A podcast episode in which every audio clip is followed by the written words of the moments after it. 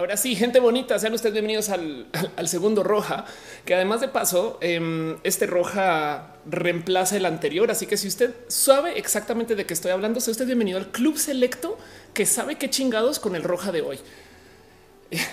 Básicamente queda colgado en la memoria un intento fallido.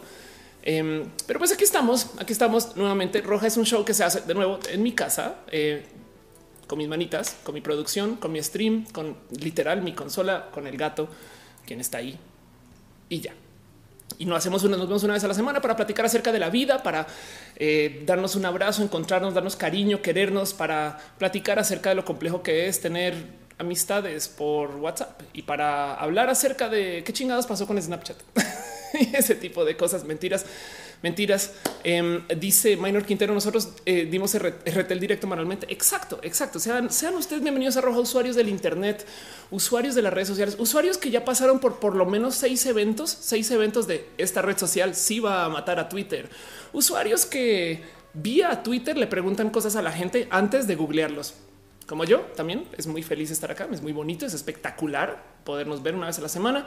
Y pues como les decía en el round anterior, este me gusta levantar un poquito de, eh, tweets de cosas que se hablan de, roja o de mí eh, y, no saben cómo divertido esto. Arroba Pacoletax me tuitea este mensaje que pone eh, Chris Orozco diciendo yo comencé y luego de repente oye una duda Mauricio Pastrana es Ofelia Pastrana y le responde no, no, no. Lo que pasa es que Mauricio le entró durísimo a eso del cosplay, no? entonces todavía me sigo riendo de eso, pero bueno, en fin. Toda la semana nos vemos también para por lo menos, por lo menos discutir dos o tres cosas. Pero la estructura de este show es muy simple. Básicamente voy a dedicarle tantito de tiempo a esto que yo llamo abrazos, que son como menciones de cosas rápidas que pasan eh, en la semana que vale la pena saber que eso se está discutiendo. Luego vamos a hablar un poquito acerca de ciencia y tecnología. Luego vamos a hablar acerca de cosas y temas de lo LGBT. Y al mero final del show vamos a hacer preguntas. Em, yo sé que pueden aventar preguntas cuando quieran, pero le dedico al mero final del show. Eh, tiempo explícito para que por lo menos, por lo menos les pueda responder directamente a ustedes. Y así a lo largo del show no estoy tan necesariamente clavada, siempre está leyendo las preguntas y desviándome de por dónde va, que si de por sí yo me desvío un poco cuando estoy viendo y leyendo y presentando este show y como sea. Pero bueno, como sea, este show está en vivo. Ya dije como sea como nueve veces, no tengámosle ojito a esa nueva muletilla, Ofelia.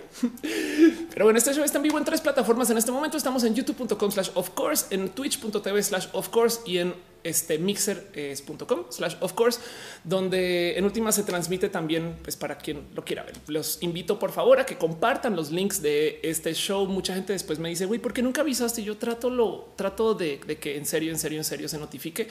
Em, y aún así queda grabado y cuando está grabado eh, se sube a iTunes como podcast. Y si usted es usuario de un teléfono Android, lo puede escuchar en soundcloud.com este, slash of course también.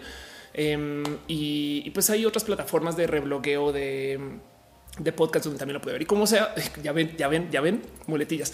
Y entonces dado que se está transmitiendo en varias plataformas, estas plataformas tienen sistemas de monetización. Por eso es que de vez en cuando aparecen mensajes que brillan más o que están como eh, eh, marcados como especiales y demás. Y agradezco del corazón que me estén dejando sus abrazos financieros. Más para dejarles dicho, no es obligatorio que lo hagan, aunque se aprecia mucho. Mi promesa con ustedes es que todo lo que se deje aquí en apoyo financiero se va a reinvertir en el show mismo y por eso he estado comprando cámaras, compus, este y pues básicamente todo este equipo con el que hago este show. Eh, y evidentemente pues se les celebrará en su momento. Em, ¿Cómo se celebra? Pues acá nos gusta regalarnos piñas porque no hay nada más bonito que darle una piña a otra persona, a menos que vivas en Argentina, en cuyo caso lo siento por tener supermercados que solo venden carne. sobre todo en el mundo de la carne sintética, pero eso es el show anterior. y como sea, eh, de todos modos, también existe, de todos modos, también hay un sitio que se llama Patreon, que para los que no saben es un espacio para dejarle donativos a los talentos. Y Patreon eh, tiene sus propios sistemas en particular. De nuevo, tampoco es obligatorio, pero quiero dar un agradecimiento especial a Luigi Forestieri, quien gracias a él existe este show y la compu que se acaba de trabar Luigi. Pero bueno, no es culpa de Luigi en sí, sino de Microsoft. También un abrazo a David Álvarez Ponce, patrón desde tiempos inmemorables, a Ana, analógicamente a Trini, de Patacones a Gabriel o a Daniel Bundonis, a Jess Santín, a Carlos Adrián, el artista formalmente conocido como Camorales, a Maritza Bernabé, a Alex Melo, alias El Alex, a Rubio, Alejandro Alcántara. Muchas gracias por ser parte de esto.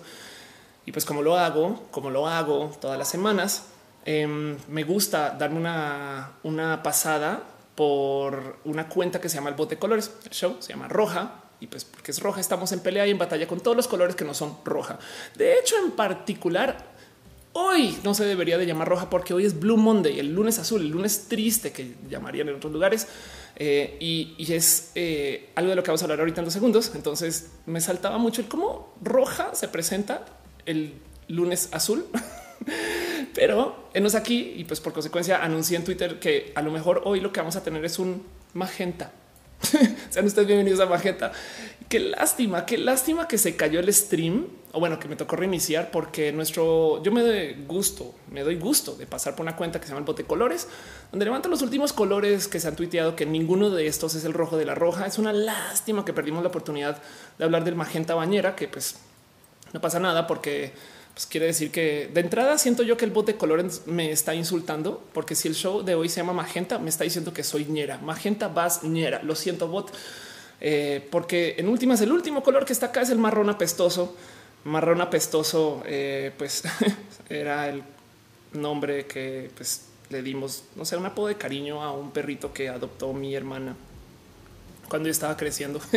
está cagado porque es un perrito de raza que quién sabe quién abandonó en algún momento y entonces ahora justo eh, pues sabes lo ves andando por la calle pero pero no tenía collar me explico y entonces recuerdo cuando llegó a casa el pobrecito marrón que yo además en ese entonces era una persona muy chiquita entonces para mí era un perro muy grande luego aprendí mucho tiempo después que no son perros grandes era creo que podría haber sido un cocker quizás un cocker español que es un perro como así pero yo me acuerdo que yo literal podía poner mis manos encima eh, de marrón y el cuento es que eh, pues por la casa se le da mucho cariño. Además eran los 80 y 90.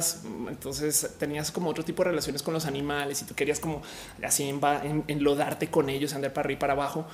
Y, justo los cocker tienen el cabello muy sueltito. Y lo que yo hacía era que le eh, embadurnaba mi comida encima. Em, al comienzo por mero gusto de compartir, no es de güey, la comida es lo máximo, niño chiquito, la comida es lo máximo, entonces vamos a untársela al perra, porque entonces el perro no sé qué, pero pues obviamente nunca lo limpiaba y pasaban a veces horas, llegaba mi mamá a la casa y veía que pues el pobre marrón estaba untado de arequipe y a veces saben este, salsas y demás. Y además, encima de eso, eh, pues yo luego trataba también como de mordisquearlo un poquito, porque la verdad es que era como, como que en mi cabeza era pues el perro caliente es por algo, no? Entonces tú le pones salsa al perro caliente. Lo que no era que el pobre marrón adoptado, no el cocker, eh, estaba en casa y pues sí, se la pasaba siendo así bien apestoso. Em, desafortunadamente, para las eh, historias que cuento yo cuando se trata del color, de todos los colores que no son rojo de la roja, el cuento con marrón apestoso es que pues era el perro que se discutió en familia cuando se divorciaron mis padres. Y pues era este tema de quién se lo va a quedar y quién lo va a cuidar y si mi mamá va a poder o si yo. Y, mis únicos recuerdos del perro era que eran apestosos, no?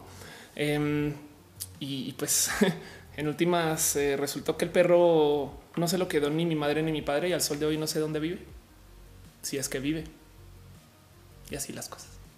Y por eso odio el color marrón apestoso con todo mi corazón.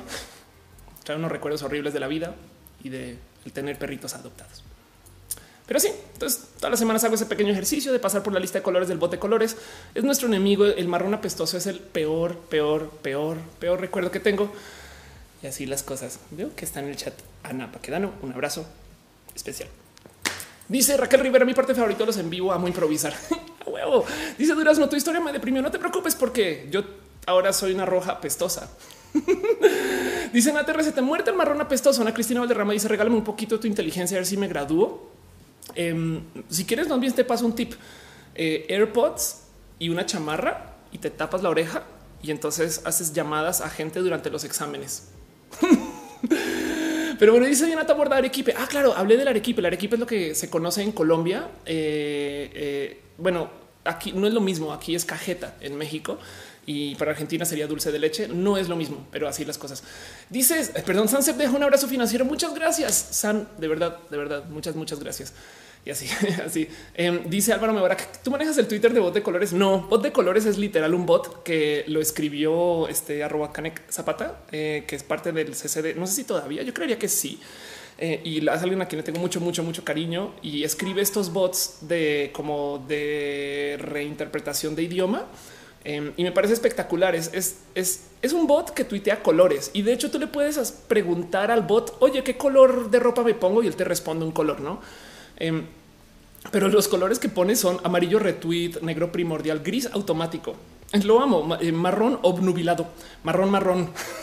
Entonces son los colores más interesantes del mundo y pues obviamente todos los colores que no sean rojos, de la roja vale la pena recordar como nuestros enemigos, porque ya que nos estamos reuniendo, pues que valga la pena, ¿no? Que seamos una fuerza eh, útil, que seamos un grupo de personas que pues que tiene que hacer más con alguna fuerte, perdón, con alguna suerte de activismo, como por ejemplo ir a pelear contra todas las cosas que representa el marrón apestoso. Pero sí. Dice Liz Jordan, siempre que como mucho me topo con el marrón apestoso. Exacto. Chistes escatológicos. Dana Michelle dice en Panamá se le dice manjar dulce de leche. Totalmente de acuerdo. Y, ojo, porque eh, la cajeta este, se hace con leche de cabra y en México además les encanta que no solo porque en México nada puede ser simple, pinche comida atascada, güey, llena de opciones y demás. No solo es cajeta, sino es quemada, envinada. Eh, en Colombia literal es así tal cual y es con leche de vaca. Em, dice Estela Cantanito de Rojo Pastránico. De acuerdo. Em, dice Carlos S. Gutiérrez, ¿qué hace un día tuitea solo rojo? Me cago, me cago.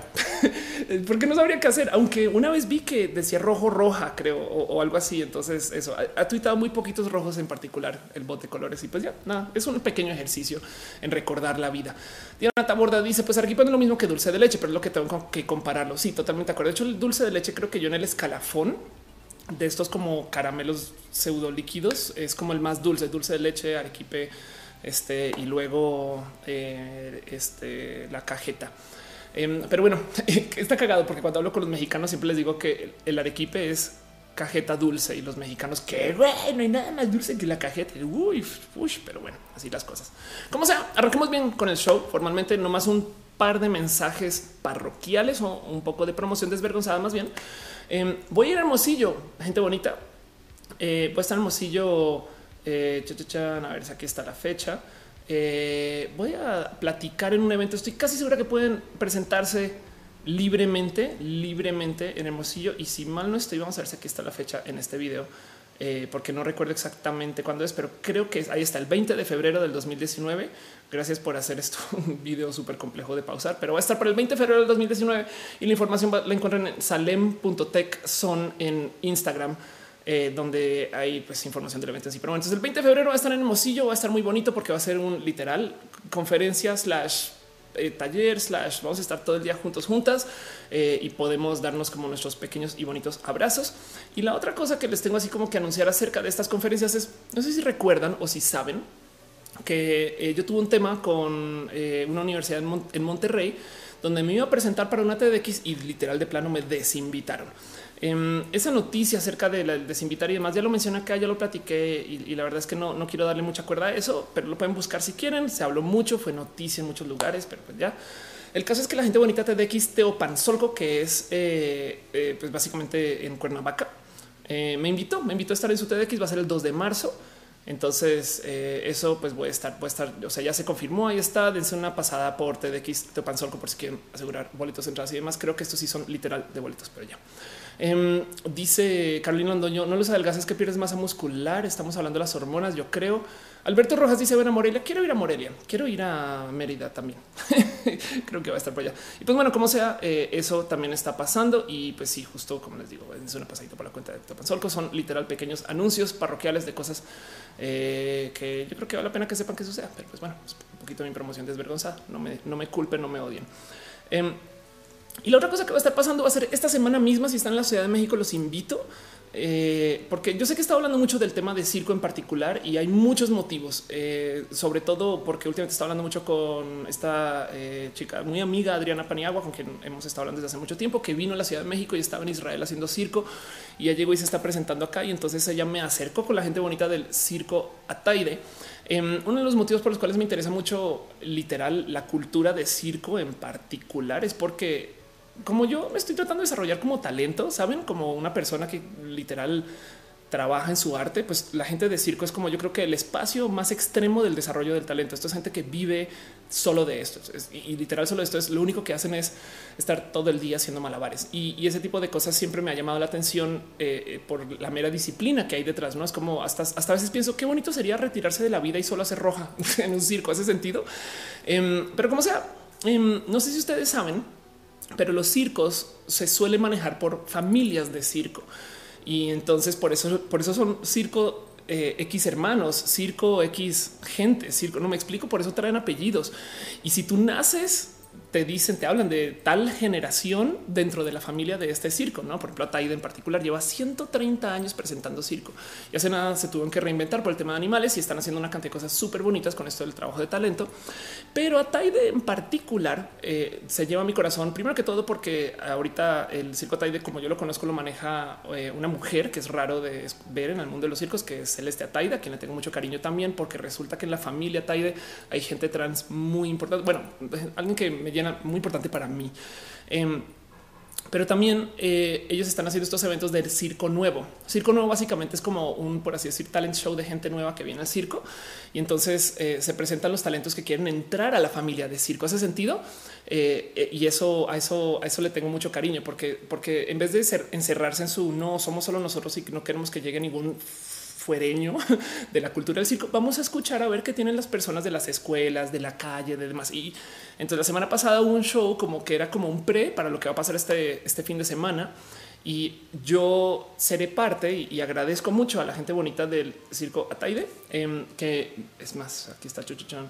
Eh, ¿Dónde estás? Agradezco mucho porque voy a ser jueza de aquí esto. Voy a ser jueza de la presentación de Circo Nuevo. Entonces, el jurado total va a ser eh, Alberto Taida, Antonio Flores, Armando Cedeño, em, Eric Murias y eh, que ellos todos son pues, parte del circo. Y luego está Alex Prida, que es el director de operaciones de la revista Líderes Mexicanos, y yo.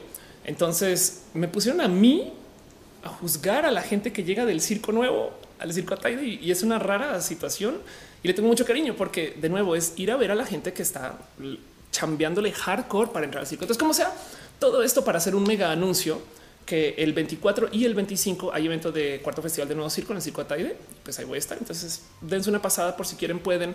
Y de una vez también empápense y no sé, ver a los talentos de circo siempre es raro, bonito, especial es gente que literal da la vida por estas cosas. Entonces eso era un poquito lo que les quería compartir en mis anuncios. Y así las cosas. Dice Dana Michelle que si algún día vendría a Panamá, tendría que ir con Luigi Forestieri. Pero sí, Jem Jem dice apenas me notifican cuánto acá acabamos de comenzar. De hecho, comenzamos dos veces y así las cosas. Dice Camila Escutar, me parece una buena penitencia por la muletilla. Eh, y Minor Quintero dice: Yo de pequeño quería ser cirquero, todavía puedes. Monserrat Morato dice: eh, Cría uno está feliz de la noticia. Pregunta que cómo está el circo hoy. Ay, qué cool. Lady Excel dice: Cuando en Ciudad de México, fue un bar en la calle Monterrey, pasé por fuera del teatro Tonala y dije pasar a ver por si encuentro el show de Ofelia. No encontré. Me vine triste de vuelta a Chile. Lo siento. Y sabes que no me he estado presentando en el cine Tonala todavía. Me retiré de un buen ratito para enfocarme en otras cosas. Este, pero, pero pues, este, así, así, así tal cual. Em, bueno, y de hecho, bueno, eh, por eso estaba también, nomás quería compartirles un poquito esto que está pasando acá y pues así. Entonces, muchas gracias de paso, Adri, por eh, llevar, invitarme y enredarme con el circo. Em, eh, Adri de paso ha estado tuiteando mucho acerca de la mera vida en el circo, ahorita que está en la Ciudad de México, porque va a ir de giro otra vez desde el 28. Pero pues así, ¿no? Entonces, si se quieren entretener y empaparse un poquito lo que es el talento de este tipo de talentos, ahí está su cuenta, arroba Pani, denle follow, cariños múltiples. Pero así, Javier Pastrana dice: Hola, hola, Javier, familia, primo, ¿cómo vas, güey? Y ya dice Diana Taboada, eh, Manu Kerman. Ah, ok, va perfecto. Dice Sunset, te esperamos en Argentina con los brazos bien abiertos. Gracias y quiero ir. Y de hecho, tengo familia en Argentina, en Buenos Aires, entonces está muy pendiente de eso. Dana Michelle pregunta por Matu. Matu está ahí, jetón. Vamos a ver si está vivo. Perdón, estaba muy dormido, güey. Dice Fran Agustín, algunas partes de Argentina la cajeta es como largo no sexo. Ay, pero ¿por qué les pasa en Argentina, güey? Y así. Y se dice algo, espero alguna escucharse o show en Chile, prometo ir y sería súper bonito. Orgullo gay, todo el orgullo gay dice saludos, güey. Daniel Zabaleta dice, deberías de venir a Puebla. Sí, de hecho tengo, me invitó el Padaguán, eh, arroba Padaguán a ir a Puebla y yo hace mucho tiempo no voy. De hecho he estado como medio haciéndome pato por literal, no, no, no sé bien, es bueno, en fin. Em, el caso es que sí, está, voy, a ir. Carolina Paso le dice que lito pobre Matú. Em, Alberto Rojas Cruz dice el arte de circo es muy poco comprendido, pero está padre. Sí, de hecho, tengo muchos amigos que hacen clown y no saben lo difícil que es ser payaso. Güey, ustedes piensan cuánta gente le tiene miedo al payaso para que luego de repente tú como performer tengas que presentarte frente a un niño que te odia.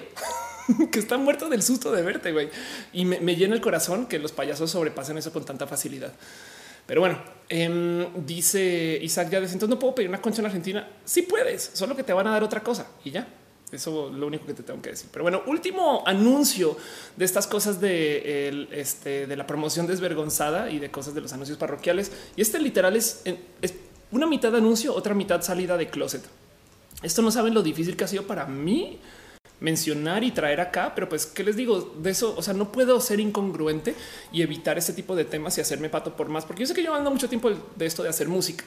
Y fíjense que me encontré y me enredé con nadie más y nadie menos que con Polo Rojas, que creo que sigue en el chat. Creo que sigue en el chat. Si no fuera que murió en el tema del cambio del link, y lo siento si no estás ahí, Polito, pero pues el caso es que grabé un video. Polo me dijo literal, ya deja de hacerte idiota y cantemos una canción. Para mí, esto es un yo, güey porque primero que todo, a ver, quiero que entiendan Polo Rojas. Si ven, ya lo he entrevistado en este show, eh, creo que dos veces o una vez y lo encuentran si lo googlean y lo buscan.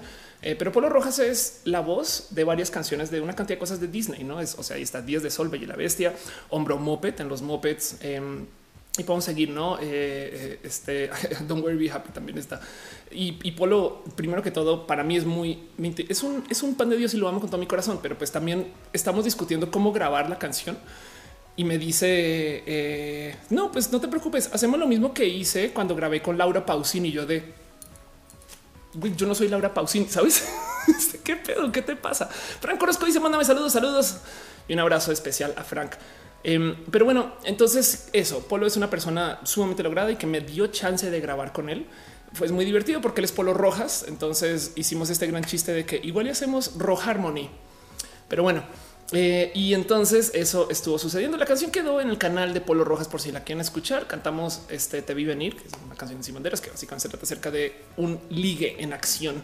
Eh, y fue espectacular. Para mí fue la cosa más intimidante del mundo ir literal a un estudio a grabar y entonces a trabajar sobre eso. Pero pues, ¿qué les digo? Hay que hacer sus pininos. Yo sé que yo no sueno súper wow, pero pues si quiero aventarme a eso, tengo que comenzar a aventarme. Así que ahí se los dejo en sucio, en feo y, para que para que lo vean. Y porque luego mi problema con la vida es que no es, no es cantar con un cuate karaoke en la casa, güey. Es queda grabado, va a ir gente a verlo, va, ok, no pasa nada. Em, pero luego las marcas lo ven, güey. Saben, esto, esto de repente pasó. Sennheiser tuitea qué bonito cantan. Y yo no, no, no, no, no, espera, espera, espera, espera. ¿Qué está pasando, güey? Entonces eso pues también sucedió, ¿no? Em, pero como sea, traigo esto acá primero para anunciarles que sí se grabó una rola y entonces ahora resulta que cantar es de esas cosas que digo puedo hacer y ha sido muy bonito de, añadirlo como a mí como kit operativo de las cosas que hace Ophelia porque tengo que hablar súper tecnológica y demás. Pero la otra es sin querer me enredé con algo que yo no pensé que iba a estar tan presente. Y entonces también se los comparto para ver si en lo que yo lo digo se me ocurre algo o a ver si a ustedes se les ocurre algo. Porque no les va a mentir. La idea sí es yo quiero aventarme a música y esto hablaré mucho más a lo largo de mucho tiempo porque será mi cruz y mi bendición. Pero em, decidí en algún momento de mi vida que como ya no iba a tener hijos, a lo mejor lo que dejo delegado es canción o música o algo así. Eh, con el problema que yo no, soy una persona de formación musical. Así que a mis 36 años, edad a la cual mucha gente ya formó su carrera musical y la destrozó, yo decidí aprender a cantar y a tocar guitarra. Y eso ha sido súper complejo para mí de lidiar porque es raro, güey. Para mí es volver a ser novata en muchas cosas. Entonces se los entrego a ustedes así como eh, al costo un poquito, como para también desnudarme desde lo sentimental, que se, Roja se trata un poquito de eso. Pero también fíjense que estaba hablando con algún amigo de esto, eh, un amigo, estaba hablando con Corno eh, del triste turno de esto y de repente le digo em, que tuvo una rara situación con Polo. Porque cuando estamos planeando qué grabar, yo le digo a Polo, ¿por qué no te buscas un buen dueto de amor entre hombres y lo cantamos por chido, no? Un, dueto de amor LGBT. Seguro hay alguno por ahí. Y a, la tantas, a las tantas horas me responde Polo de güey, no encontré ni un solo dueto de amor entre hombres popular, famoso ni conocido. Y fue sumamente difícil encontrar también en lo que es underground. Entonces me cayó el 20 de cómo es neta que no hay música de amor gay. Déjense de el amor gay como lo conocemos, saben, como de la neta, neta, hoy en día el amor gay implica uso de redes de ligue y entender que la gente tiene parejas y, y saber que las cosas son mucho menos románticas que lo que se maneja en el mundo heteronormado. Va, no pasa nada porque la verdad es que la comunidad LGBT suele ser bastante más dada a manejar otro tipo de acuerdos de relación, sobre todo si tú no sabes si te vas a poder casar o si hay tanta gente que está disponible o si no hay, muchas cosas de, de que hablar de eso. Y entonces yo pensaba, güey, qué cagado que no hay como grandes historias de amor en el material sonográfico, no como yo pensé, güey, no pueden, no, no pueden rolas de amor de dos hombres. Em, y lo puse en Twitter, no? Este dice hace falta música gay, duetos de amor entre hombres, declaraciones de más que amigas entre mujeres. Metí las patas con este tweet y fue súper viral de paso, porque lo que quise decir es en español. Metí las patas eh, porque, porque sí, pues obviamente todo el mundo comenzó a responder, güey, hay tal, tal, tal, tal, tal, ¿no? Y la verdad es que si tienen toda la razón, hay muchos artistas que están haciendo esto en Estados Unidos. No son miles, pero sí hay muchos. Ahí está sobre todo Troy Sivan, que me la mandan mil millones de veces, Holland, este, eh, Halsey Lauren, etc., ¿no? Y el cuento es que em, sí, por supuesto, pero, pero me saltó que, miren, yo que nunca me había, nunca había sentado cabeza con que la neta, neta, Juanga no hizo canciones de amor para hombres, güey un momento de güey, qué pedo, no? Eso está un poco raro. Entonces sé que igual las canciones de amor son reajustables y, el amor es así global, etc. Entonces eso también está presente. Em, pero, pero del otro lado me cayó el 20 que esto, esto es un gran hoyo de güey, esto hay que hacerlo. Y entonces eh, como que le está contando a Corno. Corno me acabó entrevistando, entonces puede que aparezca algo en el heraldo del tema, puede. Eh, y, mi amor si, si lo publica.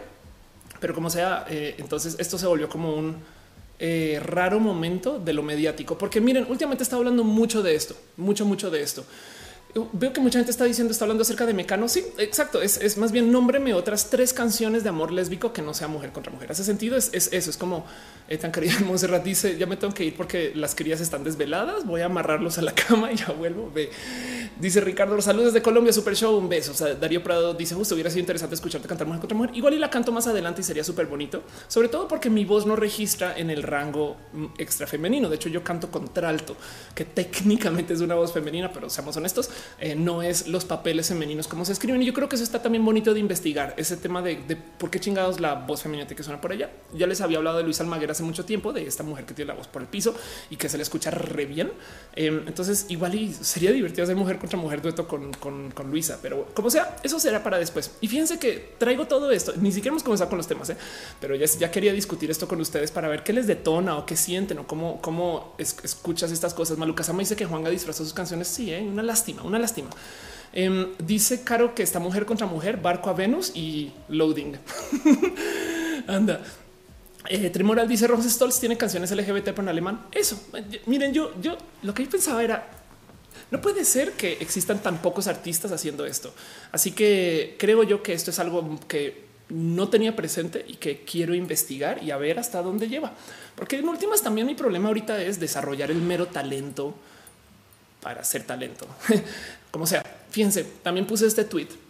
Decía, porque vino gente a entrevistarme en la casa y me decía, oye, Ophelia, ¿crees que ya es momento para que la tele se muestre una relación gay como la de Aristemo? Y yo así de, güey, ¿cómo pueden estar diciendo eso? Porque está este gran debate que si se van a dar el beso, que no, que si se puede, tal y tal. Y mientras tanto Netflix acá facturando millones y me acaba de caer, me acaba de caer el 20 que puse milones. porque soy así? Pero bueno, que facturó milones por Sense8, Casa de las Flores, Queer Eye, RuPaul. ¿Por qué puse milones? Es un tweet de dos mil likes. güey.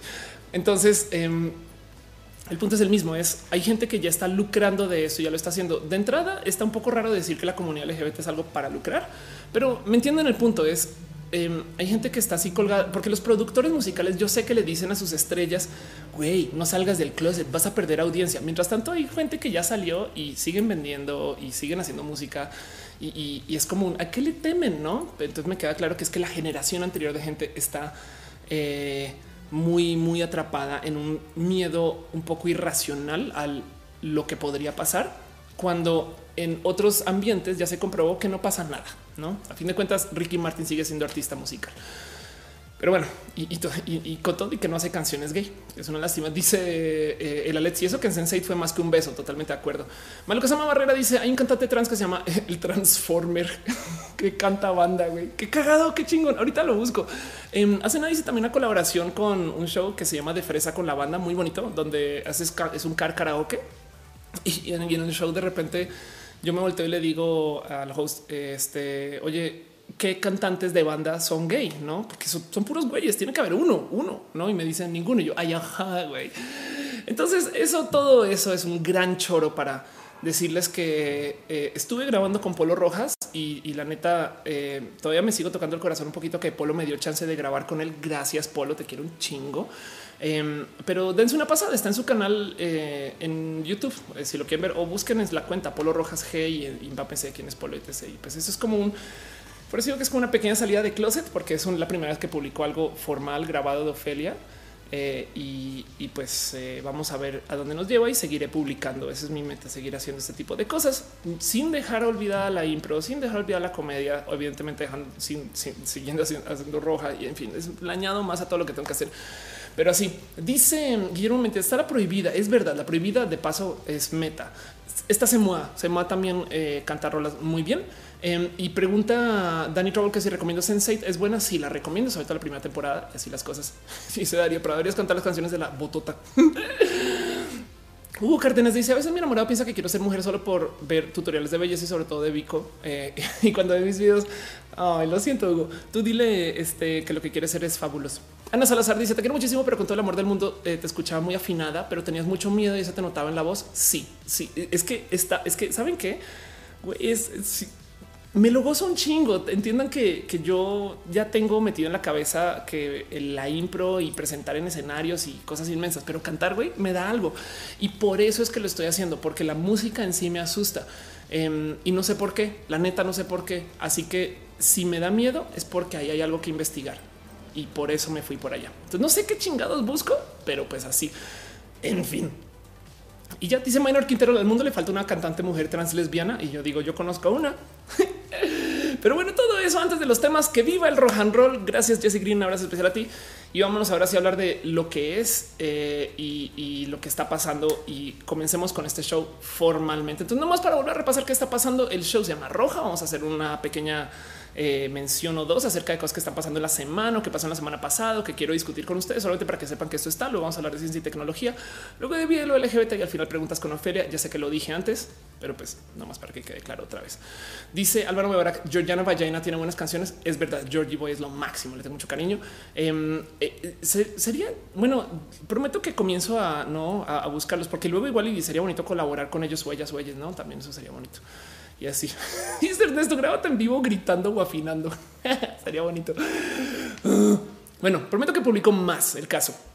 Eh, y dice Vicky 1998, llegué de la calle pronto solo por esto. Oli, qué bonito que estés acá.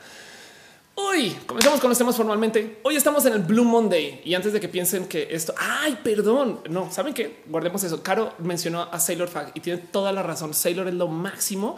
Mangel está haciendo una cantidad de cosas súper bonitas y, de hecho se está presentando desde temas muy contemporáneos. Comenzando con amiga, date cuenta que se trata de cosas que son muy de hoy y también es una persona que digo, ok, por ahí van las cosas dejo eso guardado porque se me olvidó del total la existencia de Sailor Fag por supuesto que, por supuesto que es un mega tema. De hecho, hay una, hizo una entrevista este, con Ángel hace muchos ayeres ahí sigue. Eh, la pueden buscar en, creo que está en diagnosis. Pero bueno, vámonos a los temas formalmente. Ahora sí les quiero hablar acerca de lo que está pasando. Hoy estamos en Blue Monday, el lunes triste, que es un nombre que se le da justo al tercer lunes de enero, presentado como el día más deprimente del año que es algo raro de contemplar. No dice el concepto fue publicado por primera vez en 2005 como parte de una campaña publicitaria de la agencia de viajes Sky Travel. Entonces que básicamente dicen que calcularon la fecha usando una ecuación. Eh, y entonces, primero que todo, es muy bonito de ver que se hable del Blue Monday, sobre todo porque se trata de algo relacionado con marketing. Eh, y, y, entonces queda raro, queda como puesto esta situación de lo estamos haciendo realidad porque se hizo realidad, no como que estamos creando algo que no existe y no debería de existir. Y entonces ahora a ver qué sucede. Y, miren, esto se creó en 2005. En ese sentido es como piensen que igual y esto es como la historia de muchos de los horóscopos que alguien dijo, pues los Libra van a ser así. Y de ahí en adelante la gente se comenzó a comer el cuento de que los Libras son así. y ya. entonces ahora los Libra de verdad sí son así después de, después de que se, se creyeron la leyenda, ¿no? Y entonces em, el Blue Monday en particular justo fue una, eh, una campaña, pero tiene algo de validez dentro de, cómo se propone, porque en últimas la idea es esta. Mucha gente encuentra que los lunes son tristes en general. ¿Por qué? Pues porque los lunes son justo el día que yo tengo que sentar cabeza con todo lo que no había pensado y tengo que retomar las cosas que pues, son, digamos que relacionadas al trabajo y que están relacionadas a, los pendientes y demás, ¿no? Em, y, entonces, pues evidentemente habrá quien odia los lunes de entrada. Yo admito que como soy tan pinche workaholic porque es roja y porque me gusta lo que hago y porque mi trabajo es creativo, yo siempre espero los lunes con muchas ansias. Es como que me emociono mucho. Eh, porque es cuando puedo volver a, hacer. No, la verdad es que soy muy mala con los tiempos libres y, voy a estar trabajando en eso eh, mucho. y así Cristian Fonseca pregunta que si soy Libra, yo soy Taureminis. ¿Por qué no? Pero bueno, como sea, entonces la propuesta del Blue Monday es los lunes son tristes. Pues tú creerías que el primer lunes del año es el lunes más triste de todos. Pero como resulta que el primer lunes del año sueles estar en vacaciones, entonces como que el segundo, pero no necesariamente tiene que ser el segundo porque también todavía tienes más o menos buen clima en muchos lugares. Y entonces la realidad de cuando tienes que sentar cabeza con ya estoy chambeando, ya arranqué, ya volvió el sistema de deudas pagos, ya, te, estoy pensando en la renta y demás, siempre tiende a ser el tercer lunes de enero. Em, y pues como fue una campaña eh, de marketing, también de hecho propusieron este, eh, una gran fórmula em, que pues se levanta un poquito justo en eso, ¿no? Eh, de cuánto tiempo tienes que estar en el coche, retrasos, tiempo gastado en actividades culturales, cuánto tiempo gastas en relax, tiempo gastado durmiendo. Y esto en últimas es, la verdad es que no es nada específico. Este pequeño modelo siempre me llama la atención y parece muy divertido como estadista, pero pues como esta persona de estadísticas.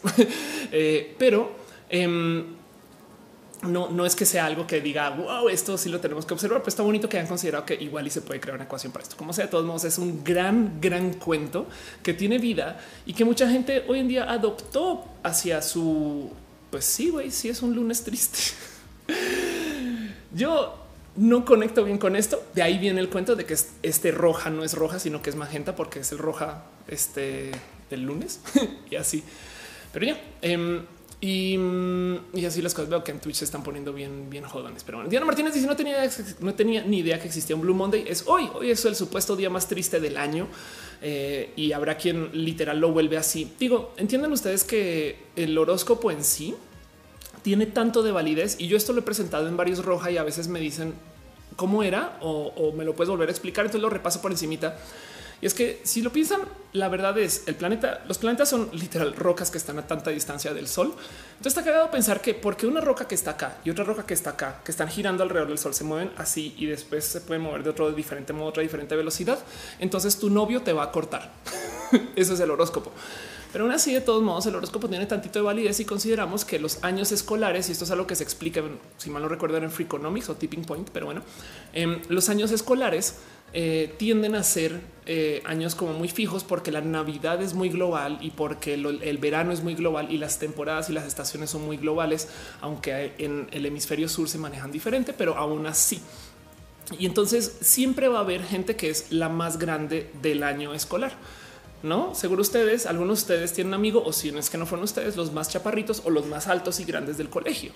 Y eso tiene un peso en que eh, a medida que se van formando, digamos que de primero a sexto de primaria, si son los más altos y los más grandes, em, los van a elegir para actividades muy diferentes a que los chaparros. Es sus años más importantes para su formación, sobre todo desde lo motriz y estas cosas, suelen ser, eh, pues pónganle que de primero como a sexto de primaria, quizás más, séptimo, octavo.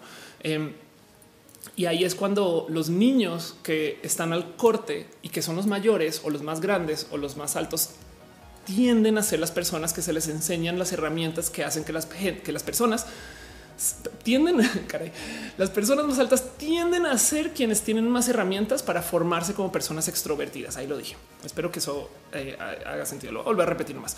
La gente que es más grande de su generación creciendo suelen ser a quienes se les enseña cómo ser personas extrovertidas por la vida, por su cuerpo, por sus formas o por la mera sociedad. Y estoy hablando de primero a sexto. Son seis años de formación muy importantes. Igual y puede seguir. Entonces, si ustedes se fijan en los horóscopos, de hecho, hay horóscopos de extrovertidos y horóscopos de introvertidos que medio se alinean con esto. Em, eh, lo cual le da tantito de validez al que existan meses donde la gente que reacciona ante cosas del modo triste suele ser la gente más introvertida y los extrovertidos son como de tú ve por tu vida, ve a buscar tu ese tipo de cosas.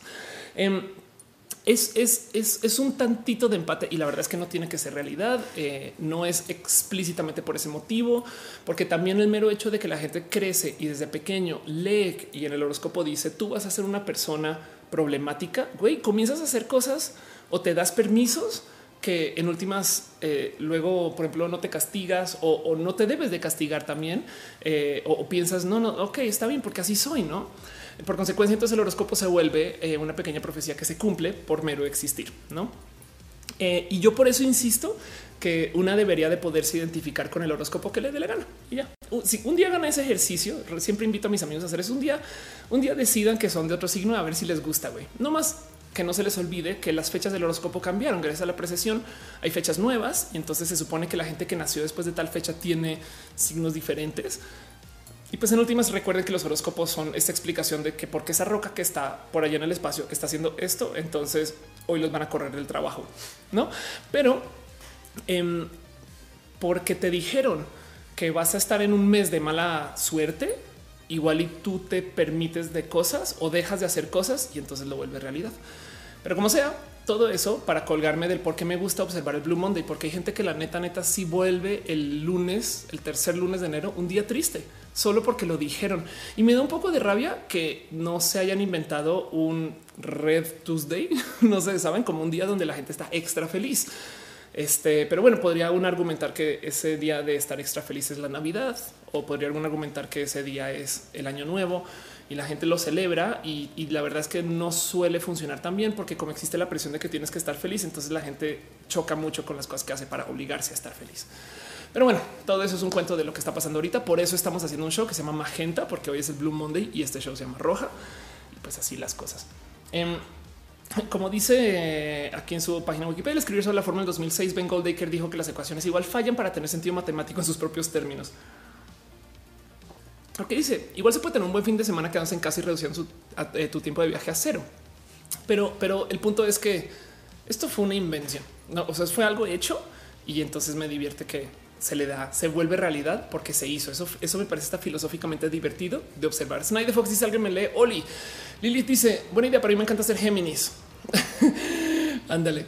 Eh, eh, ok, voy a buscar las nuevas fechas. A ver, New Dates Horoscope no más para volverlas a repetir, porque primero que todo que no se les olvide que además de cosas hay un este signo nuevo. Eh, caray, entré a Pinterest. No, Ophelia, no, Ophelia, Pinterest, no, Pinterest, no, Pinterest, no. Eh, yo creo que aquí está, aquí está, aquí está la imagen que quería buscar. Em, no, no, no, perdón, perdón, perdón, perdón. Ah, esto. Ok, eh, aquí está. Entonces, las fechas nuevas eh, para el horóscopo, porque esto yo lo he mencionado varias veces, pero no me, no me deja de impresionar que, esto a veces mucha gente se sorprende. Eh, son así. Si usted nació entre el 30 de noviembre y el 17 de diciembre, usted es de un signo zodiacal que no existía dentro del catálogo de signos zodiacales y que ahora es reconocido, que se llama Ofiuco. Ofiuco se escribe con PH como Ofelia y es un encantador de serpientes opuesto a Ofelia. Eh, y, lo que pasa es que es una constelación muy delgada, entonces por eso tiene fechas tan cerraditas. Pero de resto, para todo lo demás, eh, si usted nació, digamos, entre el 19 de abril eh, y el 13 de mayo, usted es Aries. Si usted nació entre el 16 de septiembre y el 30 de octubre, usted es Virgo. Y así las cosas. Pero bueno, en fin. Eh, dice Maynor Quintero, ahora soy Leo. Eso no me deja de impresionar. Eso dice Pastel Cocoa, soy Ofiukeana. Ándale. Claudia Alejandra Carranza Pérez dice: Hoy me golpeó un carro andando en bici y estoy. Ay, no, perdón, cuida, descansa, por favor. Lo siento. Y ya, Miki Castillo dice: sigo, sigo sin entender por qué te pregunta por horóscopos. Eh, pues yo creo que, que no se te olvide que yo soy, yo estudié física este, espacial. O sea, yo la verdad es que le dediqué mucho tiempo al tema de ver estrellas. Entonces habrá quien todavía me relaciona con eso, quizás y lo habré dicho en algún momento, pero como sea, hoy en particular hablé de esto porque el Blue Monday me parece la cosa más pinche bonita del mundo. Pero bueno, vámonos con las pequeñas noticias, lo que yo llamaba balazos, ahora se llama abrazos, cosas eh, rapiditas que pasaron esta semana que yo creo que sería bonito que ustedes sepan qué está pasando. Y ya para los fans de Nercor y de Ofelia y para los fans de los videojuegos y de la publicación de contenidos de videojuegos, quiero que sepan que de nuevo hay un gran anuncio eh, con la historia de Atomics. Atomics es una noticia que yo creo que he querido platicar desde hace mucho tiempo, porque primero que todo es una revista de videojuegos que existe desde hace mucho tiempo. Para los que no la ubican, les presento mi primera edición de Atomics que están guardada con mi máximo corazón donde además para los fans, los de verdad fans, si se asoman por esta revista, se topan que en el directorio hay nombres que son reconocidos por otro tipo de cosas absolutamente nada que ver, como Mario Valle, director de Relaciones Públicas de Atomics, como Jorge Alor, director general de Atomics. Este y pues bueno, hay una cantidad de nombres bien pinches raros que dices que si esa persona ahí, pues ahí está. Y el cuento es que Atomics, esta revista, esta revista hecha es del 99 y acá la tengo guardada Em, Atomics eh, se está reinventando nuevamente y, le traigo mucho corazón porque yo fui parte de esta publicación indirectamente hace mucho tiempo. Solo publica Akira, eh, mi ex socio y muy amigo, eh, que dice yo vuelvo a ser parte de la revista. En rol más activo, algunos anuncios que queremos compartir con ustedes y entre ellos este el anuncio creo que más grande es que Claudio Quiroz, antes director de Atomics, sale de la revista si mal no entendí. Entonces, pues eso está pasando ahorita y parte del motivo por el cual también me gusta hablar de esto es porque solía ser que eh, pues yo hacía un show que se llama Nercor. Em, hay muchas cosas que les puedo contar acerca del por qué se hizo y las revistas y demás. Y yo creo que eh, eso amerita un show por su propia cuenta. Pero afortunadamente y para su propio bien, em, José Juan Mota, quien le tengo mucho cariño, muy amigo, me entrevistó y comenzó de hecho un video podcast que se llama Soy un nerd. Soy un nerd y pues para el primer episodio me invitó Em, y estuvimos platicando donde no quiero decir solté la sopa, sino que más bien platiqué muy a fondo y a detalle de la historia de Connectica, Nercor, Atomics, Ofelia, Mauricio, todo esto em, de cómo se vivió en ese entonces, porque en última son historias de hace ya 10 años. Entonces, si a ustedes les interesa esto eh, o les interesa este tipo de publicaciones, esto está pasando. Es un abrazo ahorita, una pequeña mención Em, y yo creo que puedo hablar muy a detalle de mis pensares de Atomics y la revista y la publicación. Y hay una cantidad de cosas muy bonitas que ver. La mejor persona, obviamente, es Akira, mi socio eh, y muy amigo, a quien, eh, quien justo está contando todo esto igual en línea y ahorita todo está esto eh, publicado en Atomics pero pues se los quería mencionar también. Dice Dani Trovalmito como la primera edición de Atomics en iPad. Qué chingón. Yo me acuerdo esa historia de fondo. Fabi Hernández dice es porque las personas necesitan algo superior, un destino. Ah, va. Ok. Melissa Loza que dice qué pasó con los de Hidalgo? ¿Dónde están los de ellos? Eh, dímelo. What? Em, eh, pues qué pasó? Complejo de decir ahorita. Bueno, Fernanda Naya La Torre dice hola todos. Hola. Marco Guarneros dice porque muchos han retomado los horóscopos como algo cierto. Em, eh, parte del motivo por el cual los horóscopos funcionan es porque está esta cosa que se llama el efecto Forer. El efecto Forer es un pequeño efecto psicológico que poseemos porque teníamos que sobrevivir. Eh, entiéndase, eh, es algo que desarrollamos como seres humanos para apoyar nuestros sentidos, donde nosotros somos muy buenos para encontrar patrones. Porque imagínate que tú eres un ser humano de, de hace miles de años que va caminando por la jungla y escuchas viento, ruidos, pasto moviéndose y de repente ves que se cae una rama. Em, solitas por su propia cuenta, todas estas cosas no significan absolutamente nada. Pero si tu cerebro te dice, güey, espera, eso puede ser un animal peligroso, un depredador, entonces tú reaccionas. Así que tu cerebro está programado para buscar ese tipo de patrones, porque si no hicieras eso, eh, el peligro es altísimo. O sea, si tu cerebro no estuviera buscando patrones, la verdad es que eh, el peligro es que pues, no los ves, no amiga, date cuenta. Pero si tu cerebro está siempre buscando patrones, si ves algo y resulta que es falso, no pasa nada y sobrevives. Pero si ves un patrón y resulta que es real, también sobrevives. Entonces el riesgo de, ver patrones em, se valida con confirmarlo cuando sucede. Y el efecto Forer en sí es eh, un, pequeño como proceso de cómo funciona nuestro cerebro, donde si yo te doy 10 enunciados, de los cuales 8 son verdad y 2 son mentira, perdón, al revés, de los cuales ocho son mentira y dos son verdad, esos dos que son verdad los vas a agarrar y vas a decir, wow, sí me dijo cosas que son de mí. Em, y entonces eh, está más que comprobado que funciona así. y, pues eso es lo que pasa con el horóscopo. Los horóscopos, digamos que del todo lo que de todo lo que se escribe, puede que salga una cosa correcta y todo lo demás mal, pero por esa cosa correcta tú dices, güey, es evidente, me leyó. Em, y entonces en la era del Internet es mucho más fácil compartirse información. Un buen modo de, como que de comprobar que el horóscopo es bien al azar es solamente leer el horóscopo de tu signo zodiacal y hasta tu ascendente si lo quieres ver en 20 fuentes diferentes y vas a ver que son bien, bien variados.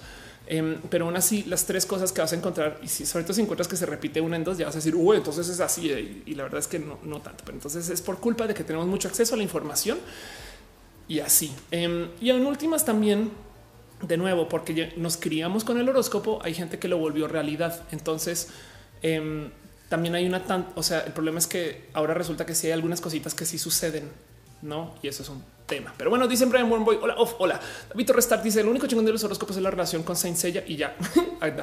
Alain Plain dice efecto, efecto se llama efecto Forer. Este. Em, eh, aquí está. Voy a mostrarlo nomás para que lo veas. Efecto Forer, también llamado la falacia de la validación personal o el efecto Barnum por P.T. Barnum, el cirquero. Dice la observación de que los individuos dan altos índices de acierto a descripciones de su personalidad que supuestamente se adaptan específicamente para ellos, pero en realidad son vagos eh, y lo suficientemente generales como para aplicarse a una amplia gama de personas. Este efecto puede proporcionar una explicación parcial de la aceptación generalizada de algunas creencias y prácticas, tales como la astrología, la adivinación, la grafología, la lectura del aura y algunos tipos de test de personalidad. Ese es el efecto Forer. Pero bueno, en fin, dice Serenity Hopkins Roja. Chingón. Diana Taborda dice: Me gusta leer mi horóscopo porque es el único lugar donde tengo pareja estable, vida social, un gran trabajo. Me voy a seguir mejorando. Igual y em, igual y eso también es parte de hay gente que necesita que alguien le diga vas a salir adelante y ya eh, también y, no le quites que para rematar hay programación, hay programación este, neurolingüística. si tú te dices a ti soy una chingona varias veces, me quiero, este tipo de cosas, eh, igual y te la crees. Entonces los horóscopos son dos, dos. Es, es como em, si hay cosas de los horóscopos que se pueden rescatar, pero, pero no me voy a clavar más porque en últimas la verdad es que también hay mucho que se puede ignorar de los horóscopos y cómo está. En fin, sigamos el tema de los abrazos y demás. Voy a volver a repetir esto. Es una pasadita por eh, el video podcast de José Juan.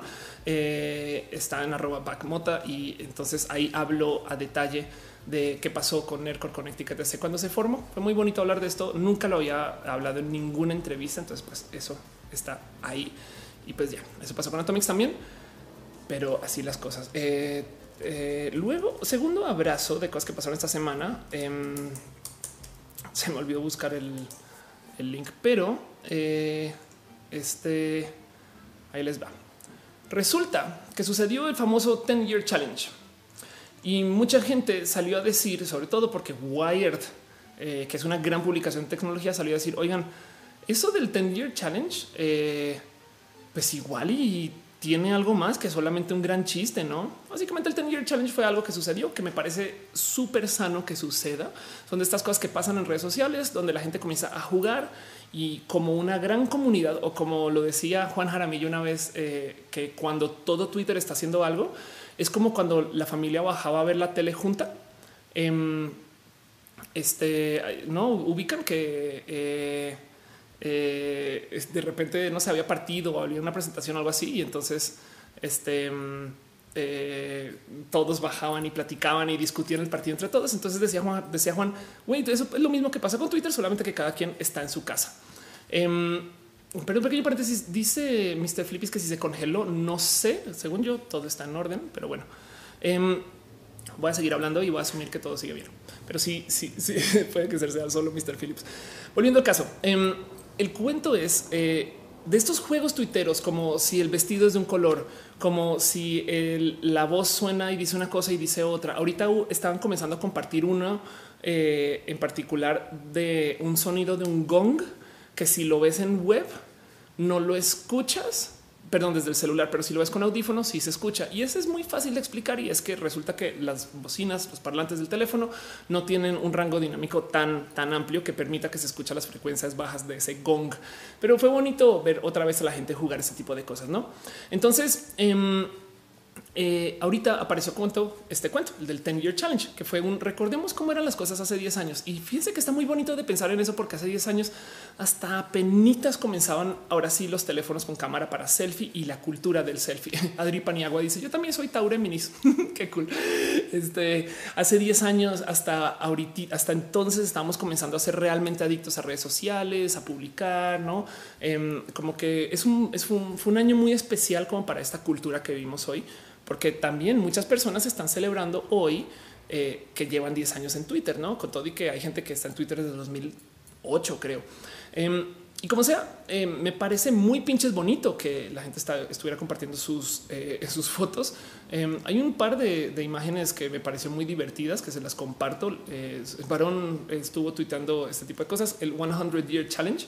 Eh, en 1919 tenías esta foto y en 2019 tienes esta otra que de paso creo que literal del 2000, eh, o sea, la nueva eh, se hizo eh, un poquito como en homenaje a la otra. Pero bueno, em, esta me divirtió mucho porque decía, si le tenemos tanto miedo al cuento del algoritmo de Facebook, entonces nos jodimos con la tía May. Pero bueno, dice Carlos Gutiérrez, ya a los 10 años ni tenía celular, mi primer celular fue ¿Cuántos años tienes? Luz Marina Satizabal dice, hola Ophelia, aquí con mi hijo y entonces, hola Luz e hijo. Em, dice Jauregui, qué bueno 100 year challenge. Exacto. Dice Marco Guarderos, yo no puedo sacar fotos de hace 10 años porque las tenían high five. Wow, qué locura. Em, y, es eso, no es como justo como que llevamos 10 años de uso de redes sociales. Para los más pioneros son más de 10 y para los otros no. Pero como se entonces salen muchas personas a decir, güey, es que es el algoritmo de las redes sociales que nos están usando para ese tipo de cosas que de entrada Em, yo me estuve quejando un poquito de eso porque decía realmente, realmente eh, eh, no, no, no, no sé si, si las redes sociales necesitan hacer un 10 year challenge para estas cosas. Hace sentido como que em, de repente, si lo piensan, la verdad es que Facebook tiene nuestra información desde hace mucho pinches tiempo. Em, esto es algo que yo tuiteé en algún momento donde decía para los paranoicos del 10 year challenge. Y, y digo justo paranoicos porque también si lo piensan, la neta, neta, la neta, no es tan malo que la inteligencia artificial aprenda a leernos y en el cómo envejecemos. No, yo sé que de entrada eh, yo ya opté por aceptar que sí, por supuesto que se le va a dar uso hasta potencialmente malvado a nuestros datos y ya estamos teniendo muchos problemas con eso, pero en últimas eh, también van a parecer positivos y yo prefiero enfocarme en que igual y acepto que, que a lo mejor sirve para algo, no? Em, digo, más allá de que solo me pueda leer una inteligencia artificial y predecir cómo va a haber en 10 años, que de paso me parecería bonito de hacer el ejercicio, pero como sea, eh, publico esto para los paranoicos del 10 Year Challenge. Me topé con esta imagen que eh, muestra de cómo en el 2009 se desarrolló un algoritmo que trata de hacer esto es vía software, trata de hacer con fotos viejas cómo se verían las personas, cómo serían las personas este 10 años, bueno, perdón, unos años después, no, no 10 años, unos años después. Y entonces comienzan a, como a dibujar el cómo se van a ver cuando mayores, no? Y hay unos casos en particular, digamos el tercero de arriba para abajo que dices, ok, eso es un poco preciso. Em, y para la suerte de la gente que hizo este estudio o, que se sentó a ver esto, eh, hay fotos de las personas cuando ya las encontraron y son bien pinches precisas. Y esto se hizo en el 2009. Me explico. Piensen ustedes que desde el 2009 existe esa tecnología, esa inteligencia artificial para podernos analizar y el cómo nos vamos a ver. Entonces me suena demasiado como volado que ahora nos tengamos que sentir mal con la tecnología porque existe el 10 year challenge. Tanto que mucha gente, la neta, neta, se sintió como con rabia con Facebook y es de güey, la neta, neta. Primero fuiste a Facebook a sacar la foto que pusiste en Twitter. ¿Hace sentido? Em, dice la lección no puedo hacer el challenge porque no me gusta salir en fotos. Ándale. Menor Quintero dice tecnología, tómame. Y dice eh, César Oscar Ortiz, saludos desde Houston. Ándale, qué bonito. Dice Johan Moreno. Hola, roja. Dana Michelle dice no es roja. María Pilar Cardona dice si antes era Tauro, ahora supuestamente soy Aries. Técnicamente sería Ario. el horóscopo. Ah, Mr. Jeff pregunta que soy hombre, soy mujer trans. Dice la locomotora. Yo tenía fotos en Metroflog. Qué bueno va a aparecer en que las tenían Emoflog, lo sé. Y entonces el cuento es em, salieron muchas personas justo a, debatir y platicar y discutir si las redes sociales nos están usando con el 10 year challenge y, qué problema y, y, cómo. Y es de pues la neta, neta, la verdad es que sí. O sea, en últimas, en últimas, yo voy a decir, aún así está muy chingón para la gente que diseña las redes sociales que se le esté dando uso de estas fotos con el hashtag para que luego entonces cada quien pueda como hacer como aún más análisis de cómo cambia la gente, sobre todo porque se están tuiteando cosas que no necesariamente son rostros. Pero la verdad del cuento es ya tienen esa información. Ahorita solo tienen como confirmación desde como digamos que la pureza de los datos. Y, yo creo que, no hay que tenerle tanto miedo a la tecnología. Uno, porque es imparable. Es que vamos a hacer. Vamos a, o sea, pues, primero que todo, ni siquiera ni siquiera vamos a poder parar a Facebook, pero nosotras, aunque salgamos de Facebook, la verdad es que seguimos siendo usuarios. ¿Se acuerdan de borrar Facebook hace nada? Pues ahí sigue y siguió creciendo. ¿Se acuerdan de eh, todo lo que pasó con Cambridge Analytica? Y ahí seguimos, ¿no? Em, sobre todo en Instagram, si lo piensan, no es que yo me salí de Facebook, pero estamos en Instagram. Así que eh, en últimas, la verdad es que no vamos a dejar de usar las redes sociales. Yo creo que también hay que sentar cabeza con que la tecnología no es inherentemente malvada. Esto me salta mucho porque soy fan de Black Mirror pero me choca como Black Mirror existe como serie para que nos asustemos de la tecnología. Daría la vida por tener un White Mirror donde se habla acerca de lo bonito que es este futuro. Saben que no es necesariamente distópico. Casi que todas las series de ciencia ficción son distópicas por un motivo muy práctico. Y es que si tú como escritor destrozas el futuro, es más fácil escribir de lo que tienes en la mano. Ese sentido es como es, más difícil inventarte toda una sociedad funcional que decir llegó una bomba nuclear y solo viven 10 humanos. Pues tienes 10 historias que escribir. güey. Se acabó el dinero. Bueno, ok, ya no hay que hablar del dinero, no? En em, Black Mirror en particular, y lo he dicho muchas veces, eh, es la rosa de Guadalupe gringa y básicamente se trata. O sea, es muy buena, es muy buena y está muy bien hecha, está muy bien presentada, pero literal se trata de vamos a buscar algo que sea de uso común. Eh, que sea de, desarrollo, digamos que de algo que tengamos a la mano y luego sobre eso eh, vamos a ver cómo los asustamos, no? Entonces eh, yo creo que le creamos un chingo de miedo a la tecnología común güey. Y, me parecería más chido si nos volvemos a maravillar con lo que hay. Eso era. Yo, pues, yo por eso quería hablar de este tema, no necesariamente porque eh, bien como lo decían acá, pues güey, esa data ya la teníamos nosotros, o sea, ya tenemos todas las fotos de perfil. Sí, y, que luego se volvió un güey, no hagan el 10 year challenge porque Facebook se va a enterar de güey, ya, güey, al revés. Más bien, qué bonito que podemos hacer el 10 year challenge. Es más, ojalá y gracias a que existió el 10 year challenge, se creen, no sé, pequeños como autovideos de cómo eras tú hace 10 años con cosas. Eso me parecería, no sé, saben, yo sé que se puede usar para fines malvados y se va a usar para fines malvados, pero, pero, pero no hay cómo detener eso. Entonces, en vez de vivir con miedo, vivamos con asombro y ya. Lemos dice increíble todo lo que se puede ocasionar con un simple challenge. Increíble que ese challenge haya sido global, güey, haya sido global. Me dicen que no se escucha tanto la música de fondo. Este, estamos escuchando una rolita muy bajita, pero creo que ahí se debe de escuchar, no? Y si no, solo avísenme. Pero bueno, Dana Michel dice nos gustó, nos gusta el miedo y el estrés que causa. Amadoro Black Mirror.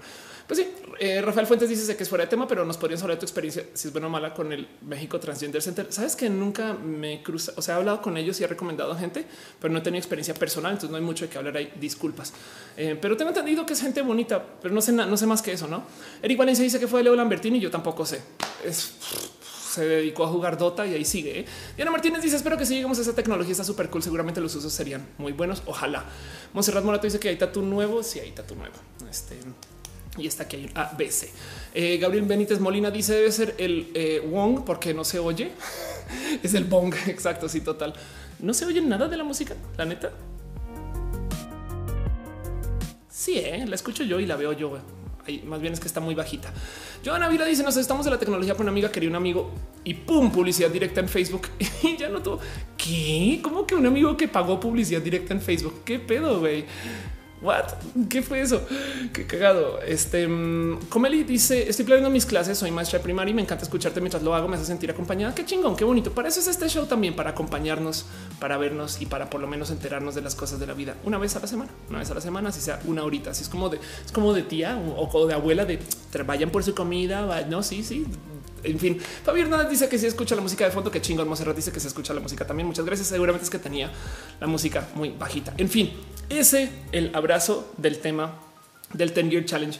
Em, luego quiero compartirles esto. Eh, esto lo tuitea Maki Los Baquio, o sea, Maki Beach. Aquí tengo mucho cariño de paso. Eh, amiga, una persona espectacular. Dice que se acuerdan del hilo de los hombres que no se limpian las nalgas, que nomás por repasarlo eh, resulta y salió a luz hace nada el cuento de eh, varias personas contando su historia con chicos que no se limpiaban la colita y todo era porque tenían una relación un poco rota con este todo lo relacionado con su próstata. Entiéndase que hay güeyes que literal sí pensaban que si yo me limpio la cola y el dedo se acerca mucho a este a la próstata, bueno, si me, me toco por ahí, entonces ya soy gay y entonces lo evitaban hacer y fue causal de risa porque como que salió a luz un poco el güey, nosotros de acá tratando de arreglar el tema de discriminación y estos güeyes ni siquiera son capaces de limpiarse la cola. No mames.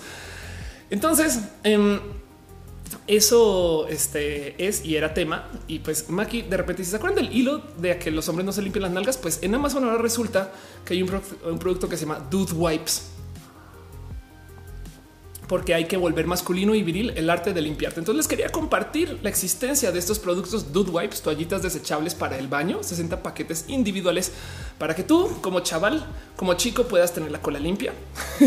y este, no sé bien qué pensar de esto, pero me parece la cosa más pinche divertida del mundo. No, de entrada porque están caras y mucha gente tiene este cuento real de cómo existe como el impuesto rosa, que los productos de chicas valen más que los productos de chico, porque supuestamente están hechos para las chicas. Eh, pero ahí les dejo que esto, como dice este Maki, mantener la masculinidad intacta puede salir caro. pues es justo por eso, ¿no? Y sí, y Rubén más lo aterrizó muy bien. Qué lástima que hay gente que no se reconcilie con su... Ah, porque si lo, si lo harían, serían mucho más felices. Y pues sí, es verdad, ¿no? Es como que me rebasa que esto suceda en general pero ahí se los comparto. Dice Claudia yo hoy leí acerca del poop knife, gente que tiene un cuchillo en su baño para cortar su qué. Eso no puede ser, güey. ¿Qué les pasa? Monserrat Morato dice para que el culo te huela macho. Ahora que dice impuesto negro macho. Ahí tienes. Este Miguel dice es como el gel ego para hombres. Un poco, eh, un poco. Eh, y dice, dice mi suba. Qué cagado, güey. Dice mi suba es porque si el culo huele macho, entonces no traería otros machos que gustan de machos. A mí no me deja de sorprender la lógica de, digamos, del conservador heterosexual, de que los niños no pueden jugar con muñecas porque se trata que si tú dejas que tus niños chiquitos jueguen con muñecas, entonces se van a hacer gay o confundir. Por consecuencia, lo único que pueden hacer es jugar con muñecos que suelen ser hombres fornidos con six pack y sin playera. Sabes? Es como de no, tú no eres gay. Toma solo muñecos hombres para que no seas gay. De güey, ¿cuál es la lógica? Que es lógica heterosexual, pero bueno, así las cosas. Dice justo en el hilo en Twitter, el médico algo dice: Entonces lo estaba haciendo mal. Pero bueno, eso les quería compartir y así las cosas. Entonces dice Daniel Altamirano, el patriarcado ganó un poquito. que Shikane dice es, es que es un for men y pum, masculinidad intacta. Exacto. Así las cosas. Simón Gregar dice ah, que se limpia muy bien la colita con toallitas y le da pena. Me lo contó en secreto como si fuera algo malo. Ándale, ándale, total. güey. Eso, eso me parece lo más divertido que hay. Francisco Fonseca dice: Me gusta escuchar tus transmisiones como si fueran podcast. De hecho, también te dejo el amable recordatorio que las puedes escuchar como podcast, porque también se transmiten este, en iTunes y en SoundCloud. Eh, una vez ya quede después de la transmisión. Pero bueno, así las cosas. Eso está pasando. Y luego la última cosa que eh, tengo así para compartir en abrazos es una gran, una inmensa, mega felicitación a Vico Volkov, a Victoria, a Lea, eh, Victoria Velázquez Volkova, a mi ex Rumi, a mi hermanita, a, la youtuber que yo vine a hacer y a esta persona trans espectacular que también hace contenidos en YouTube, que seguramente muchos de ustedes conocen si me conocen a mí. Eh, porque Vico es como, es como, yo, yo soy la versión beta de Vico, güey. es como ella hace lo que yo, pero en grande, güey. Y mm, cumplió un millón de suscritos en su canal, que me parece una cosa espectacular de observar. Vico, de hecho, este, ahí está, para suscribirse a un millón. Em, ella lleva haciendo videos desde hace mucho tiempo. Nomás quiero darnos un pequeño paseo por lo que tiene en su canal. Vamos a organizar esto por del, del video más viejo para acá. Y esto tiene siete años desde que se publicó originalmente, porque además documentó toda su transición. Yo conocí a Vico más o menos, a ver, a ver si lo puedo encontrar, más o menos eh, cuando estaba por aquí. De hecho, pueden ver este estos videos en particular, Volkova Show 003, por ejemplo, ¿dónde está el 002 y el 001? Puedo creer que no estén, pero eso tiene, fue hace cuatro años y cualquier parecido con Roja es mera coincidencia, porque en ese entonces pues, la idea era producir a Vico cuando era una bebé. güey. Eh, todavía es un poquito bebé, le tengo mucho cariño y como sea, estos videos este, cuentan un chingo de cosas, pero pues es para que piensen en.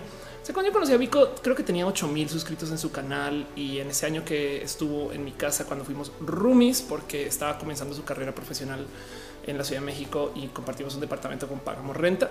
Eh, Vico saltó creo que de 10 mil a 100 mil suscritos, que fue un salto sustancial. Pues bueno, ahora está cumpliendo un millón. Entonces quiero darles como una pequeña gran felicitación en público con millones, un chingo de cosas y no más para que vean cómo han cambiado. Ya vieron ese video que les mostré, pues no solo la apariencia, forma y lo bonito que presenta Vico hoy.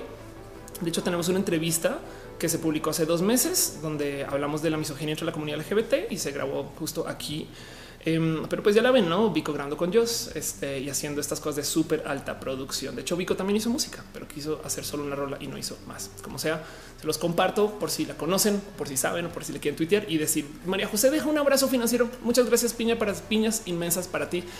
Y así dice Francisco León. Yo conocí a Vico cuando hacía videos en su natal Querétaro. Anda, yo también cuando yo conocí a Vico, este vivía en Juriquilla este y fue parte de fue bonito en su momento. Flutter Dash se solía tener varios posters de WWE, luego los cambié por My Little Pony, cosas de anime, me dijeron gay. Pero viendo en perspectiva, ¿era más gay tener hombres musculosos y aceitados en mi cuarto? Sí, exacto.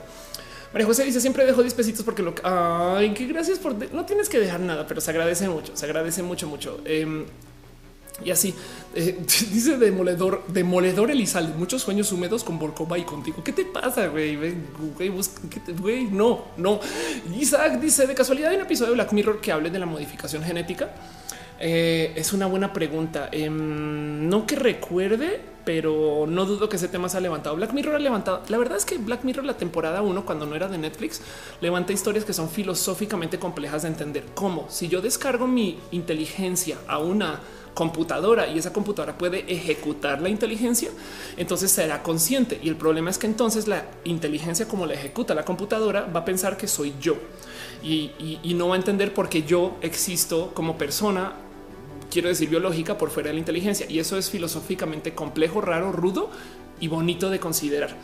Em, y eso es el, si lo quieren ver, eh, el Black Mirror de la primera temporada. Black Mirror de las temporadas de en adelante, donde están obligados a sacar más episodios, se volvió más como un poco como la salchichonería del miedo tecnológico y entonces sacaban cosas como solo por sacar. Entiendo yo, son muy buenas, son muy bonitas, son propuestas muy buenas pero, pero, pero le bajaron un poco a la complejidad de la filosofía y es una lástima porque tiene cosas y así. Angélica dice Ophelia debería tener ese millón. La verdad es que yo no soy tan dedicada a YouTube como Vico, por ejemplo, ni mucho menos soy parte de la comunidad de youtubers como Vico. Entonces entiendo bien eh, por qué la carrera de Vico se fue por allá y la mía. La verdad es que en que imagínate, eh, yo hago roja una vez a la semana y tengo canales olvidados y estoy haciendo música solita en casa. Entonces, eso, en fin, no significa absolutamente nada. Daniel también no habla de Bandersnatch, que también es un bonito ejercicio. Sí, un, episodio eh, donde puedes elegir los finales también es bonito de, pensar, aunque la verdad es que los videojuegos son así, en fin de cuentas, pero como sea.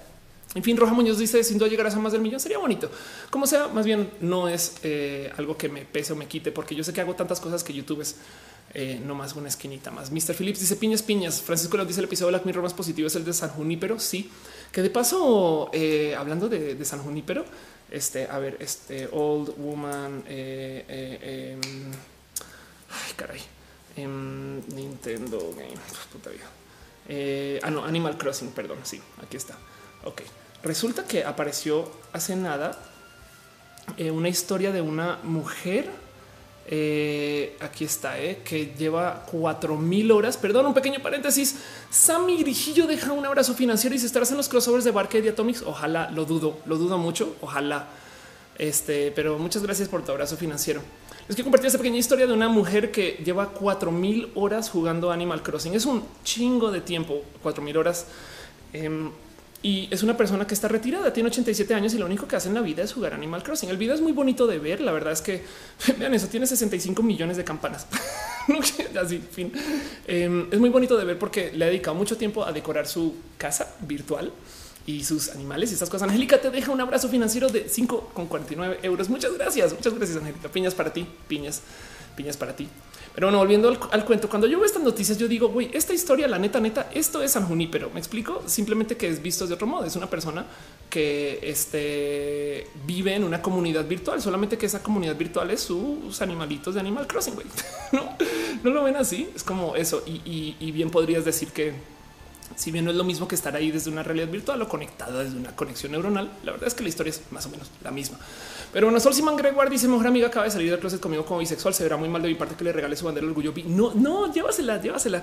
La bandera del orgullo bi es eh, suele ser, a menos que estés en la Ciudad de México, difícil de conseguir. Entonces sería un regalazo. Em, y, yo creo que siempre hay que mostrar bandera. De hecho, de hecho, tan, tan, tan creo eso que ahí está el gato, no? Pero en mi depa ahí está, no? Esa es mi bandera atrás y ahí, ahí se ve. Es la bandera que llevo a las marchas. Pues no se ve, pero afuera en la terraza tengo una bandera este, ondeando desde mi departamento. Si ustedes vienen a Nápoles y ven un departamento en un tercer piso que tiene una bandera ondeando, ahí vivo. Creo que es muy importante mostrar banderas, es parte de, mí. Pero ya dice el Alex cuando retirado será abuelito gamer. Sí, saben que estaba pensando el otro día. Em, está muy cagado. No sé si les había dicho en algún momento o si me lo han escuchado, pero yo siempre he dicho que la gente que juega juegos hoy se nos castigó porque se supone que hoy es que te desconectas y te pierdes y te metes tú a tu juego y ya no. Y entonces te quedas con ese como corazón de si es un poco como egoísta, no? Pero en últimas, un día me cayó el 20 que pues es como mis papás cuando leen libros, no? Entonces, el pensar que ellos se encierran en sus libros y yo me encierro en mis juegos, me cae el 20 que si bien es un medio diferente que maneja emociones diferentes y que además es interactivo a diferencia de un libro, es como los libros de hoy. ¿Hace sentido? Estamos leyendo mucho menos, no siempre. Si consideramos que leemos muchas palabras, estamos leyendo un chingo. Eh, solamente que estamos leyendo menos novelas y menos como historias de largo, de largo como tramos, si lo quieren ver.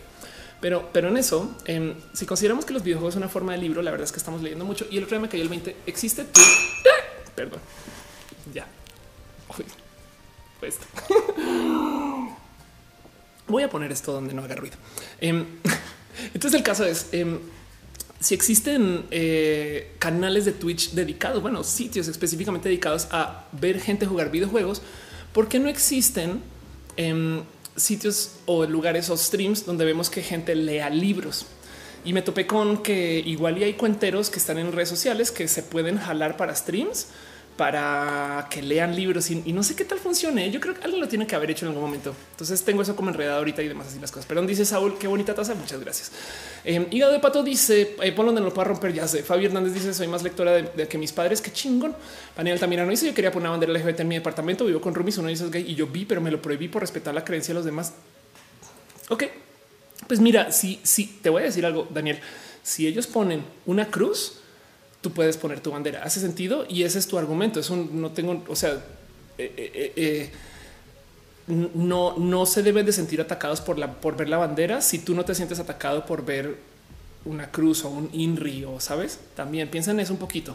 Pero ya, en fin, este dice este, que también existen los audiolibros. Eso es verdad, tienes toda la razón. Pero yo, yo creo que un stream donde sabes se hagan voces y cosas así. En fin, y ya. Y dice Rekeshi que justo dejaba un vaso en la mesa. Me asusté caro con ese sonido. Perdón.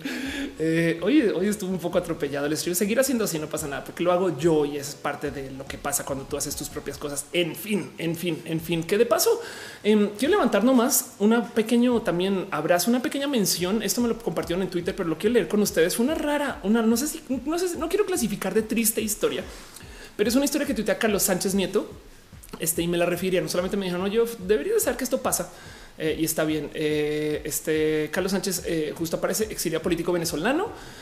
Em, y pues bueno, habla de cómo está, no sé en qué país está de paso, pero habla de un cuento donde eh, estaba en un restaurante, creo, y es mesa junta y dos chavas platicando que tienen tres años de novias.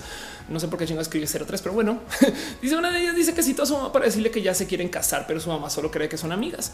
Entonces, literal, estaba al lado narrando un coming out en vivo y en directo. Entonces dice, creo que estoy más nervioso que ellas, viva el amor.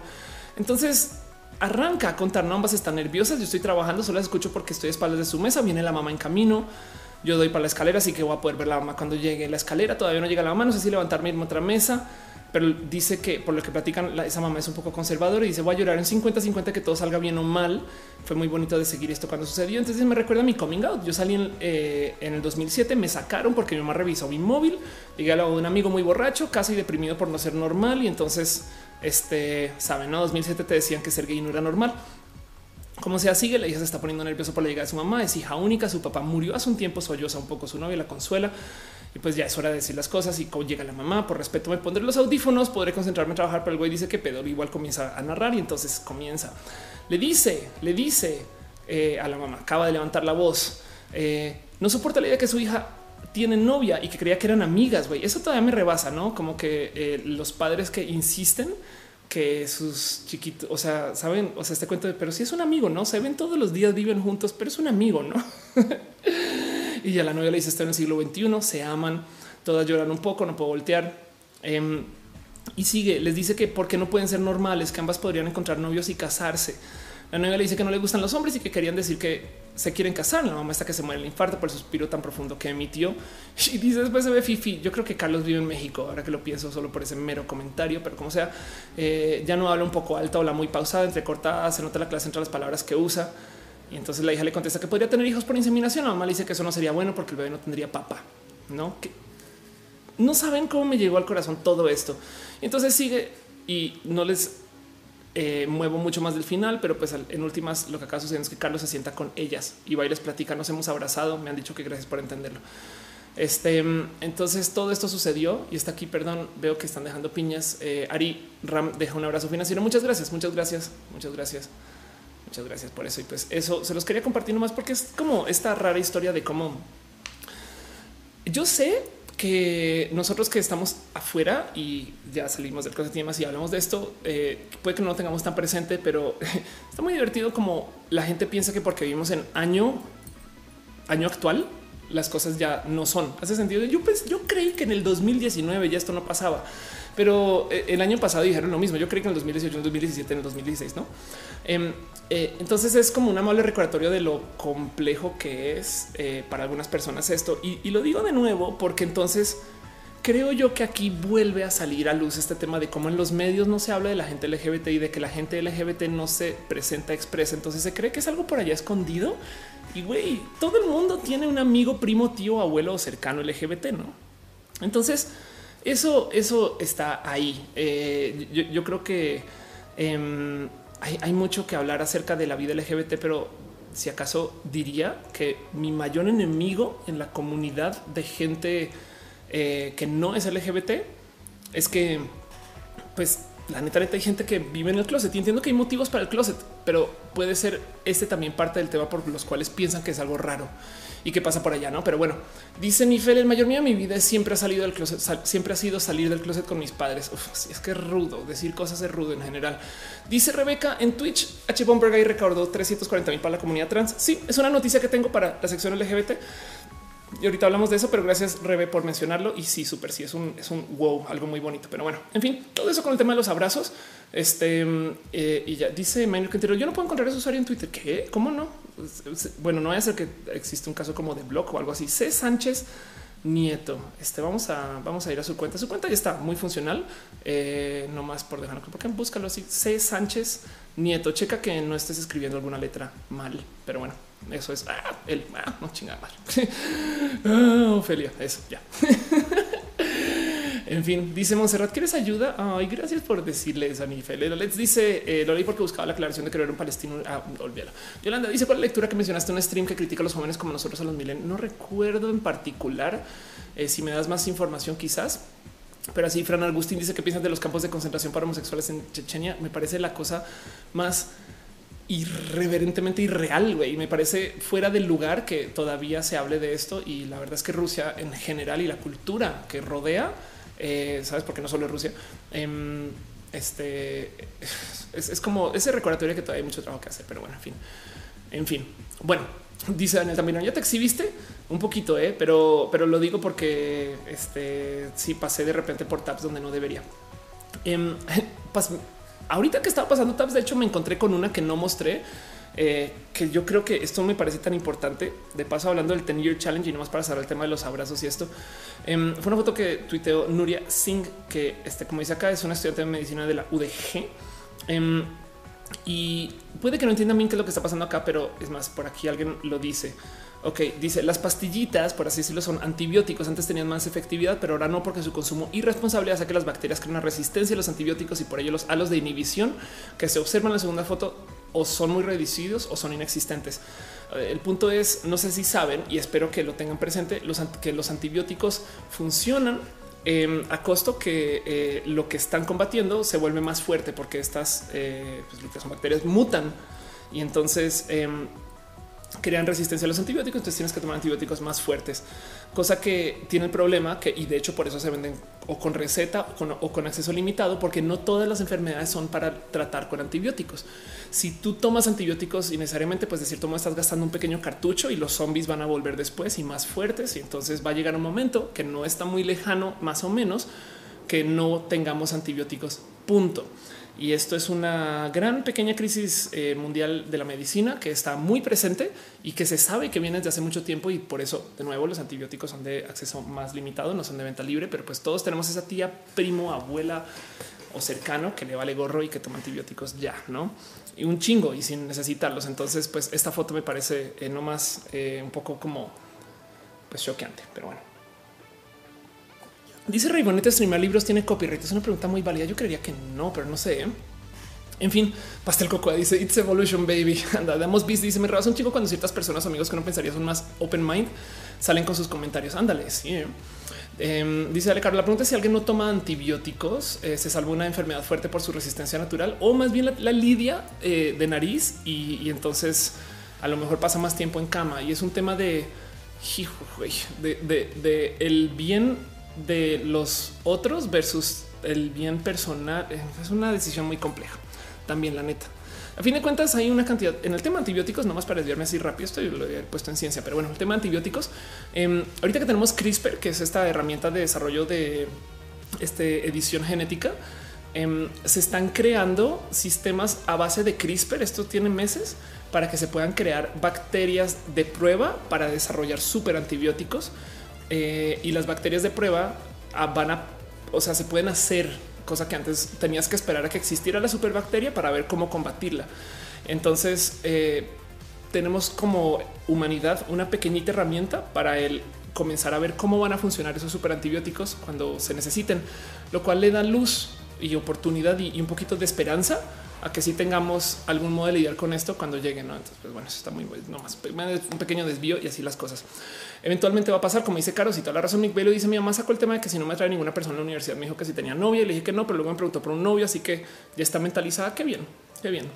A mí que no me digan las personas del ámbito conservador que hoy ahora que resulta que es moda, güey, cuando perdón, pero en los 60 todo no se trasvestía y en los 50 había también historias de gente gay. Todo el mundo tiene un primo, un abuelo, un tío, alguien cercano, lejano. Es como de que no se hagan idiotas, güey no como que de repente resulta que actúan como si ay, qué es esto que se llama la homosexualidad. Y es de güey, papá, perdón, pero tú tienes un amigo que es abiertamente homosexual o, sabes que es homosexual. No, yo sé, yo lo sé, yo lo sé, sin importar quién sea su papá y dónde viven. Y pues bueno, en fin, Últimas cosas que tengo aquí en los abrazos. Esto lo tengo en el repaso latinoamericano, pero la verdad es que yo creo que este tema en particular puede que se coma tanto tiempo que lo volví lo único que tengo para repasar de lo de latinoamericano. Disculpen venezolanos, colombianos, este chilenos, argentinos y demás, eh, porque es un tema que me llega un poquito al corazón eh, porque lo estoy viviendo. No es este cuento de lo que está pasando eh, con el huachicol en Latinoamérica, que primero que todo, para la gente que no sabe, el huachicol es básicamente la reventa de gasolina robada. México tiene un problema muy cabrón eh, con el tema de gasolina que literal se está apropiando de transmisión vía este, tubos, ductos y demás y el mero hecho de que también se pueda revender, no que existen gasolineras que o sistemas donde la gente compra desde alguien que llegó con la gasolina a la casa. Entonces em, hubo una situación horrible eh, donde se dio una fuga que realmente parece y como tengo entendido, la fuga se dio de modos poco accidentados, entiéndase, se dio para robar gasolina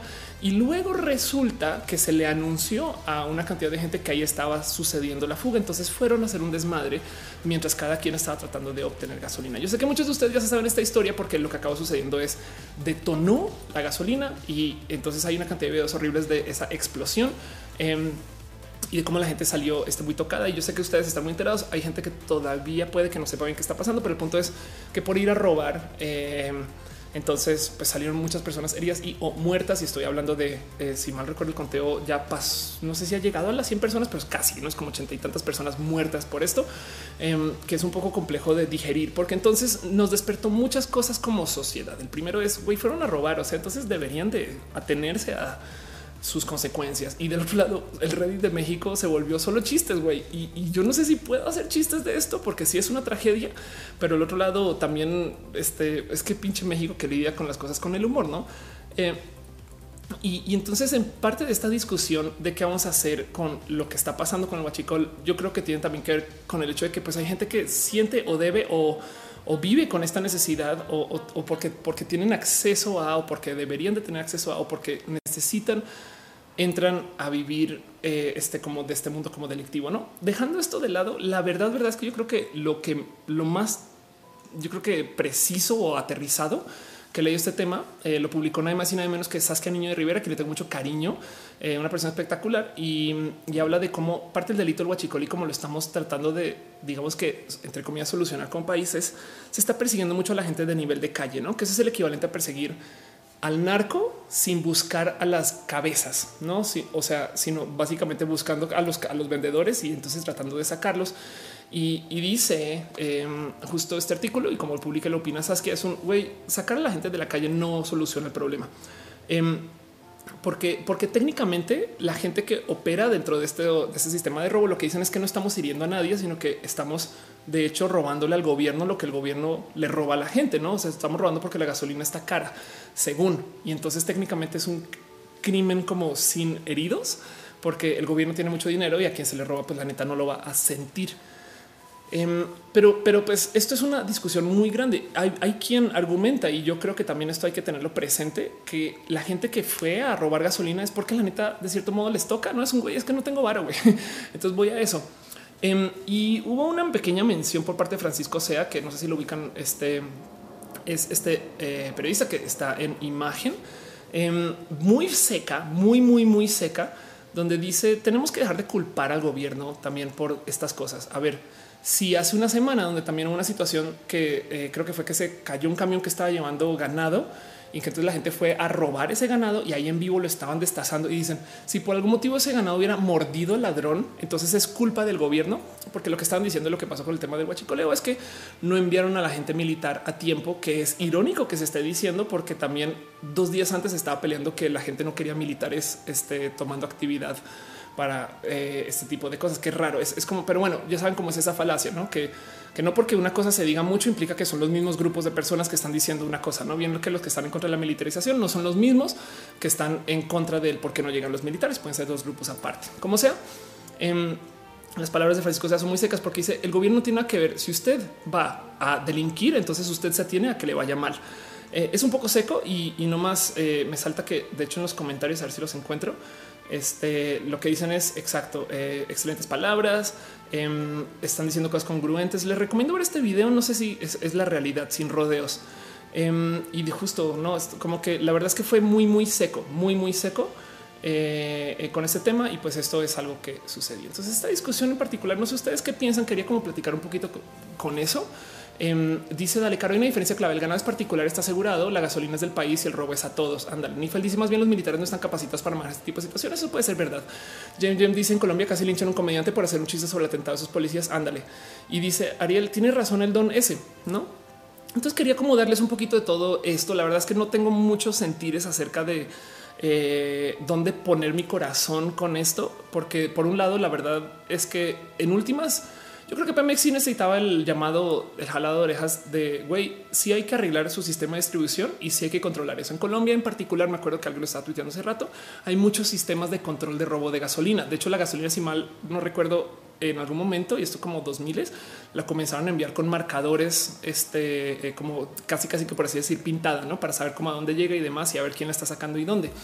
Em, y hay una como policía eh, o, no sé si es una policía militar de, control de, creo que es de gasoductos, pero como sea que están cuidando la gasolina. Em, y en México hasta ahora esto se está formando y del otro lado México no estaba listo para prepararse para tener eh, desabastecimiento porque en últimas también no tenían por qué si tenían todo una gran empresa que es parte del gobierno, que es Pemex.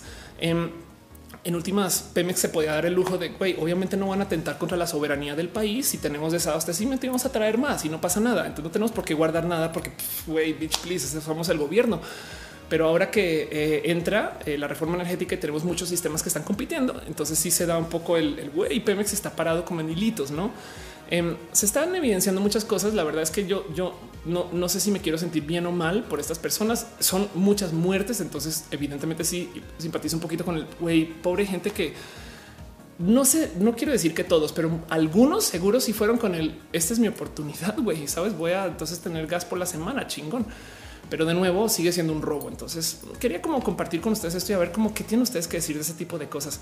Em, dice Sergio Ordaz, ¿qué piensas de la situación de los venezolanos en Ecuador? Hoy di una entrevista con un medio venezolano y fue raro y bonito hablar de esto. Em, pero hablamos también un poquito de la emigración y, pues sí es un tema complejo porque hay son emigración en masa y de llevar. Dice Servando Tlalipa, primero hay que comer y luego viene la moral. Elitrop dice Soleitia que parte de su estrategia era los marcadores químicos para ver cómo se repartía.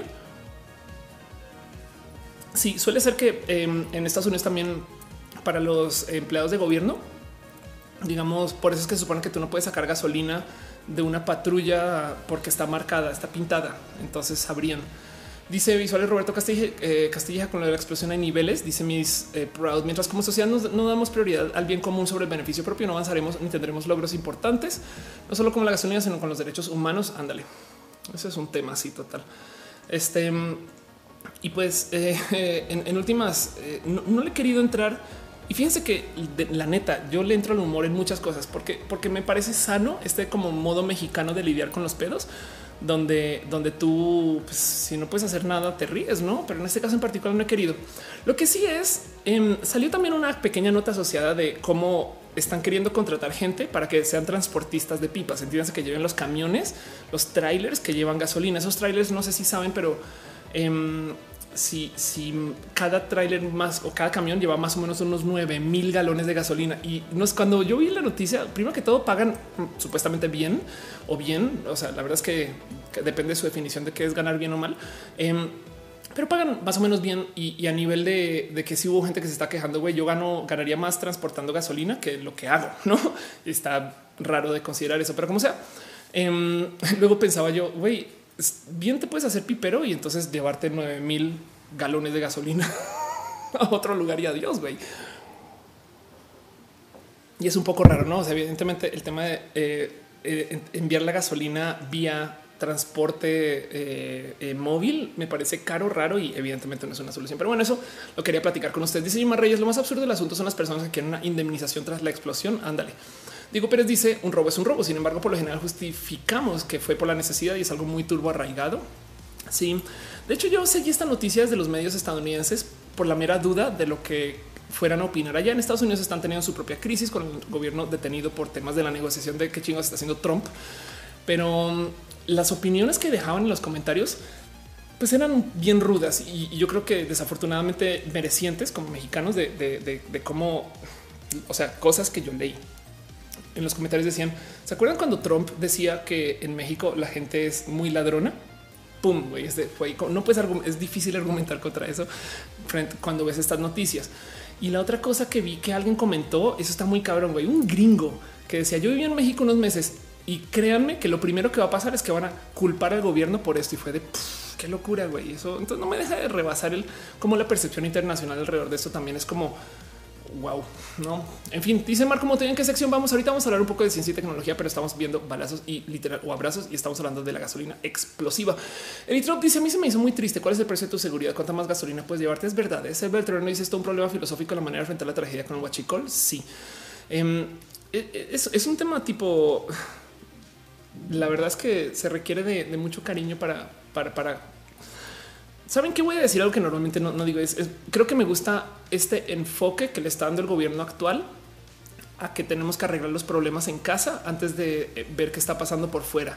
Me choca mucho eh, que se están dejando desatendidas muchas cosas que son bonitas de las relaciones mexicanas con el exterior. No, México, a fin de cuentas, es un país que es famoso por tener demasiados acuerdos eh, este, internacionales de intercambio de bienes, porque, porque no, no va a entrar a apoyar y ser parte de guerras con todo y que tiene presencia de todos modos. Y entonces México tiene una presencia internacional, digamos que de poder suave, muy pinches amplia. Em, y, entonces pasan cosas muy bonitas en colaboración con otros países. Pero este enfoque que está teniendo el gobierno, digamos que por ahora y para no meternos más, les voy a creer que sí es lo que están haciendo. Em, y yo, creo que está bonito considerarlo así, pero es, como, pues eso es como el tema que de repente dijeron vamos a arreglar este mierdero. Y también hay que tener en cuenta que como es un partido nuevo, estarán los de antes diciendo no, pues yo enveneno aquí este, el agua para que los nuevos se vean re mal. Y entonces esa negociación está ruda, güey, está bien compleja, como sea.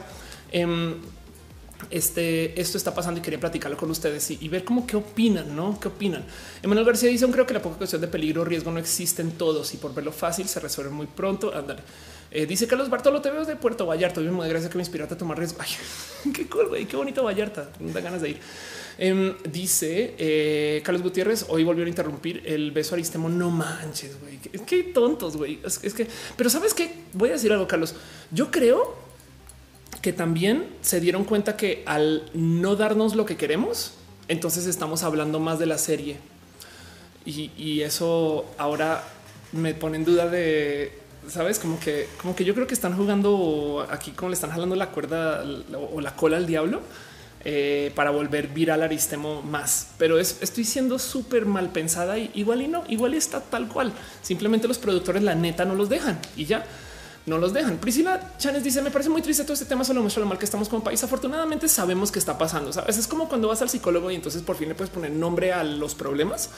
Así, eh, eh, mira, de nuevo, pensemos en positivo. Es, es, está rudo, está complejo y hay, el problema es multifactorial. Hay muchos temas, no solo es el huachicol, es la gente que vive en una condición que se presta para que el huachicoleo sea viable y también que el sistema de ley es tal que no funciona y permite todo eso. Podemos rascarle y no tiene que ser solo el huachicoleo de paso, porque se nos olvidó que existe el narco también a todas estas. ¿eh? Em, pero eh, lo bueno es que ya sabemos que está y entonces sabemos que es algo que no, que en fin, es que es como, es como siento que eso es bonito. Dice Dave, ¿qué piensas de estudiar psicología? Conozco gente que se hace en psicología y son lo máximo y conozco a psicólogos y psicoanalistas y psiquiatras y demás. Y entonces el mero tema de estudiar el pensar me parece algo muy bonito de ver. Firos dice a mí me rebasa el hecho que las víctimas de la explosión tenían bien presente todas las advertencias de que eso ocurriría. Gente que se desmayaba por la saturación de combustible en el aire y aún así, ándale, Aldo Arteaga dice, ¿qué opinas de los que piensan que el modelo neoliberal genera como daño colateral de deshumanización de la sociedad? Híjole. Em, cuando hablo de esto siempre sale alguien a quejarse de, Ay, es que pues por supuesto que Ofelia solo puede pensar así porque es de esta familia o este sistema político, esta educación o este privilegio. Em, todo lo que tengo que decir es el sistema que tenemos es medianamente funcional. Hay también una cantidad de disfunciones. El único problema de cambiar de sistemas de gobierno en general no es la propuesta, sino es la transición. ¿Me explico? Eh, en el tema de una persona transgénero. Yo sé que es una analogía bien idiota, em, pero, pero no es el ser hombre y el ser mujer, es la transición, no lo, que te puede romper. Entonces, eh, desafortunadamente lo que tenemos ahorita y, entonces ahí la decisión es si te quieres clavar más y, meterte más al hoyo o no. Y aún así podemos argumentar que así como hay una cantidad de, problemas de, despersonalización, eh, también eh, nos hemos creado como seres muy funcionales para hacer como comunicación grupal. El mero hecho de que este stream esté pasando, pues funciona dentro del sistema neoliberal. Ese sentido, pues bueno, perdón. Álvaro Mebarak dice gracias por el spoiler de Aristemo. Perdón. dice Calum Carmiche, la mejor alternativa entonces sería eliminar las necesidades que llevan Guachicol o le da a este mercado o algo más. Un saludo. Pues mira, la verdad es que es muy complejo de ver. Siempre que, por ejemplo, es como eh, imagínate que quieres deshacerte del narco. Dejemos el guachicol guardado para no pelear mucho sobre ese tema y no, no meternos en esto. Em, si tú, si tú legalizas la mota y las drogas duras, no el narco entonces va a perder un modo de hacer dinero. Y entonces vas a tener muchas personas que igual y tienen dinero todavía que no saben cómo recuperarlo, dónde buscarlo, qué hacer con él, todo ese tipo de cosas. ¿Qué haces con ellos? No? Entonces hace falta, hace falta buscar eh, caminos de reinserción, digamos, social. No es ¿Cómo haces tú para, para convencer a estas personas que estaban dentro del sistema del narco que también pueden trabajar y operar dentro de otro sistema? No, y, por qué y cómo. Y no, entonces es duro, es complejo y, es dificilísimo de solucionar de modos muy fáciles. Pero evidentemente, mientras exista más, como creo yo, prosperidad general, eh, se va a dar a que la gente se anime para hacer otro tipo de actividades que no sean necesariamente ilegales. Y también hay algo de cultura donde em, algo pasó bueno, yo creo que ya pasando mucho tiempo, pero algo hay en la educación que se cree que quien logra darle la vuelta a la, regla es más chido. Me explico. O sea, es cool el estudiante que no estudia, es cool el que hace trampa y cómo hace trampa. Y entonces, como que romantizamos mucho el doblar las reglas y eso es raro. Y yo creo que también es una, digamos que una parte pequeña, pero todavía responsable de este desmadre. En fin, Dice Alan Shango, luego con un capítulo más del libro de la historia de la estupidez humana. De hecho, sabes que justo eh, había mucha gente en Estados Unidos comentando que la explosión era una gran este, quema darwiniana. Pero bueno, Yuli dice saludos desde Buenos Aires. Un abrazo. Pablo León dice el que no, el que transa no avanza. Dicen por ahí. ¿Sabes qué digo yo? Este, el que trans avanza. Perdón, perdón, también soy bien idiota con eso. Dice Luis Hernández, no hay justificación para un robo, pero qué triste situación, triste ver deshumanizados, que deshumanizados estamos, es verdad. Em, y eh, ¿qué más veo por ahí? Aldo Ortego dice que ah, ya, pues ya te leí tu pregunta. Eh, Visual Roberto Castilla dice la derecha quiere solo meter a la cárcel a los quemados porque se lo merecen, pero eso no resuelve nada, solo esconde el problema. Sí, ¿qué te pasó? Em, a ver, nomás por dejar en claro, que evidentemente esto no es el caso, no? O sea, o sea, ya, ya esto ya avanzó y por eso hay neoliberalismo y neoconservadores y también por eso hay un sistema mucho más complejo del cómo vivimos, pero que no se les olvide que la gran diferencia entre derecha e izquierda filosófica y base y original es la creencia en que la gente puede cambiar las condiciones que se les otorga nacimiento por medio de actividad social. Ese sentido es una persona derechista cree que hay indiferencia, que hay diferencias, perdón, y que no hay nada que se pueda hacer por eso. Perdón, pero tú naciste mujer, eres de otra orden y ya nunca lo vas a poder cambiar. Y de repente llega alguien y dice, pues yo soy trans, ¿eh? o sea, yo puedo ser mujer u hombre si quiero. Y dice, wow, no, qué pedo. Entonces, técnicamente, eh, eh, esa es la raíz de, que ahí en adelante se ejecute de mil modos y se piense de otro. No es, otro cuento y es que el cómo vivimos la política hoy. Em, pero, pero bueno, quería nomás dejar eso así como pequeño, como recordatorio de cómo si quieren verlo la como base de lo que se supone que es. En fin, pero bueno, todo eso es un tema bastante más complejo. Yo creo que más allá de mi expertise eh, y les quiero invitar justo a que se una pasada por el video de Francisco Sea em, y recordarles que también están pasando muchas cosas, porque es que creo yo que es que lo, que hago es que llevamos 20 días del año nuevo y ya pasó tanto en el gobierno nuevo Em, esto lo estaba tuiteando em, Lady Corrales. Dice compren velas y pilas. La CFE elabora análisis con el fin de enfrentar problemas de pérdidas eléctricas.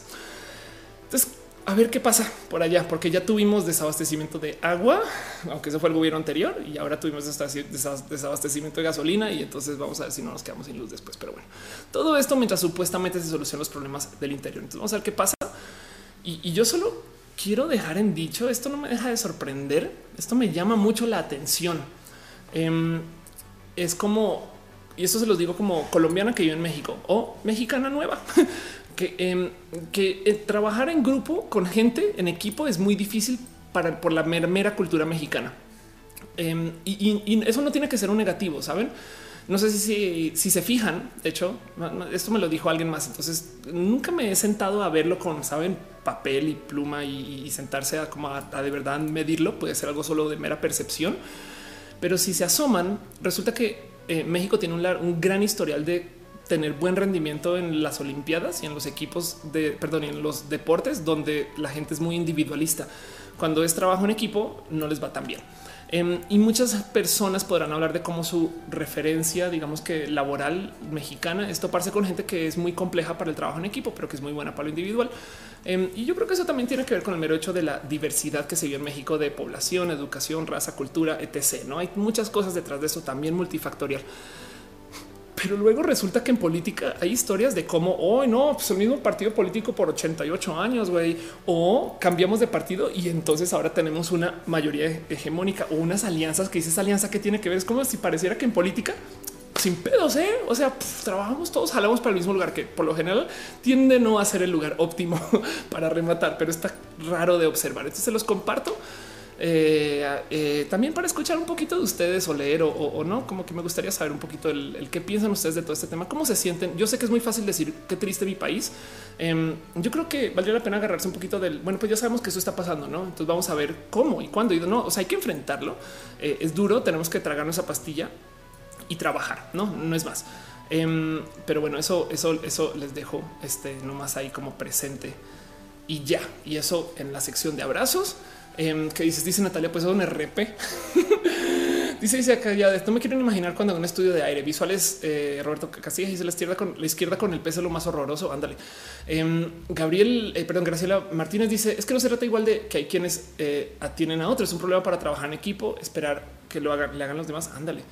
Eh, ah, en Twitch están, hay un tema de controls que están llegando a decir bobadas, pero bueno, gracias por estar baneando, los quiero mucho. Raciel Casares Alarcón dice la música MIDI es de Donkey Kong. Sí, Nux Silva dice Oli, Oli Nux, qué bonito verte. y ya, fin. Luis Hernández dice: Pues por un buen dinero puedo trabajar hasta con López Obrador. Han de decir. Sol Simón dice: En los desastres naturales nos unimos, trabajamos unidos, pero no entiendo por qué no lo hacemos en lo demás. Eh, Manuela Fernández me pregunta: ¿Cómo fue que llegué a México? Mi papá ya vivía en México, él trabajaba en petróleos en ese momento, todavía trabaja en petróleos, pero bueno, em, y me invitó a estar acá. Yo estaba viviendo en Australia y iba a decidir pasar por México para conocer y quedarme acá quizás unos tres o cuatro días y me enamoré del país en esos tres o cuatro días y no me he ido. En ese entonces me gustó mucho que México tenía una cantidad ridícula de, cosas en general. Me acuerdo de pensar, güey, todos estos edificios y gente y demás y no había buenos websites para cosas. Me explico. Cuando yo llegué al Reforma tenía un website súper patito, pedir pizza por internet era imposible. Yo en ese entonces hacía desarrollo web y me acuerdo de pensar un güey aquí hay dinero y gente para venderles cosas.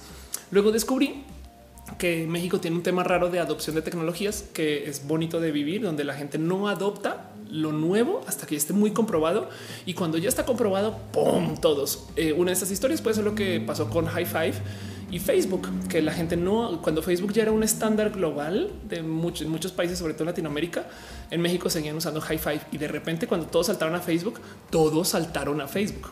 Y, y, eso lo he visto en muchos rubros también. Y pues por eso me quedé muy bonito. Sí, muy bonito. Yo le tengo mucho cariño a México. Amo estar acá y así las cosas. Raciel dices, ¿me aceptarías un café? Tocaría coordinar. Eh, mis tiempos son bien pinches difíciles, pero pues hay que ver qué ahorita, pero pues escríbeme en Twitter. Real Kai Shikana dice, ¿qué te parecieron los chicos de Jastic que hacen jazz con música videojuegos? Los amo con todo mi corazón y me quiero casar con ellos. Pero bueno, dice Claudia Cedillo, sí, cierto, somos como defecto retardado, que, que no más por dejar en claro, Clau, no es un negativo eh, obligatoriamente.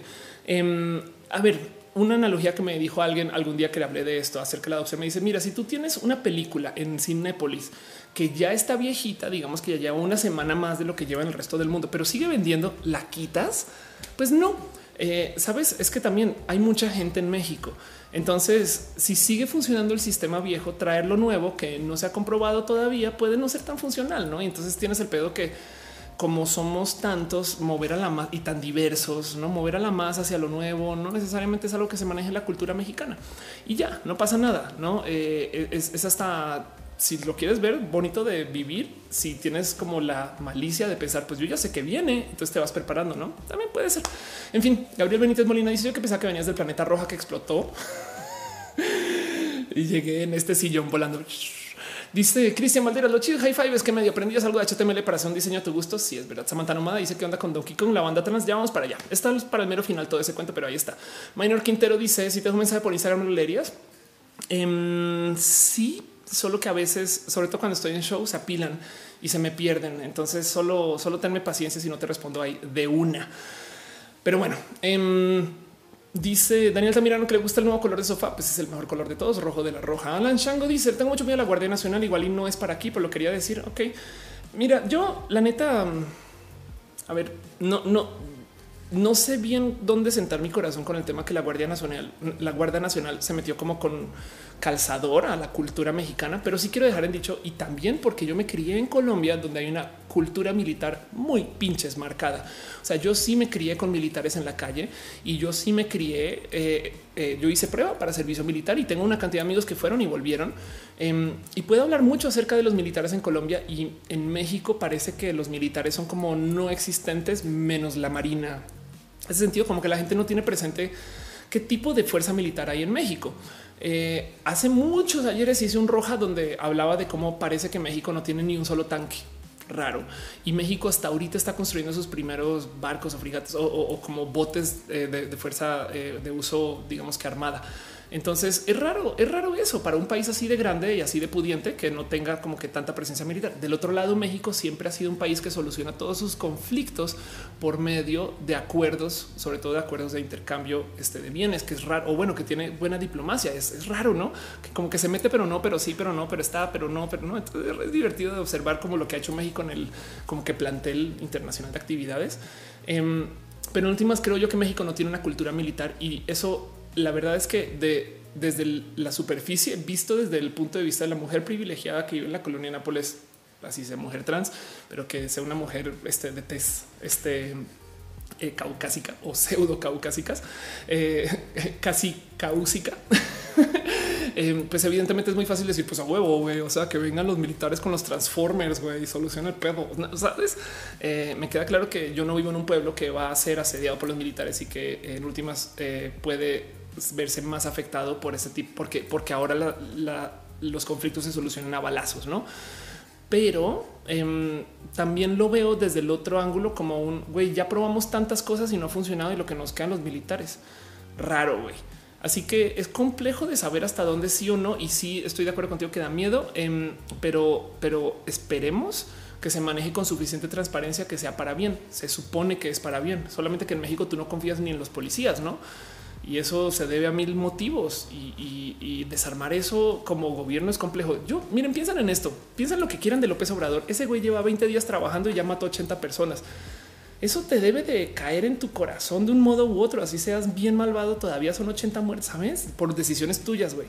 Entonces, em, no sé, son pastillas duras de, tragar. En Colombia, cuando yo crecí, todo, todo, todo el día se hablaba de estamos en guerra. Afortunadamente ya no. Colombia solucionó sus problemas y si bien lo solucionó de modos complejos, em, que incluyó demasiada sangre, eh, ahora ya pasó de eso un poquito y, se están arreglando las cosas, pero, pero sí, sí, hubo eh, presencia militar. Ahora de nuevo, esto es Colombia, un país completamente diferente, con una historia diferente, con un sistema militar diferente. México no tiene por qué llevarse esos modos y de paso para rematar México tiene historial de abuso militar. Entonces entiendo bien el por qué mucha gente tiene ese miedo, ese susto y, estoy contigo que da miedo la incertidumbre, pero sí dejo en dicho que así no sean los militares, lo que se ha estado haciendo no ha estado funcionando. Entonces toca cambiar, güey. No puedes seguir combatiendo los problemas del mismo modo. No sé si sea con el sistema de la Guardia Nacional, pero no se puede seguir combatiendo los problemas del mismo modo. ¿no? En fin, José AG dice hay un tipo que era militar que habla sobre todas las cosas homosexuales que hacen allá adentro, incluso tienen sexo entre ellos. Wow. De hecho, me acuerdo que también hay un piloto eh, de la Fuerza Aérea Mexicana que es bien rockstar güey, y que tiene su propio canal de YouTube y eso también es muy bonito de ver. Dice Monserrat, eh, eh, pero el señor mató a alguien al final del día. Las muertes este, por fugas y huachicoleo no son únicas de su sexenio. Es verdad, pero es, es como no sé, güey, sabes, es como eso igual es, es bueno, perdón, es que es, que complejo trabajo, güey. Entiende una por qué los presidentes se vuelven canosos en sus primeros dos años de vida, no?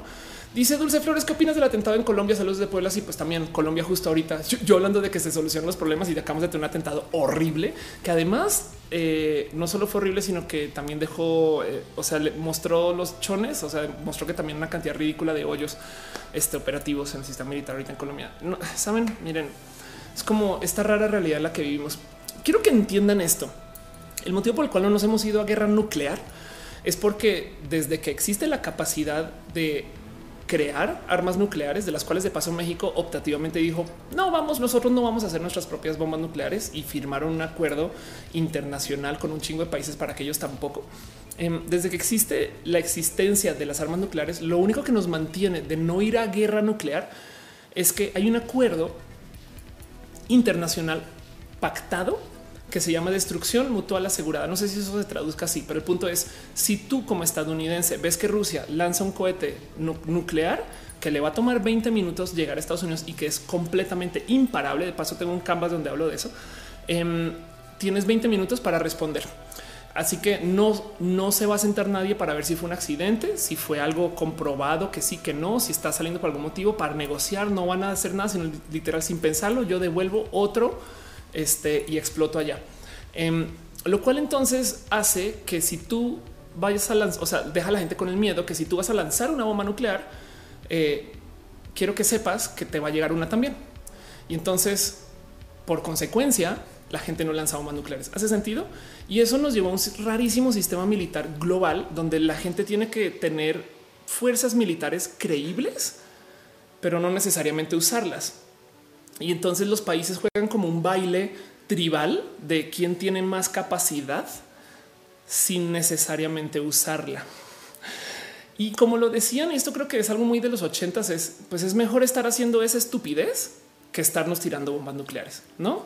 Es mejor estar bailando entre nosotros de a ver quién es más fuerte y quién tiene el palo más, más grande que no hacerlo. El problema es que vas escalando la, violencia potencial cada vez más. No las armas de, los musculosos de hoy son demasiado peligrosas y entonces se presta para que tengamos un rarísimo orden militar mundial, lo cual quiere decir que la gente no es, no estamos, no nos hemos ido a guerra nuclear, no porque seamos buenas personas, güey, sino porque encontramos un modo bien pinche culero para asustarnos, para no entrar a eso. Y puede ser que eso sea también en lo micro un modo de lidiar con las cosas, pero es complejo salir ahí a decir, güey, es que claro, hay que lidiar con el miedo, güey, hay que gobernar y asustar a los bachicoleros, a que no, es raro, güey. Las fuerzas policiales estadounidenses aplican mucho la cultura del miedo, tanto que son un poco abusivas, sobre todo cuando se trata el tema de raza. Em, y, entonces se les considera efectivas y la gente piensa que en Estados Unidos los policías son buen pedo, pero la neta, güey, son una horda de culeros, güey y es muy complejo de pensar que esa es la situación humana. No hace sentido. Dice Raciel Casares que si extraño Colombia, mucho, voy bastante. Mi familia, mi, mi, mamá vino hace muy poquito y estoy con ella un ratito. Fue espectacular, fue muy bonito eh, compartir con ella. Me presenté en el Cine Tonalá en Bogotá también. Fue raro ir a Colombia a trabajar. Hablo con gente colombiana todo el día y, todavía pues, tengo mi bandera tatuada, sabes? Entonces vivo como con mucho cariño y amor de, de lo que es ser colombiana. Soy mexicana y soy colombiana. Entonces, si las nacionalidades fueran una sexualidad, soy bi, hace sentido, pero bueno, en fin. Este, así las cosas. Dice Christopher Williams, mándame saludos. Oli. Dice Monserrat, eh, hay que hacer agencias, mata agencias, promover montarse en plataformas. Wow. La Tutix dice, eh, eh, para que usar bombas y puedes tirar una bacteria en el agua potable también. Daniel Altamirano dice, veré el recalentado, va a ser mi tarea. Ve, ve, adiós. Tarea de inmunología, hablando de eso. Adiós, adiós, adiós, vaya, vaya, haga sus cosas importantes. Tiene Taborda dice, ¿será por eso que eso que el nuevo presidente de Colombia se decoloró el cabello en campaña para que no se viera el cambio en la presidencia? Puede ser, puede ser. Hasta Barack Obama, que estaba bien joven cuando entró, salió con canas y mal, güey. De Mosby dice, ¿sabes cuál es la definición de la locura? Es hacer la misma cosa una y otra vez, esperando un cambio. Anda, sí, eso es verdad. Pablo Tevez dice, hace tiempo que no te veía por el cambio de horario, que me perdí estos meses. No mucho, porque me fui también eh, un buen rato. Entonces así las cosas. Linkdown dice, por no hablar en Visual Politics, en como ningún país ha funcionado la entrada al ejército en las calles. Eh, pero solo recuerdo ese pequeño fragmento. Es raro. De hecho, más bien como yo lo veo, em, el tema de militarizar un país es que suele ser que para el gobierno que lo busca puede funcionar, ¿sabes?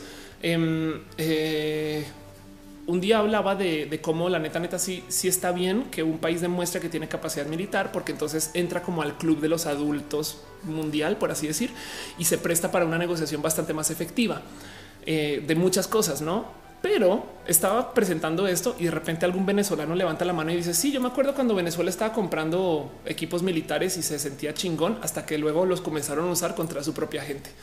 Y, me, bajó así, o sea, me, recuerdo sentirme fría de, uy, sí, tiene toda la razón.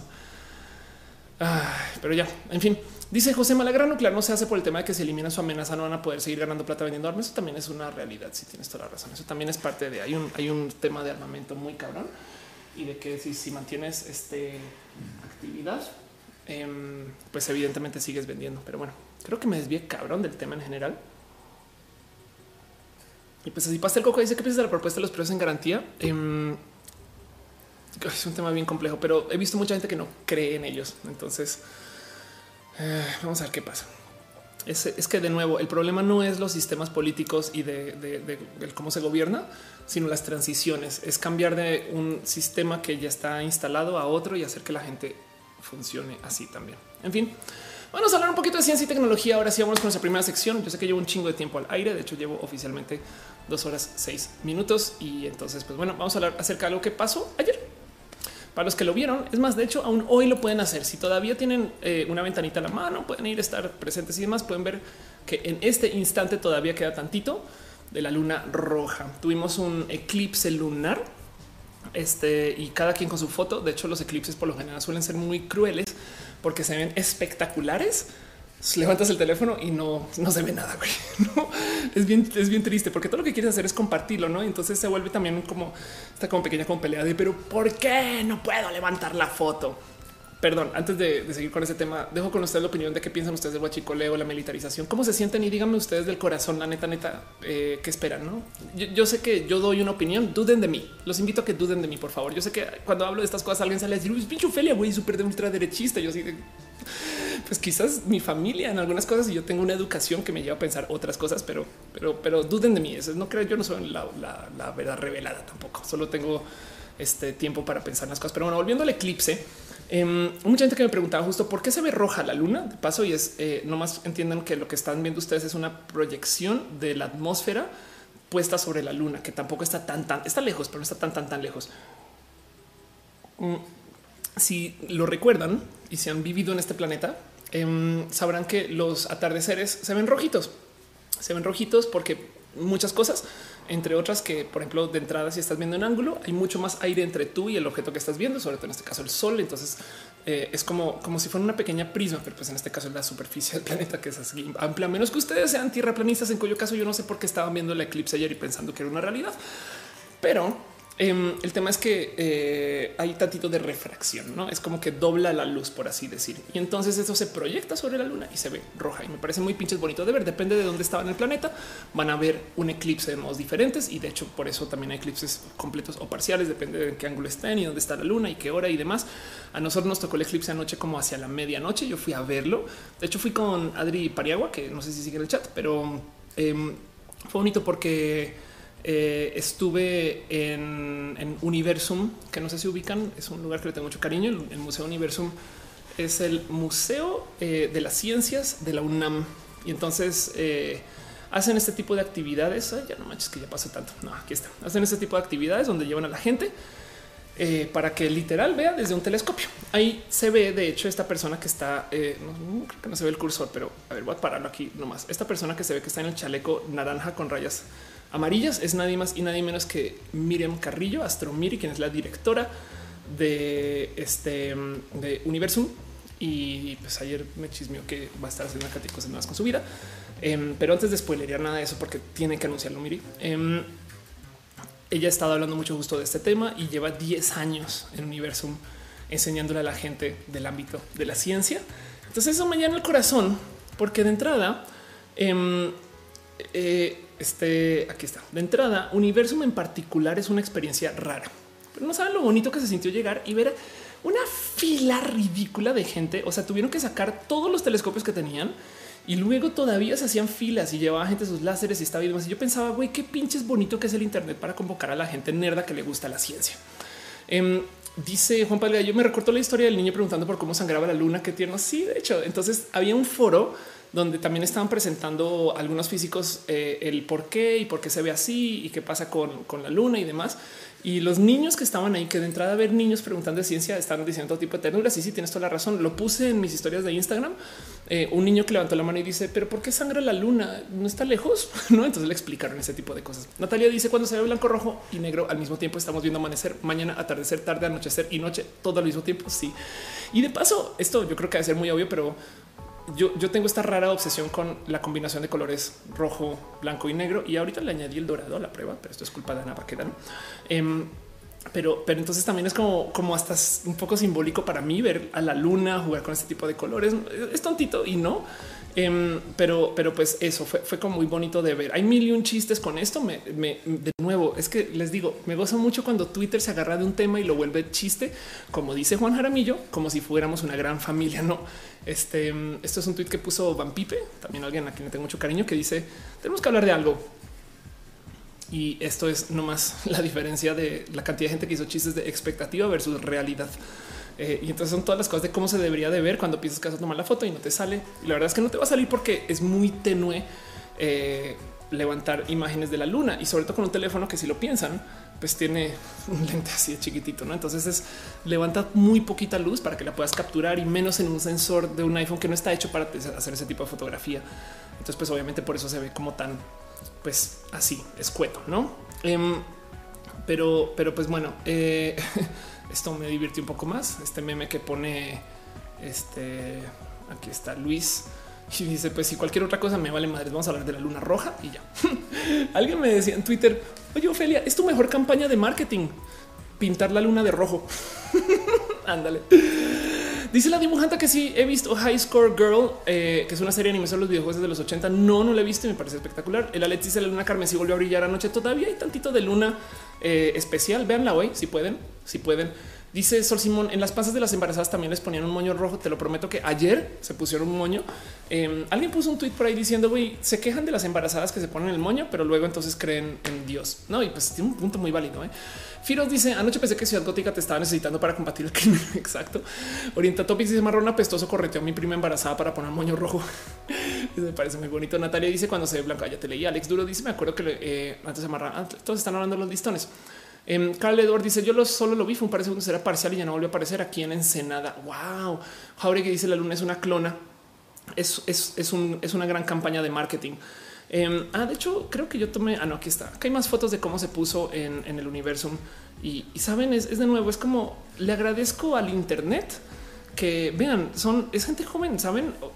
También yo sé que somos más personas en el globo terráqueo, pero cómo me gusta ver a gente interesada por la ciencia. Cuando yo estudié física, yo era una, en, o sea, no es broma. Yo tuve más o menos entre 8 y 10 personas en mi clase que todos íbamos creciendo. O sea, fueron dos años. Yo estudié física en dos años porque lo hice aceleradísimo. Por eso me gradué tan temprano en mi maestría también. Este eh, lo hice porque hice muchos veranos y tomaba dobles materias y solo me clavé y me enfoqué en eso y, ya saqué mi carrera en dos años, que es una locura pensándolo hoy. Pero sí, era, era una persona más intensa de lo que soy. Pero el caso fueron dos años de estar con las mismas 8 o 10 personas. Hace sentido. Eh, y, hoy en día veo esto y digo, güey, a la gente le gusta la ciencia. Qué bonito. Con todo y que ya hablamos del horóscopo, no? Pero, pero bueno, eh, ese tipo de cosas me parece bueno. Dice eh, Alex Duro, regreso. Voy a eclipsar a mi refrigerador. dice la dibujante. Era un eclipse. Pensé que era la roja llamada. Puede ser. Elisa Sonrisas dice Red Sunday, Blue Monday. Sí, exacto. Y por eso hoy es magenta. Paula León dice: Yo me enteré de lo de Universum ah, no me enteré, pues me pasa por alejarme las redes. Y no te preocupes que igual para todos los este, como que grandes movimientos eh, cósmicos visibles eh, hacen este tipo de cosas. Me parece muy bonito. Dice eh, Maritza Medina, voy en primer año de física, entramos dos grupos de 40 personas. Qué bonito, güey, qué chingón, qué chingón. Nux Silva dice, ¿por qué el eclipse luna le hacías mucha promoción y al solar le tiraste mucho? Depende del tren del mame. la verdad es que sabes que Nox en Universum en particular me pidió que ayudara a promocionar este y, ya no le quita que eso no es más, no es más, pero me, toca el corazón. La verdad es que ayer estaba así un poquito de eh, llevada con la alegría de ver gente. Es como no estoy acostumbrada a eso y así. Lemus dice la luna se puso más roja porque todos la veían. no era fácil dar ese show para ella. Totalmente de acuerdo. Así. Entonces, pues eso pasó. Em, y eso era nomás lo, lo, que les quería compartir. De hecho, me divirtió mucho que eh, luego vi que entre el tren del mame, entre otras cosas, para quien todavía lo juega en Minecraft, también hubo eclipse. Me parece muy bonito. Hace muchos ayeres, bueno, hace como el 2014, creo 2015, un año que hubo cuatro lunas rojas. Em, y ese fue justo el año que yo adopté el ser roja. Entonces no sé por qué lo siento también como un llamado licantrópico, no eh, el ver estas cosas. Quizás también por eso me emociona más por las cosas que sean de noche, no sé. Pero bueno, bueno, de hecho, sabes que para ahora que lo, recuerdo, el eclipse eh, solar eh, también fui a Universum, pero no pude estar mucho tiempo. En fin, dice Juanpa Delgadillo, era Dios jugando con las capas de Photoshop. Lo pudieron ver. De paso, estuvieron ustedes en eso. Me parece muy divertido que estoy de pasadilla. La verdad es que no era más que eso es lo que quería como compartir con ustedes acerca de la luna roja. Em, sino, recordar que estas cosas pasan y que van a seguir pasando. Y yo ayer pensaba, ¿cómo habrá sido? ¿Cómo habrá sido esto en la época donde no había nada de información? Saben, como tribal. Me explico. Es como si, si, tú, como indígena, de repente te topas que la luna se pone así de ¡guau! qué locura ya. En fin, Alejandro Rodríguez dice cuando regresa a Canvas y sus super temas necesito más tiempo. Jem Jem dice tatúate una, una, luna roja. No me des ideas porque acaba de salir un tatuaje. De hecho, tres me retoque mis tatuajes también. Fue bonito. Alex Duro dice: Yo creo que en el fondo eres wicana, una cosa de esas. Sabes que eh, la primera vez que dudé de mi religión cuando era niñito eh, de como 14 a los 16.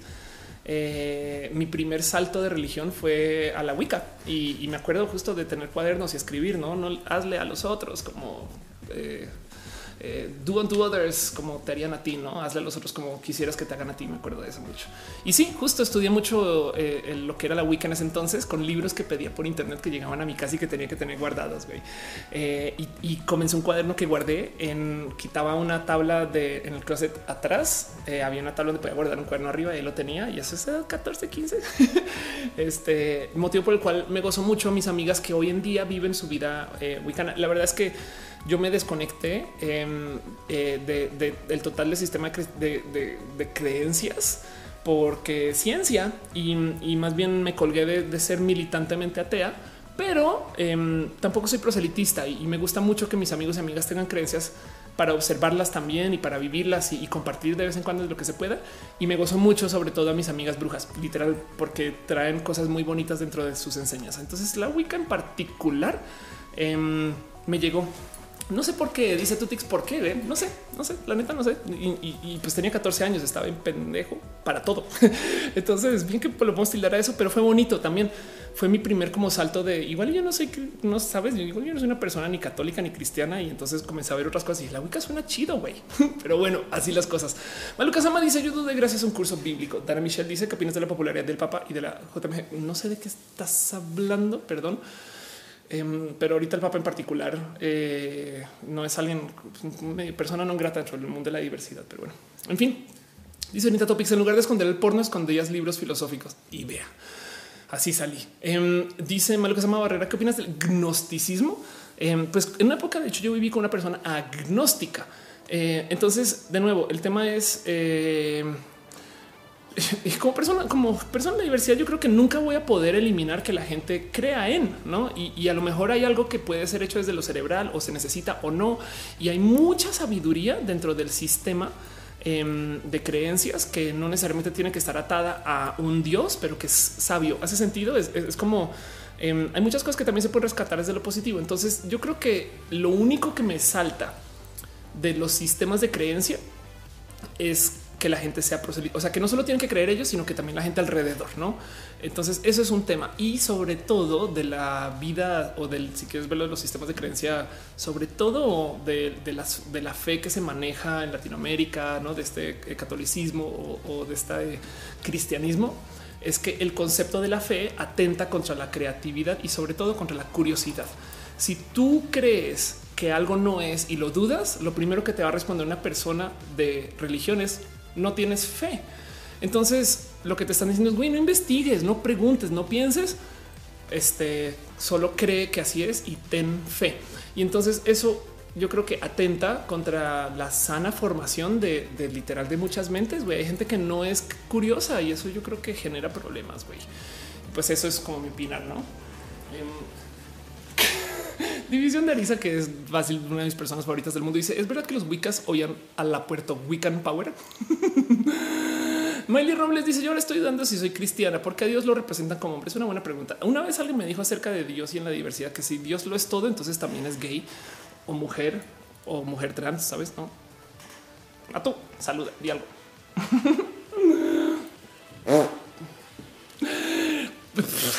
¿Qué hice, güey? En fin, tú dice: Me refiero como ¿Cómo llegó la Wicca? ¿Cómo la conociste? Porque también los 15 y los 14 estaba muy metido en la Wicca. Em, a ver, ¿cómo llegué a la Wicca? espera, espera, Ah, ya me acuerdo. Ok. En ese entonces, em, esto es entrando a la era del Internet. Ya tenía acceso al Internet, pero em, no, la verdad es que no, no podías hacer mucho. Era Internet en texto en ese entonces y yo me suscribí a un sistema de envío de cómics por correo. En Colombia, a diferencia, bueno, tú estás en Chile, pero en Colombia, a diferencia de, lo que pasaba en México, no podías conseguir cómics en ninguna tienda, los tenías que pedir por encargo. Em, y llegaban, me acuerdo que le tomaba como unos buenos dos meses extra llegar, pero si los pedías con tiempo llegan, entonces estaba suscrito a un, servicio por catálogo que te enviaba este cómics por correo y llegaba una caja y me llegaban fácil, fácil 20 cómics, porque además pedí así en, masa y, afortunadamente mis padres colaboraron con eso también. Entonces mi nerdez la debo a mis papás de paso. Pero como sea, eh, también vendían libros y entonces yo un día me puse así a escanear el catálogo y me di con un libro de las brujas. Entonces yo creo que a lo mejor traía en mente The Craft eh, y, y, seguramente The Craft es como de esa época y seguramente entre The Craft, los cómics, la nerdada y poderlo conseguir, compré uno o dos libros de Wicca y así fue que comencé. Pero ya, en fin, todo eso. Dice Adri Paniago, aquí estoy, Oli. Dice Joana Vila, existe una youtuber eh, atea llamada Dama G. Ah, claro, que es bien pinche cool, donde tiene un video llamado Dios no existe. Todos los argumentos eran sobre que tú tienes fe a Dios o tu corazón y por eso no crees. Sí, hay, muchas cosas que puedes ver acerca. Hay un libro muy bonito por si quieren empaparse de esto que se llama The God Delusion. Este... The God Delusion es uno de esos libros escritos por... Em, estos como padres del ateísmo público moderno, si lo quieres ver, en este caso es Richard Dawkins, que es un biólogo muy famoso em, que habla acerca de las cosas que nos llevaron a creer que existe un Dios, no? Y una de las cosas que levanta eh, Richard Dawkins acá, de paso, de paso, Richard Dawkins es quien popularizó el término de la palabra meme, porque él analizaba el gen. Entonces él dice los genes se eh, comparten de cierto modo entre organismos pues también hay unidades de información que se comparten de, igual modo entre organismos. Y pues si existe el gene, también existe el mim. Eh, y entonces el gen, el mem, pues se volvió meme. Pero bueno, como sea, Richard Dawkins en particular habla justo acerca de el por qué hay gente que tiene que tener creencias y sobre todo las creencias en Dios. Y hay una cantidad de puntos muy bonitos em, que si ustedes tienen dudas de, de su creencia religiosa, igual y pues les puede funcionar para ver si lo aterrizan en un sentido. Yo como yo, yo los impulsaría que lo lean y, si no los les lleva y no les mueve el corazón, no pasa nada. Em, pero, pero el tema es si tú hablas, si tú abres la Biblia y así como leyendo el horóscopo, seleccionas las cosas que necesitas para argumentar tu propio punto. Em, entonces el compás moral no es la Biblia, es tu cabeza. ¿Hace sentido? Si tú estás seleccionando solamente, ok, esta página, este dicho, esta interpretación, este modo, la meta interpretación de esas cosas es el real compás moral, no es la Biblia. Pero entonces todo el mundo va a decir, güey, la Biblia está hecha pues para que la entiendas, no para que, o sea, no para que la tomes literal. Exacto. Eso es una admisión de que la Biblia no es el compás moral y que el sistema religioso en sí no es un compás moral, sino que tú debes de pensar por tu propia cuenta. Entonces lo que argumenta en, God Delusion, este, ¿cómo se llama esto en español de paso? Eh? A ver, este tu nombre como la, el espejismo de Dios. Vale este, lo que argumenta eh, Dawkins en el espejismo de Dios justo es eso, es, un qué lástima que te enseñan a pensar, pero solamente en el marco operativo de lo que está escrito en su sistema de reglas y leyes y formas y en el libro, en la Biblia. Y, entonces, por consecuencia, estás juzgando el mundo por medio de la visión del 10%, por así decir, porque 90 hay una cantidad ridícula de cosas que no están en la Biblia. Así. Entonces, todo eso está este, ahí presente. En fin, dice Rigo Zavala, ¿no hecho solo interpretaciones? Pues sí, la verdad es que sí. Gracias, Caro. Gracias, Caro, por estar cuidando en Twitch, que hoy están bien idiotas. ¿eh? Eh, Juan Padilla dice, lo tengo que leer en serio, dudoso, mi familia súper religiosa, pero pues no sé cómo explicarlo. No pasa nada, no pasa. Miren, la verdad es que yo creo que como persona de la diversidad, yo tengo que entender y aceptar que hay y va a haber mucha gente que sea religiosa y que sea diversa. Lo único que me choca de la diversidad y sobre todo, perdón, del sistema de la diversidad y cómo lo procesan en religión es que sientan que somos una amenaza, ¿no? Em, y del otro lado, este cuento de la fe que ya les dije. Entonces, pues así. En fin, Fer de la Torre dice, ya me lo recomiendo dos personas, asómate por ahí, está viejito, pero sí. Este em, dice todavía el rock, dice la Biblia, ¿dónde la venden? Llega a tu casa, ¿eh? y preguntan a Ana Baquedano que si Dios es mujer. Yo digo que sí, yo digo que es mujer y, eh, yo digo que lo es todo. Si lo quiere hacer todo, lo puede hacer todo.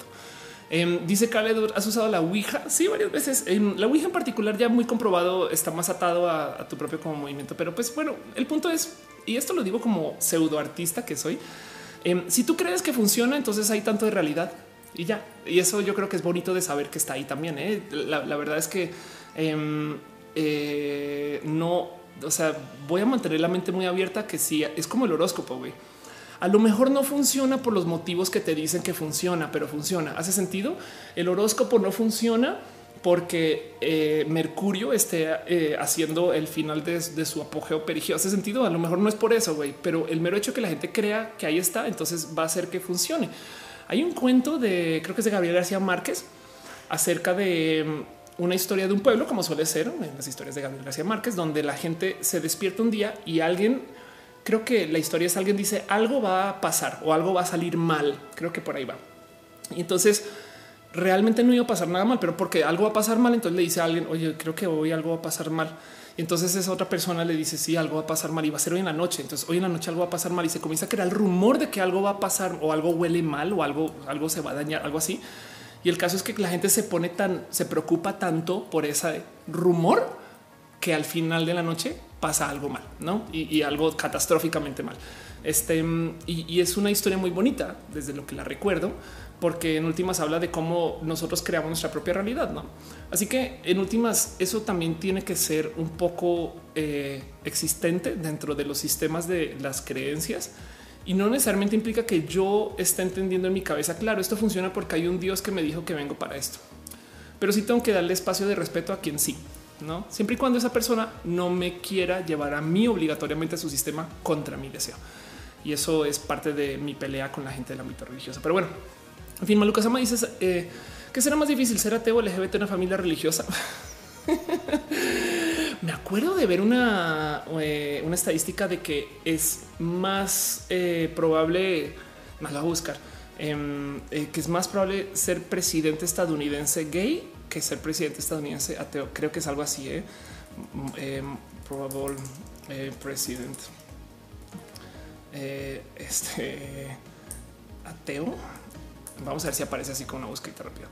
Em, pero bueno, el, caso es que sí, creo que creo que eh, la gente estadounidense, esto no me acuerdo si fue un estudio, si es una leyenda, si es, no, no sé bien cómo es, pero no, lo encuentro tan fácil. Pero, pero el caso, me acuerdo de un cuento de que alguien había topado que la gente siente que es más probable que llegue un presidente gay a los Estados Unidos a que llegue un presidente ateo. Y eso me parece loquísimo de considerar. Pero bueno, en fin, dice Adri Paniagua nos habla la madre, la madre roja. Ándale dice eh, soy Patón y te recomiendo el libro del tarot de Miguel Canseco. Habla sobre cómo el tarot no es magia, sino un juego semiótico.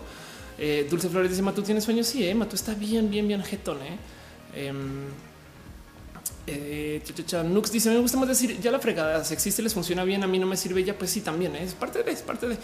Eh, y así las cosas. En fin, dice Adrián Hagas, deja un abrazo financiero dice puras encuestas de Google. de yo vengo aquí a decirle la verdad de Cosmopolitan, no? y así las cosas. Ah, en fin, Nifel dice ahora que andaban hablando de ser Wicca, eh, Max Visagio, una autora trans, eh, hizo un cómic sobre eh, que era morrillo, practicaba brujería para ser mujer. Ay, qué chingón, eh? qué, raro. Sí, aquí lo comparto. Gracias, Nifel, por compartir esto. Max, de hecho, es una persona bien cool y, me acuerdo que me la compartió hace rato, pero sí, un poquito es, es como qué cagado. Será que es que también los noventas, los noventas y The Craft, digo yo, es lo que yo creo. Entre líneas dice quisiera dormir como Matu. Sí, pero ahí está despierto y ya. dice Chica Gamba, ¿podrías decir el libro que recomendaste? Sí, por supuesto, te lo vuelvo a mostrar. Este, ¿cómo es? Eh, a ver, God Delusion. Vamos a pedir la Wikipedia que me lo a traducir, que el espejismo de dioses. Em, aquí está en inglés, lo recomiendo. miren, de nuevo, no, no porque quiero que ahora todos sean ateos. Sabes, es como porfa, no se metan a ese cuento ya saben, duden de mí, no? Pero para que sepan un poquito las cosas que yo leí, si lo quieren ver más bien, el espejismo de Dios. Este y ya está escrito por Richard Dawkins, que no es un biólogo, otro este, ateo, digamos que eh, muy famoso que pueden también leer es este Sam Harris, no? Eh, y también tiene eh, varias publicaciones que habla justo también de cómo está como duda de, cómo deberíamos de vivir en un mundo que pues que sea ateo, no en últimos que sea desconectado a religión. Yo creo que estoy dispuesta a creer que parte del motivo por el cual creemos tanto en la religión es por alguna, no quisiera decir carencia, pero por algo dentro de nuestro desarrollo biológico cerebral, así como estamos dispuestos a ver patrones. Entonces es como un hack. Me explico. Es como que chin se dio, güey. Saben, es como de ni modo. Así nos desarrollamos y entonces es muy fácil caer en la creencia. Em, y pues ya no, es más. En fin, pero eso es una creencia pequeña personal. En fin, dice Luis Fernanda este que quién es nuestro este, color enemigo de hoy. Vamos a ir al bot de colores más para repasar ese dato.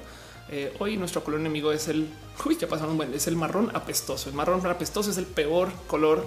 De hecho, era un perro, pero bueno, en fin, así las cosas. Julie dices: ¿Crees que la astrología es una pseudociencia o pasa como la religión que sí cree que se vuelve realidad? Em, es una definitiva pseudociencia comprobado eh, sobre todo porque bien que le, o sea, es muy arbitraria también y es lo suficientemente vaga para que la gente crea lo que quiera creer. Pero em, si tú le vuelves realidad, adiós. si tú lo vuelves realidad, se hará realidad. Entonces también es difícil de descartar. ¿no? En fin, Alex Duro dice que bueno que el color amigo no es rojo luna. Sí, ¿eh? qué bueno que no han salido muchos rojos en general. Pero bueno, vámonos a nuestra segunda. Dejo con ustedes más bien eso, el que pensar de religión y temas de religión. Nos volvimos a desviar, pero bueno, aparece este show también y platicar con ustedes y pensar el que sienten ustedes. Están diciendo en Twitch que hable en inglés. Sería súper bonito, pero hoy no aman a no mana. Dice yo tengo una amiga que desde la secu era tipo las Kardashian. Cuando la volví a encontrar en la universidad se volvió hipiosa. El chiste es que no creía en los horóscopos, pero si una onda similar a los horóscopos, pero oaxaqueña relacionada a los eh, dioses eh, mexicas aztecas y entonces no entendía su contradicción. Pues mira, es de nuevo, es, un tema de si, le funciona. ¿no? Es, una lástima ver gente eh, también eh, hacerse daño por un sistema de creencias. Eh, y, el problema es que es que es como mi hermana me decía muy, muy amablemente que de paso mi familia es muy cabalista. Eh, si ustedes eh, viven y, son parte de o entienden o, conocen, eh, ahí les muestro a ver si se alcanza, pero ahí atrás por ahí, ahí, es más, ahí está, hay un SOAR. Entonces, pues eso, no mi familia, sino mi familia directa, o sea, mi hermana, mi papá un poquito y ya. Pero mi hermana me decía, lo, peor que puedes hacer es meterte en, en lo que come la gente. no puedes convencer a nadie, no es como cada quien come lo que quiere comer porque se quiere sentir de un modo y no te metas con eso. Y pues sí, es verdad. ¿eh? Pero bueno, Dejo con ustedes el que piensan de ese tema. Perdón, vi que a Jonasauro se suscribió. Muchas gracias. Perdón, Joe Saurios. Muchas gracias, muchas gracias en Twitch. Piñas, piñas y pasandías para ti. Juan Padre dice paso a retirarme y descansa. Qué chingón, gracias por estar acá. Cristian Valderas dice Yuval en su Homo sapiens habla de la religión y Dios como una parte fundamental en la historia, ya que la creencia en realidades imaginadas permitió la asociación de grandes grupos humanos. Bien, puedes también argumentar que a pesar de la religión aquí estamos. ¿eh? La verdad es que es muy difícil porque no tenemos un grupo de control saber si nos hubiéramos desarrollado más bonito si no tuviéramos tenido un sistema de orden religioso. Como bien puedes argumentar que gracias al sistema de religión tenemos esta sociedad que tenemos hoy, entonces vivimos como vivimos, ¿no? Y tenemos el Internet. En fin, es muy difícil argumentar de un sentido o en el otro, pero pues sí, entiendo tu punto. Oscar Osuna dice en cuanto a la religión, el libro Sapiens o Homo Deus eh, decía que es un método mediante el cual un gran grupo de personas se pone en el mismo canal para poder colaborar para algo grande. Sí, de nuevo, puede ser algo mental o puede ser algo real. No es que es que de nuevo, eso es un tema de eh, este, no se compran en un sentido en el otro. Lo que sí es que hay algunos comportamientos tóxicos más presentes en el ámbito religioso que en el ámbito ateo.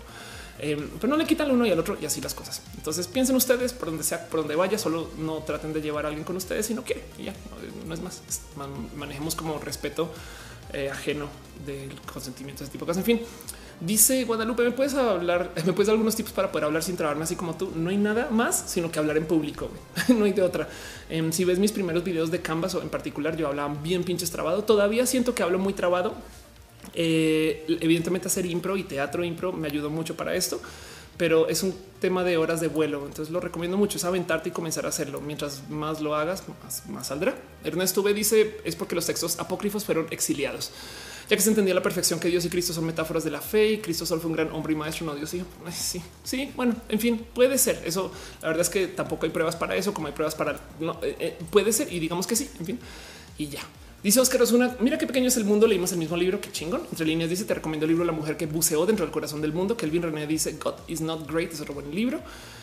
Ah, y Alex Duro dice: Yo creo que las futuras generaciones serán ateas gracias al Internet. Yo creo que las presentes generaciones están siendo muy ateas. La verdad es que mm, por eso de la costumbre religiosa, muchos de nosotros fuimos bautizados, pero la realidad es que la gran mayoría de nosotros no vamos a la iglesia. Hay muchos que todavía sí, hay muchos que mantienen familia que van y hay muchos que son creyentes en casa pero la gran mayoría no trae a la religión a su vida a menos que sea para un rito de vida, como lo podría ser el matrimonio, que realmente no se hace necesariamente por el fin religioso, sino se hace porque pues es un poco más capitalista o porque también la verdad es que los matrimonios son bonitos en últimas. No también, o sea, no, no, no, no quiero decir que hay que vivir de modo enteramente me entienden. El punto es, eh, este, hay mucha gente que no es religiosa, pero porque nos bautizaron, eh, los poderes religiosos dicen que tienen tantos extras adeptos que realmente no están ahí. No acuérdense que cuando la religión sale a decir tenemos un millón de, perdón, mil millones de personas este que en nuestra, por así decir, base de datos, la verdad es que esos mil millones, muchos eh, son bautizados como yo. Yo técnicamente estoy bautizada, no me he podido eh, apostatar desafortunadamente porque es un proceso que tengo que hacer en Colombia y lo quiero hacer pero el otro día alguien me dijo, güey, si haces algo muy hereje y en público, ellos se encargan de sacarte. Entonces puede que algún día, pero por ahora, en fin, el caso. Eso, bueno. En fin, quiero cerrar ese tema un poquito este, y no más dejar con ustedes la opinión de qué sienten acerca de la vida dentro de la religión y no y la creencia. No, yo, creo que de nuevo estoy muy ok con que existan sistemas de creencia y para algunas personas son necesarios. Eh, la verdad es que también habla una del privilegio cuando dice que no necesita un sistema de apoyo. Hay gente que en últimas es lo único que tiene y eso yo creo que lo dejo con ustedes para que se considere donde es violento es cuando se asumen estas prácticas tóxicas como tratar de corregir a alguien porque no come lo que ustedes o habla lo que ustedes o cree lo que ustedes, güey. Eso es un tema que yo creo que hay que enseñar un poquitito más. Dice Monserrat Morato, eh, Morato, ser trans no te vuelve hereje. La verdad es que mm, para la gente del ámbito conservador, y me lo han dicho en la nariz, eh, yo no soy trans, o sea, yo realmente soy solo un hombre que se viste así. Entonces en su cabeza esto es un modo de ser hombre. Bueno, sabes, no va a ser muy difícil cambiar eso. Dice la dibujante, ven a una ceremonia de la orden satanista y ya te excomulga. Ay, no manches, no sabía, güey. De hecho, eh, Iker estaba por aquí en el chat también. Ah, sería bonito, sí. Eh, Eri, mi amiga Eri es este también satanista y hace nada. Ah, no sabía que ya con eso está. Qué chingón. Pues bueno, puede ser. Eh, que de paso, para los que no saben, antes de que se asusten de más, porque suele pasar cuando se habla del tema satanista, eh, eh, sobre todo los satanistas levellanos son personas que suelen ser muy em, filosóficamente bien puestos. No, o sea, no es para nada lo que ustedes creen que es ser satanista. Es un dicho y es un tema larguísimo. Pero Nux dice: Pues bueno, la religión no sirve para comer pavo en diciembre, pan de muerto y rosca. A huevo. Tobias Abraham dice: No te conocía, me encanta cómo hablas. Gracias. Así las cosas. Dice Caro, satanistas quiere decir humanistas. Es ver exacto, justo así. Gracias, Caro, por aterrizarlo así de fácil. Y dice Pasel Coco así. Y dice Miley Robles. Y la pregunta es qué ser hombre o mujer. Yo no he podido dar con eso bien, pero me identifico mujer y, me gusta que me den trato de mujer. Entonces soy una persona binaria por eso y así las cosas. y dice Seraps, Hail Santa. Ay, te amo.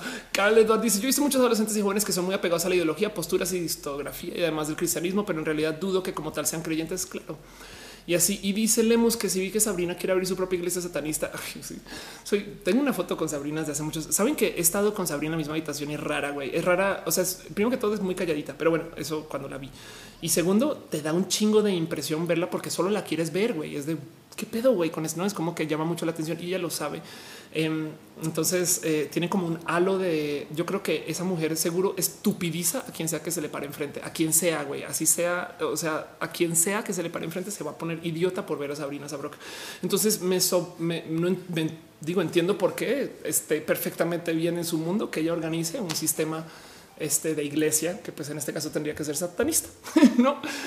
En fin, Dice Lucas si eres católico, puedes solicitar tu renuncia y te dan tu certificado. Sí, pero es que tendría que ir a Colombia y además lo que pasa es que yo me confirmé eh, para un matrimonio y entonces eh, tendría que ir a donde me confirme que es en Bucaramanga y es lejos es un tema, es un tema y ya, en fin. Dice Héctor Pop, ¿qué opinas de los esports? Soy re fan de los esports. Em, José Antonio es una presentación sobre satanismo. La verdad está muy padre y nada que ver con lo que se piensa. Nada que ver con lo que se piensa. La ironía del satanismo es que lo satanizan. el satanismo es esta es, es, otra creencia y es nada que ver con lo que te cuentan del satanismo y en las historias de terror. Y es muy bonito descubrir eso.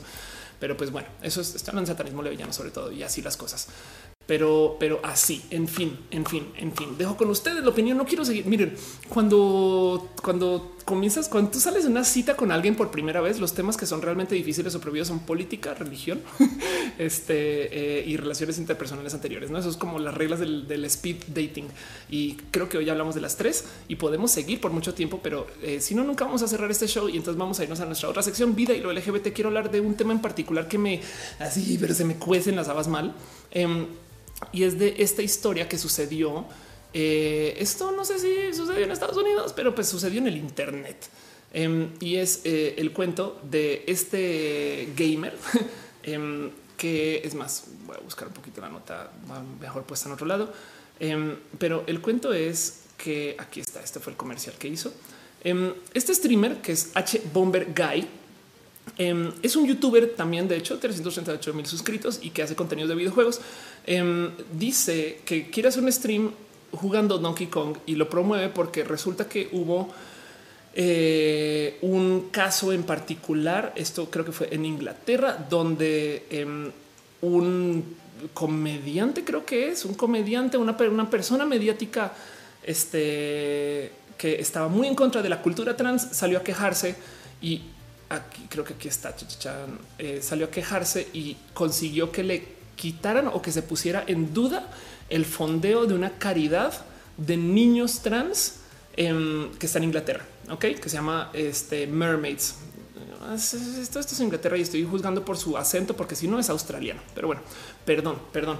Y entonces el cuento es que eh, tienes tú este gran esfuerzo que está perdiendo dinero o que está a riesgo de perder dinero y él dice, saben que yo voy a hacer un stream para burlarme de él y voy a no más jugar Donkey Kong. Entonces voy a jugar yo no sé cuántas horas, 24 horas, 30 horas, lo que sea que tome y voy a levantar dinero y lo voy a hacer en Twitch. Entonces eso es visto por encima eh, lo, que, lo que sucedió. El cuento es que mientras comienza a transmitir este, eh, este eh, Bomber Guy o Bomber Guy, em, se vuelve viral, sobre todo porque no solo es vamos a hacer un stream para conseguir dinero que me dé un poco de será que esto funciona en México, pero no solo es vamos a hacer este Gracias. Rafael Cáceres dice si es inglés y es muy, amigo de ContraPoints, que es otra generadora de contenidos espectacular, que es más, saben que va a desviar dos segundos para mostrar a ContraPoints. Si ustedes miren, yo soy la región 4 de ContraPoints. Eso es el modo más rápido de aterrizar quién es. Pero si se quieren divertir un rato viendo real contenido de filosofía y temas LGBT, vean ContraPoints. Sus trabajos, sus ensayos, sus presentaciones son espectacularmente bien hechas. Y, y no lo digo con mera eh, ligereza de que es una persona que presenta bien. No, güey, la verdad es que sí tiene cosas bien pinches pensadas y es muy pinches bonita. Em, y también es bonita. En fin, em, entonces ContraPoints en particular es un hit total y es una persona hasta compleja. No, publica tanto porque su trabajo es literal trabajo. Em, dice Sara de noche. Buenas noches. Buenas noches, Sara de noche. Qué bonito verte, Sara de noche. Y ya, y sí me están diciendo que eso todo pasó en el Reino Unido. Exacto. Y entonces el cuento es que ContraPoints, entonces justo estaba promocionando también esto, este cuento. La idea era conseguir dinero para no más como de cierto modo acotar un poquito con lo perdido por parte de esta caridad. Y el cuento es que siguió, se volvió viral, se volvió grande. Mucha gente comenzó a hablar del tema. En algún momento, espera a ver si lo encuentro. Esperen a ver si lo encuentro por aquí. Em, esto me parece, o sea, me rebasa, pero nadie más y nadie menos. O sea, esto sucedió durante el chat. Yo creo que ya llevaba en ese entonces. Eh, ¿Cuánto? Bueno, no sé, pero bueno, aquí vemos que ya, ya había levantado 209.535 dólares.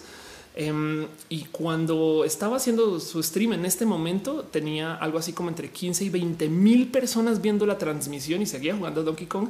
Y entró nadie más y nadie menos que Alexandria Ocasio Cortés. Se preguntarán ustedes quién es A o C, quién es Alexandria Ocasio Cortés. La verdad es que es una, es una historia también muy pinches bonita de contar por su propio mérito, pero Ocasio Cortés es una activista y política estadounidense que ganó en las elecciones primarias del Partido Demócrata este, y ahorita está en la Cámara de Representantes de los Estados Unidos. Lo bonito de la campaña de Ocasio Cortés es que ella decidió por mero principio evitar la eh, e-, evitar el conseguir dinero de donaciones, eh, digamos, de empresas privadas. ¿no? Ella literal consiguió su dinero por parte de pequeñas donaciones, apoyos, ayudas y demás y le fue re bien.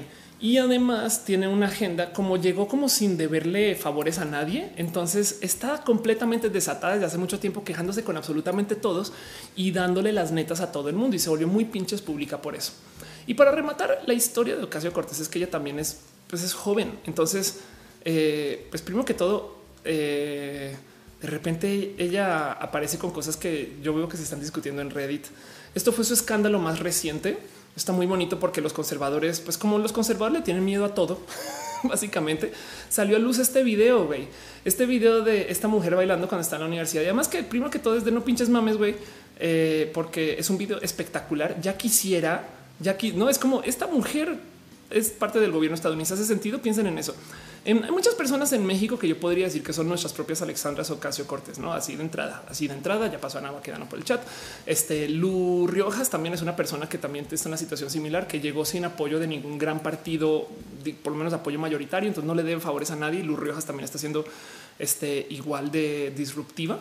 Em, y podemos seguir. Hay, varias personas ahorita en este en el gobierno mexicano, pero pues el caso es que Alexandra en particular se volvió súper, súper viral este, y, también porque la neta, neta, pues en últimas, pues verla bailar. Este, porque es una, perdón el término, pero es una tetaza de primera. Y, yo creo que justo por eso lo aceptó sin pedos, güey. Se lo gozó chingón. Esto se volvió un meme y ella, este, pues es parte de como esta nueva como generación de, de como políticos que están eh, llegando al gobierno de Estados Unidos. Entonces hay mucho que hablar de eso, pero el, el caso es que ella llega y llega al stream, llegó al stream Em, cuando ya era famoso, ya era grande y de paso dice, ah, llegué acá por Chelsea, que para los que no saben, es más, la voy a googlear, Chelsea.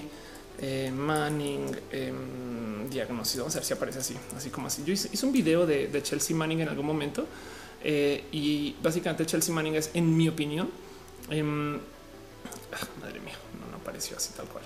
Chelsea, uh, Ophelia, a ver, ¿por qué no lo encuentras? Chelsea Manning es, en, mi opinión, eh, yo creo que la mujer trans más importante ahorita, pero eso lo digo, digo, por, por mero. Ay, Ofelia, ¿por qué no encuentras tus propias cosas? Esto hace cuánto tiempo pasó. Lo estoy buscando en mi canal para que vean. Em, Chelsea Manning, en, mi opinión, es una de esas personas que digo, ¿por qué no es aún más famosa? No para, para que lo entiendan en la, historia de Chelsea Manning, ella eh, aquí está y literal la puse como waifu, es mi heroína. Se lo grabé hace un año ya, pero hablaba de, de ella fue quien entregó eh, la inteligencia militar que explotó para Wikileaks, que creó la leyenda de Wikileaks. Y encima de eso, vean cómo estaba cuando, cuando se entrega y el motivo por el cual acabó en cárcel esta mujer pre-transición eh, es porque justo había salido del closet con alguien más. Creo que era un reportero que se me recuerda Adrián Lamo, que no sé si está en Wired. Y el cuento es que le cuenta eh, y le dices que yo no sé bien cómo llevarme y no sé qué pedo. Y, en esas le dice, ay, de paso yo hice esto y pum, se vuelve público que publicó esta información. Entonces, em, la historia de Chelsea Manning me parece espectacular en general porque, porque es una persona que de plano cambió, cambió el cómo no se, se lleva este, la cultura eh, militar, la transición militar y encima de eso en cárcel le tocó lidiar con pues no poder transicionar por estar encerrada. Barack Obama literal le da su libertad. y entonces esa historia también es una historia espectacular de ver y vivir y, tener presente, pero, pero como, como no me deja de llenar el corazón el hecho que Alexandro Casio Cortés llega a este chat porque me dice es que me dijo Chelsea y estoy, o sea, 95% seguro que está hablando de Chelsea Manning, no hay de otra. Pero bueno, dice este si ah, que se está bañando Mato. Sí, Mato es un gato limpio. Dice que Shikane eh, me recordó al en vivo de Milka Cookies de más de 100 horas de Pokémon para reunir dinero con refugio animales a huevo. Danny Troll dice por esta ocasión tengo que retirarme. Ve, descansa hasta mañana y así las cosas. Este Ana dice muchas gracias. Sí, que es como, como quiere que no piense de usted. Doom Duper dice saluda a mi amigo Ludriberg. Es todo lo que yo, todo lo que yo. Oli. Carlos Sánchez dice no puedo con que Matú se siente como humano. es que a lo mejor es un, es un niño chiquito en botarga de gato. Edward dice amo ContraPoints. Me parece tan buena que por eso la veo muy poco. También tiene muy poco, pero es tan pinches bueno. ContraPoints, la neta, neta. Yo un día pensé y si haces contenido como ContraPoints, no? O sea, un video cada tres meses y ya, güey. Pues no, eh, prefiero ser roja y estar siempre ahí. Eh, y ContraPoints es tan bonito desde su trabajo y así las cosas. Pero bueno, en fin, en fin, en fin. Este, todo eso está pasando eh, y el caso es creo que la campaña o el stream cerró con 350 mil dólares eh, eh, conseguidos para la caridad. Me deja este sabor de güey, hay que hacer algo así después. Ojalá otras personas trans se animen o gente de la diversidad y yo podría apoyar mucho para eso. No es algo que sé que no es algo que yo sé que pueda hacer nomás por mero por tiempo, pero bueno, igual y sí, no, en fin, bueno, como sea, quiero que sepan que eso pasó y ya.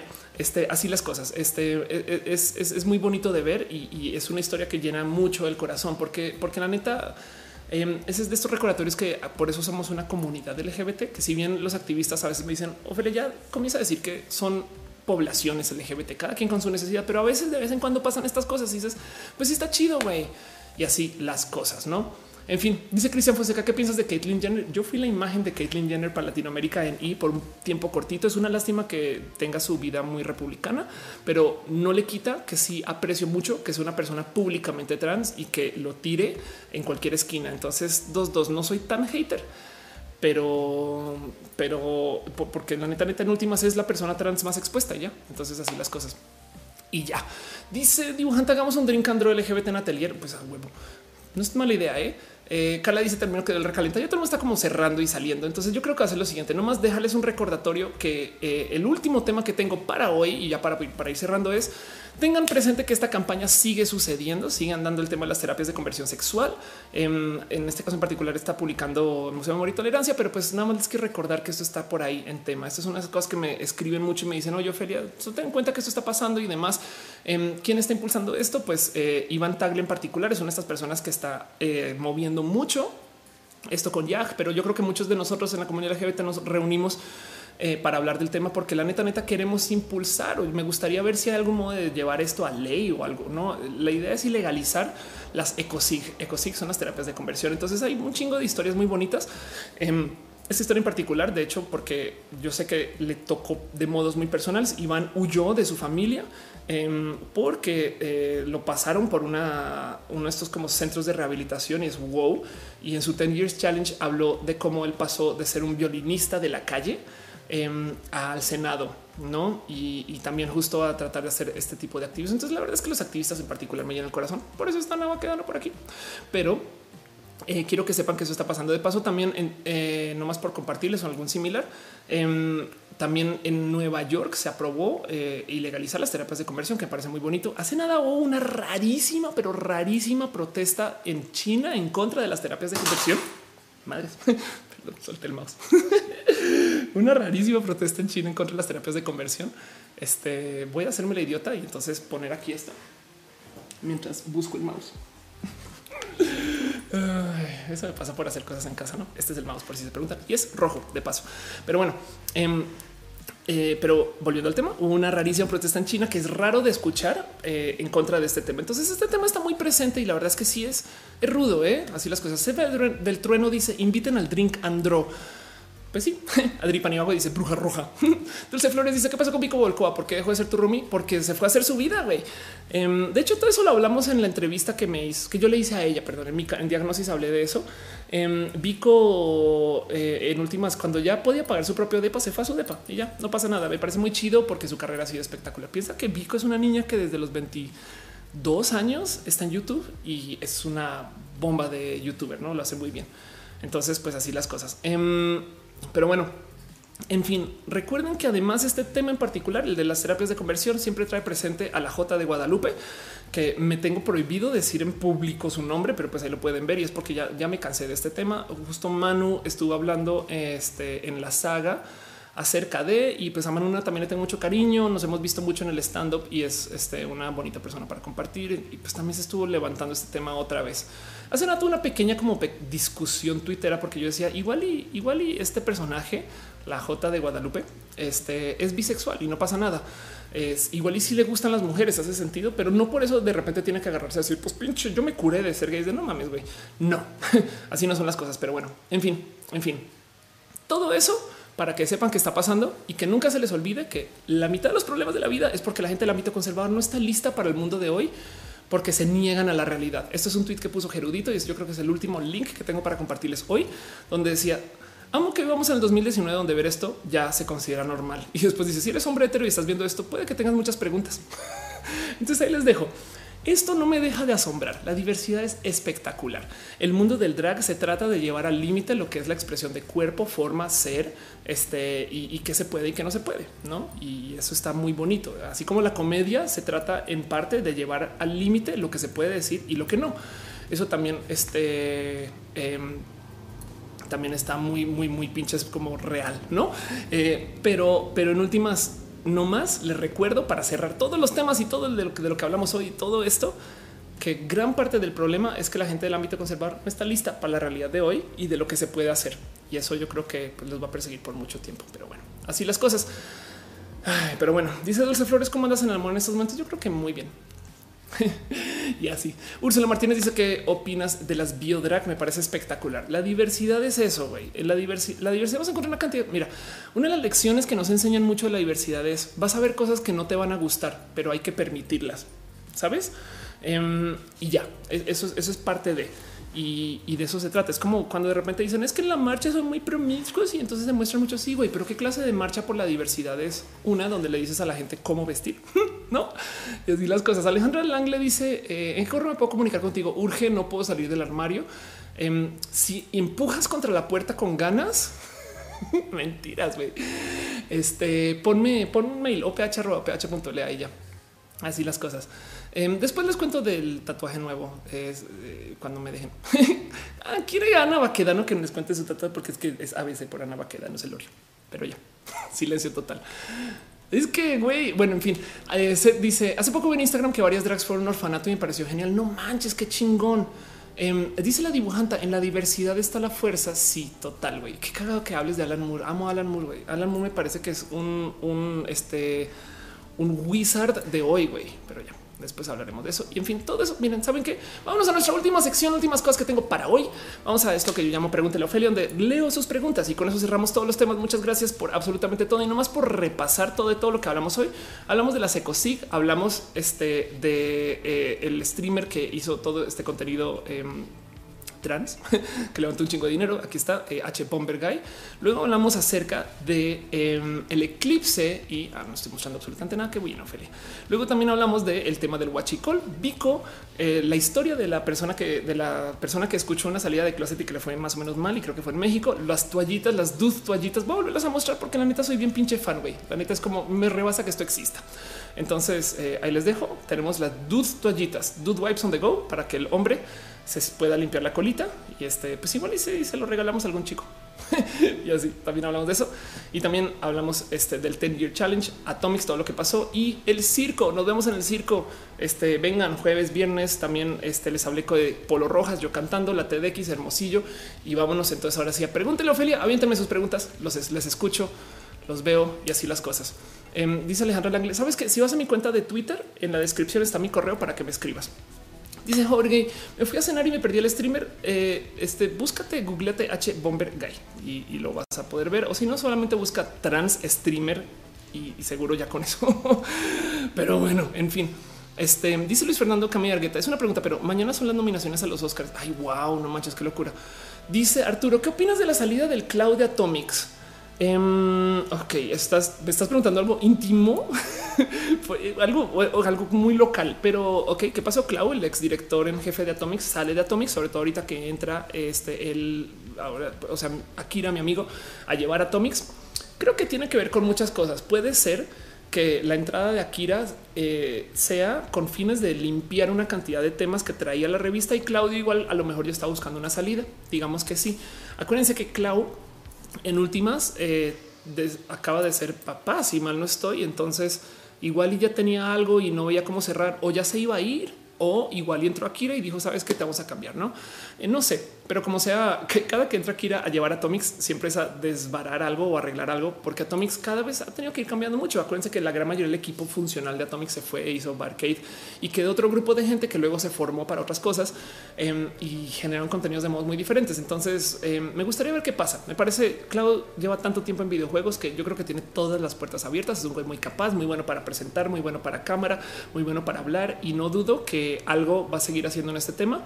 Así sea independiente Em, porque la super trae, no? Eh, Atomics en particular, yo creo que también este tiene tanta historia que, hijo, que de los foros, que no sé qué, que, es, hasta difícil aterrizar el dónde va la novela si es que hay novela. Yo creo que está bien. Me parece chingón que se le tire la bomba nuclear y que volvamos a reformar todo. Además, quien está llevando Atomics ahorita, que es este Alberto Defa, es buen, es buen güey. Entonces está chingón. Me parece bonito. Es como güey, clavo es clavo a seguir haciendo cosas. esa es mi opinión. Dice Beto Galo, ¿qué opinas de que Logan Paul eh, decidió ser gay por un mes? Pues güey, el mero hecho de que le demos atención corrobora que eh, vale la pena hacer ese tipo de cosas, ¿no? Pero ya dice Flutter Dash, endocrinólogos endocrinólogas que recomiendan en Querétaro, San Luis Potosí o Guanajuato. Híjole, está bien difícil eso. No sabría decirte, Flutter, perdón, eh, endocrinólogos en particular. Em, hasta te recomendaría que si puedes venir a la Ciudad de México y ver a alguien eh, que tenga experiencia trans y volver, si es lo que buscas, puede ser. ¿eh? Orienta Topics dice ella, ando leyendo el libro eh, de What Technology Wants. ¿Cuál es tu parte favorita? Cuando hablan del Technium, cuando te dicen em, para los que no saben, es un libro que recomiendo mucho acerca del desarrollo y la filosofía de la tecnología. Y llegó un momento donde proponen que la tecnología como la conocemos, los gadgets como mi iPad, este, em, la tecnología como la conocemos no se debería de llamar tecnología, pero como ya leímos ese nombre, entonces la, la tecnología como un ente viviente debería tener otro nombre y propone una cosa que llaman el technium. Y es muy bonito de considerar a la tecnología como un ente viviente. Pero bueno, en fin, este, dice Edgar Tena, ¿qué opinas de las personas que perdieron la vida en el robo de la gasolina? Hablamos un chingo de eso y me parece una lástima compleja. Nux dice, también en Nueva York se aprobó el tercer género, ¿no? Es verdad, tienes toda la razón, puedes colocar X en género. Ay, qué bonito eso. Sobre todo porque no necesariamente tienes que vivir en el tercer género, sino que con la mera existencia del tercer género, em, pones en duda el binario y entonces eh, le das en la madre a un chingo de creencias que yo creo que se hay que deshacer, ¿no? Pero ya, Arturo dice es un chingón en esa industria, más excelente comunicólogo. Sí, lo que haga le va a salir chido. Y además su chica también está en videojuegos y es una chingona también. Le tengo mucho cariño. Pero bueno, Dulce dice, consejo, soy lesbi, mi edad es de 26, tengo pareja desde hace cuatro años, vivimos juntas, mi orientación la descubrí desde muy pequeña, pero no he salido del closet con mi mamá. Wow. Entonces es como que vivo con mi roomie. Qué raro, güey. En algún momento sería bonito que lo digas, em, no más porque, a ver, voy a sonar bien culera dos segundos. Eh, no me odies, pero a esto voy. Si le tienes miedo que tu mamá reaccione mal, vas a estar presa de ese miedo por mucho tiempo. Y entonces eh, vas a dejar de hacer cosas, vas a dejar de verla, vas a dejar de compartir a tu mamá, etc. Em, y entonces vas a volver realidad la peor de las posiciones de las respuestas de tu mamá. ¿Hace sentido? Porque por no decirle como que tú te vuelves una persona distante que no compartes bien. Igual y te pasa algo con tu pareja y, le tienes que decir a alguien, güey.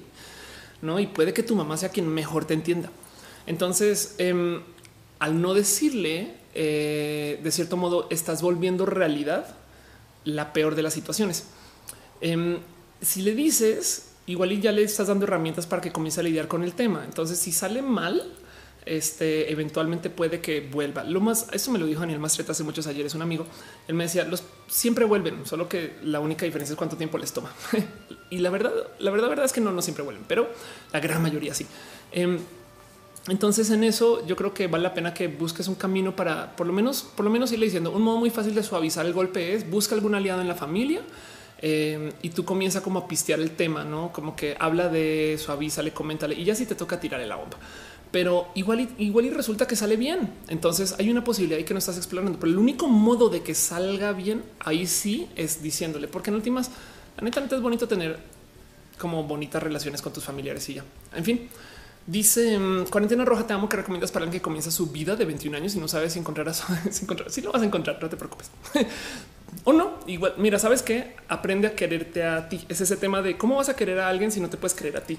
Porque si no te tienes cariño con quién eres y qué haces y sabes y, lo que buscas y estas cosas, entonces vas a estar siendo víctima de que alguien te maneje tu, felicidad. No, si, si, tú, por ejemplo, si, si, no te gusta estar solo o sola, em, entonces, entonces vas a buscar gente que te llene el vacío de estar solo o sola y eso es súper cruel con esa persona a la larga. Aún así, a los 21 años, yo recomiendo experimentar pero ya.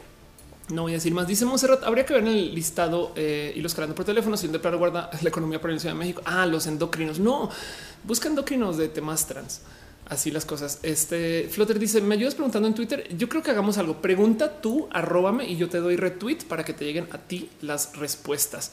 Dice Gus que si este año vuelvo a hacer stand up. Sí, es un hecho y, debo muchas presentaciones. Mucha gente me ha dicho. Este de hecho le prometí a Ana que va a quedar que me iba a presentar también por allá en Mérida. Entonces es muy probable que lo haga. Clau dice: ¿Cómo ves a Colombia con relación a la inclusión? Hubo muchas marchas en las calles a favor de la familia tradicional. Hace un tiempo México es diferente. Perdón, un pequeño paréntesis. Orienta Topics deja un gran abrazo financiero. Muchas gracias y cariñito. Como dice mi abuela, sigue echándole ganas Gracias, de verdad lo aprecio de corazón. Lo aprecio de corazón. Em, ya vuelvo con la pregunta de Colombia. Alejandra Langle dice, eh, perdón, ¿me puedes explicar de nuevo cuál es el binario? que o sea, ¿qué dices con todo eso? El binario es la creencia de que solo hay hombre y mujer. Es una falsa creencia en que hay muchos modos de ser hombre y muchos modos de ser mujer. Y si tú insistes en que solo hay dos, entonces, primero que todo, hay muchos intermedios que les estás quitando identidad y es una lástima. Y del otro lado, em, la verdad es que sí hay cosas que puedes decir, estos son de hombre y de mujer. Entonces, matemáticamente hablando, no entran al conjunto binario de que tienes que ser el uno o el otro. Así que hay gente que tanto porque lo vive, lo siente, son o porque desde convicción política lo presentan así. Em, hay gente que vive de modos no binarios, que dice, güey, yo no soy ni hombre ni mujer, tanto como hay gente que dice que yo, soy hombre y mujer al tiempo, chinga tu madre. Em, entonces esa gente se le considera gente no binaria. O sea, yo no soy ni hombre ni mujer, soy otra cosa. güey. Y hay estados que lo reconocen. Mira, bien que mis papás me dijeron por 28 años niño. Yo también, no, quizás no 28, pero bueno. Eh, así que yo me río mucho eh, de cuando los padres están, sabes, cuando el bebé está a dos de nacer y dice hoy va a ser una niña. Yo así ya le preguntaste, güey, sabes? No, no sabes, no sabes, sin importar los genitales con los que nazca. Em, la verdad es que yo estoy de acuerdo con que se le asigne eh, y se socializan a los niños dentro del binario, pero em, lo que no estoy de acuerdo es con que sea obligatorio. Si de repente el niño se siente que realmente no es niño, pues güey, que déjenlo investigar y, y a lo mejor si es niña y ya no pasa nada. O sea, eh, no pasa nada con los roles de género. Me gustan desde lo teátrico, pero yo creo que este, eh, yo creo que también vale la pena considerar que eh, a lo mejor tener distancia de, es más dañino que dejar que la gente vaya y vuelva, etc. Entonces, el binario no tiene que ser obligatorio. Yo creo que eso es la realidad detrás del binarismo, que te lo obliguen. No permitir que existan otro tipo de organizaciones, modos, etc. y asumir el género es más real, es más biológicamente correcto. Un día alguien me dice, güey, ¿tú cómo sabes que Matú es niño? Pues porque tiene genitales de y eso que se los quité. Eh, en un acto de crueldad humana sobre el animal, porque pero no me puede dar consentimiento sobre esa cirugía. Yo lo hice por mi propio beneficio, güey. Pero como sea, yo no sé si Matú se identifica niño, ¿hace sentido? Yo no sé si Matú entiende lo que es identificarse niño. Em, entonces, como madre, yo debería estar dispuesta. Esto es hablando de un gato, pero bueno, debería estar dispuesta a permitir que si no se identifica niño lo sea y ya. Entonces, yo creo que los animales son bastante más no binarios eh, que lo que creemos que si bien se reproducen de cierto modo, interpretan el sexo y el género de algo completamente diferente a lo que nosotros es algo creado por nosotros. En fin, perdón. Em, este dice Jaime Lugo, felicidades, que ganas de echarse un vino, una plática larga. Para eso está roja. Ve por el vino, no pasa nada. Em, vi que David Álvarez Ponce preguntó también y voy a dejarlo ahí nomás. Voy a volver al tema de Colombia rápido. Perdón. Eh, lo que tengo que decir es Colombia tiene un tema complejo con su closet. Si sales de Bogotá es súper difícil. En Bogotá la gente está un poquito más expuesta, pero la verdad es que eh, eh, la comunidad LGBT es bastante más muda en Colombia que en México, sobre todo en la Ciudad de México. Es que también yo vivo en el oasis, acá, acá. En fin, este y eh, la gente es muy como desde la diversidad cosmopolita, pero em, bueno, y también es realmente cosmopolita porque topas con gente de una cantidad de lugares y como sea, Em, igual lo que sí es verdad es que en Colombia la gente es muy directa y muy racional. Entonces, quien te odia te lo va a decir de frente. Güey, yo creo que es una estupidez y ya no va a ser este como no sé qué hacer con esta persona. No, güey, te lo dicen. Güey, perdón, pero me parece que es una estupidez lo que está haciendo. Yo, güey, perdón, güey, pero ya la gente es muy directa. Por consecuencia, puede ser muy rudo si no tienes personalidad. Em, y del otro lado, como el closet está más presente, cuando lo rompen, lo rompen no con ganas, con ultra ganas. Güey, entonces la gente que está digamos, en la vida artística, la vida bohem eh, o que viven la diversidad son extra diversos. no? Entonces es muy divertido estar con ese tipo de personas. Sabes, como que también los, los como revolucionarios colombianos son wow. Em, y la gente es muy despierta y muy viva. Colombia es bonito. Yo creo que le hace falta mucha presencia mediática LGBT. Estoy cansada de ver gente gay que no dicen los medios colombianos que es gay, pero parece chiste en México también pasa. Como sea, la Ciudad de México es un vividero si eres una persona LGBT Em, si tú en Chapinero, en Bogotá, pues también la super tienes eh, de paso. Pero bueno, en fin, David Álvarez Ponce, a quien le tengo mucho cariño y quien ha sido eh, gran este backer de este show desde hace mucho tiempo, escribe después de un mes de relación muy intensa. Un hombre pasa de decirme que me quiere con locura a eliminarme de Facebook y no querer ser amigos ni hablar conmigo. Dice que somos muy distintos después de un mes de relación muy intensa. Igual y a lo mejor por ahí va este que es una persona que vive de modos muy intensos y entonces algo estaba buscando que, que siguió buscando. Puede ser Em, qué raro. Me hace un poquito más de información. Me hace falta un poquito de información con eso, David. Eh, pero conozco gente así. ¿eh? Hay gente que literal está ahí para que sea explosivo y, eso es lo que quiere o, necesitaba que fuera explosivo y la verdad es que arregló lo que tenía en su vida em, y ya no necesita su distracción. Puede ser como, sea, no lo tomes a mal. Yo sé que es una ruptura de corazón y, más bien gózate ese mes. Y, y quien quita que después venga otra. Eh, el tema de la aquí y el ahora cuando se trata de relaciones así es muy bonito y, no, te, no queda más. Eh. lo siento si, si, si, si traes el corazón rotito, em, pero, pero he estado en situaciones así a veces y es complejo. No es, es, este tema de como la rara adultez de las relaciones que no son demasiado heteronormadas. Y no sé si es el caso, pero bueno, en fin. Este dice a niveles, me explicas eso de ser no binario. Es una persona que no es ni hombre ni mujer. Yo creo que en eso queda. Dice Flotterdash, ya te robé. Ok, ahorita lo vuelvo a hacer. Ahorita me asomo, perdón. Dice Sweet Patoni. Me acaba de pasar exactamente lo mismo. Me bloquearon súbitamente todas las redes, pero sin ninguna explicación. Qué lástima ¿eh? que, gente de altísima energía no tenga los huevos para decir por qué. Ahora admito que yo también a veces, aunque me pasa más en relaciones eh, establecidas, me cuesta mucho dar cara y, y con todo y que hablo mucho de que doy la cara es complejo, pero bueno, en fin, ya no, hay que meter más con eso. Nat dice, eh, ¿qué recomendarías a alguien en LGBT que quiere vivir un poco más su sexualidad? Como cómo combato la ansiedad para decirle a mi madre que soy bi. Primero vívela contigo, ¿eh? no pasa nada. Em, más bien trata de acercar a tu mamá al tema. De nuevo, la guía de cajón de Ofelia Pastrana de cómo salir del closet con familia es encuéntrate un aliado y algún día cuéntale a tu mamá de nariz. Tu mamá va a pensar que tú estás loco o loca y para que te validen tu punto, tu aliado es quien le va a tener que decir no, ella está chida. Sabes? Es como de güey, bájale de huevo, sabes? Em, por porque como te van a descalificar tus palabras desde su existencia, entonces necesitas que alguien abogue por ti. Y eso de paso lo saco yo de literal teoría de negociación. Si tú quieres venderle algo a alguien, que no está dispuesto necesariamente, digamos de la entrada, que no está dispuesto a comprar, necesitas que alguien aparte de ti le valide, le diga, no, ese producto sí está bueno, ¿eh? y a lo mejor ahí sí vendes. En fin, Ana dice, me bloquearon para darme un follow y que ya no lo siguieron y me dijeron que era de gentleman. Ah, eso fui yo. yo hago eso, yo hago eso, pero, pero a ver, yo voy a decir algo también, hablando de, una cosa es bloquear, otra cosa es dejar de hablar. Em, eh, yo siempre, yo soy del fiel creer que eh, quien es amigo en vida real no necesariamente tiene que ser amigo en Facebook. ¿Hace sentido? Em, las redes sociales son un mundo alterno donde se manejan reglas completamente diferentes y el verdadero amigo es el que no tienes en redes sociales y con quien todavía hablas. Eh, así que en mi caso en particular, eh, también había otro tema por ahí enredado, doña Paquedano, pero el caso es em, también si una cosa es cortar que es lo que le pasa a David, que es yo dejé de hablar con esta persona y otra cosa es no seguirse en redes, pero bueno, es otro tema.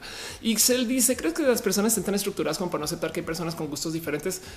Pues volvamos a la gran plática de religión. Tienes un grupo de gente que mm, este, tienes un grupo de gente que dentro de su, su, sistema de religión no les enseñan a dudar, no les enseñan a ser curiosos, no les enseñan a aceptar las diferencias, no les enseñan a aceptar que nadie es igual. Entonces, pues claro que les va a costar mucho entender que las, las cosas en la vida son diferentes al esquema y eso es complejo, ¿no? Pero ya, este mm, dice eh, ya hagas un ruta en el coco.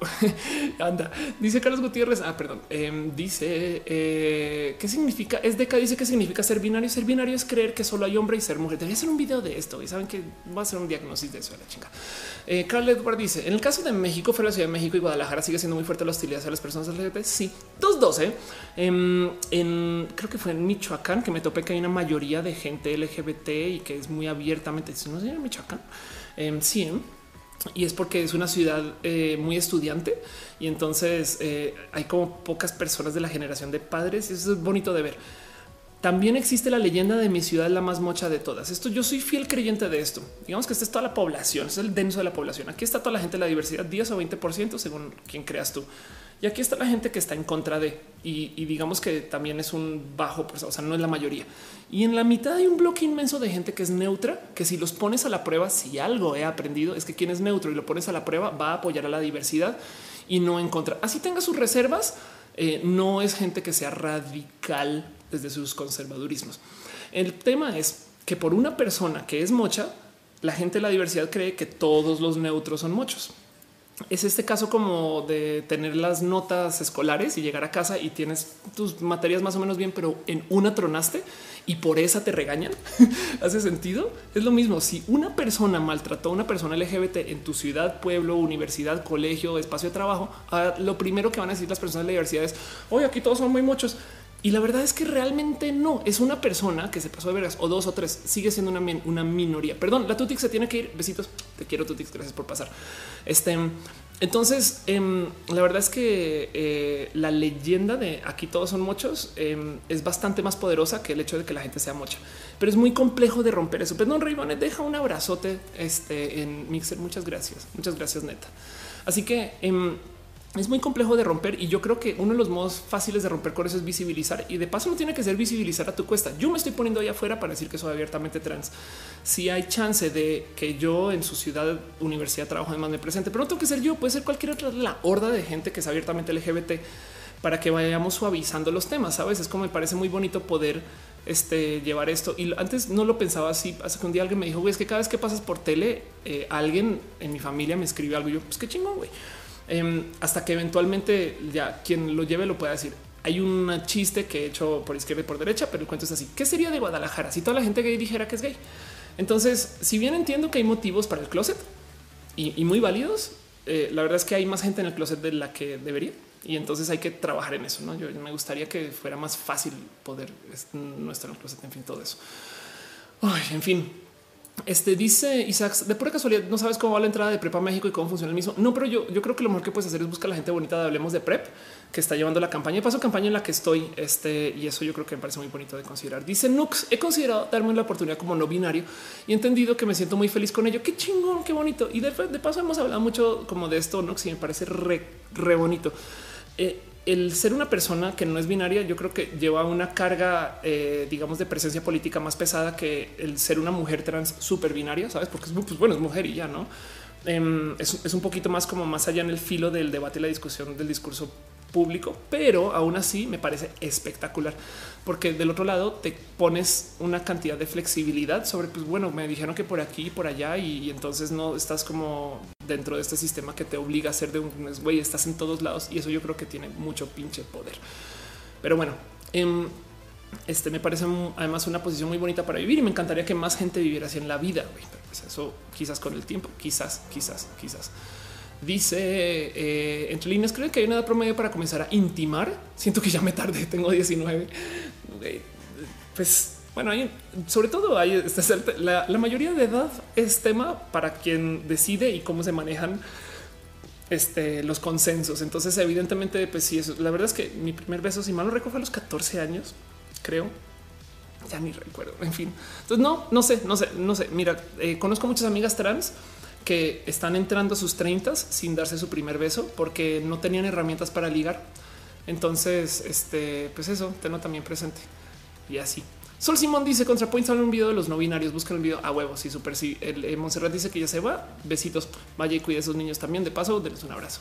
Y yo creo que con eso voy a ir cerrando tema. Ahora sí, este em, y, así los que dice es de que soy mujer en un cuerpo mujer. Mucha gente me dice que estoy loca y soy hombre. Ya lo dicen con ay, lo siento. Soy mujer en un cuerpo mujer. Mucha gente me dice que estoy loca y que soy hombre. Ya lo dicen con wow. Estoy tratando de procesar eso. Jenny González dice tengo 23 y todavía no. Este mm, y eh, eh, ok, estoy en un cuerpo. Ah, ya entendí. Ok, ok, ok, ok, ya, ya, ya. eh, creo que en tu caso en particular te vas a topar. Yo me topo mucho con esto. Hay que, hay que saber dónde es con odio y dónde no. Hay que saber dónde, eh, sabes, viene alguien con, em, con esto como muy puesto con ganas de solo por chingar, hace sentido.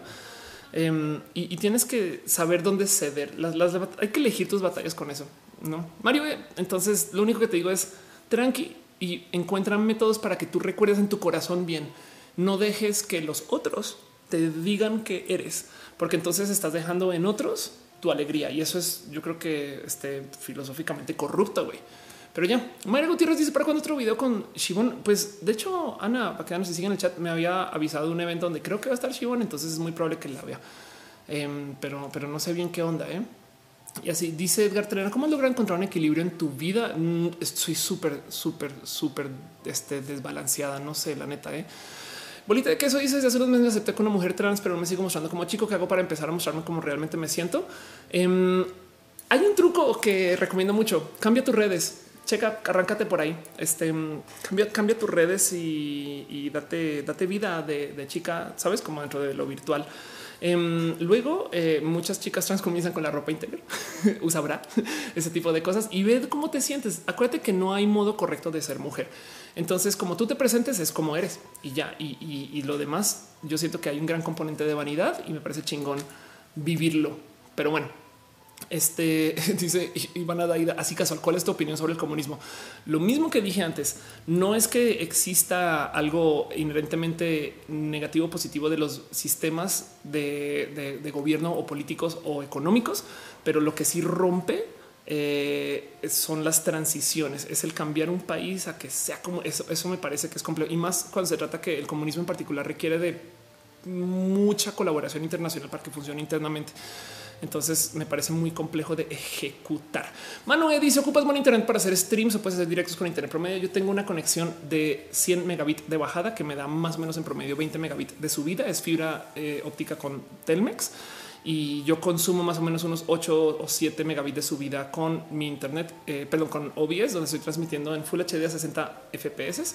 Este y por eso se ve así fluido y ya. Lo demás es eh, iluminar bien y así, o, sabes, el micro, estas cosas. El Marglet dice a los cuántos años hiciste a los 28. Em, eh, ¿Qué más tengo yo por ahí? Este vi algo que decía entre líneas, dice ya valió. Dijiste algo entre líneas que, que se me pasó a lo mejor.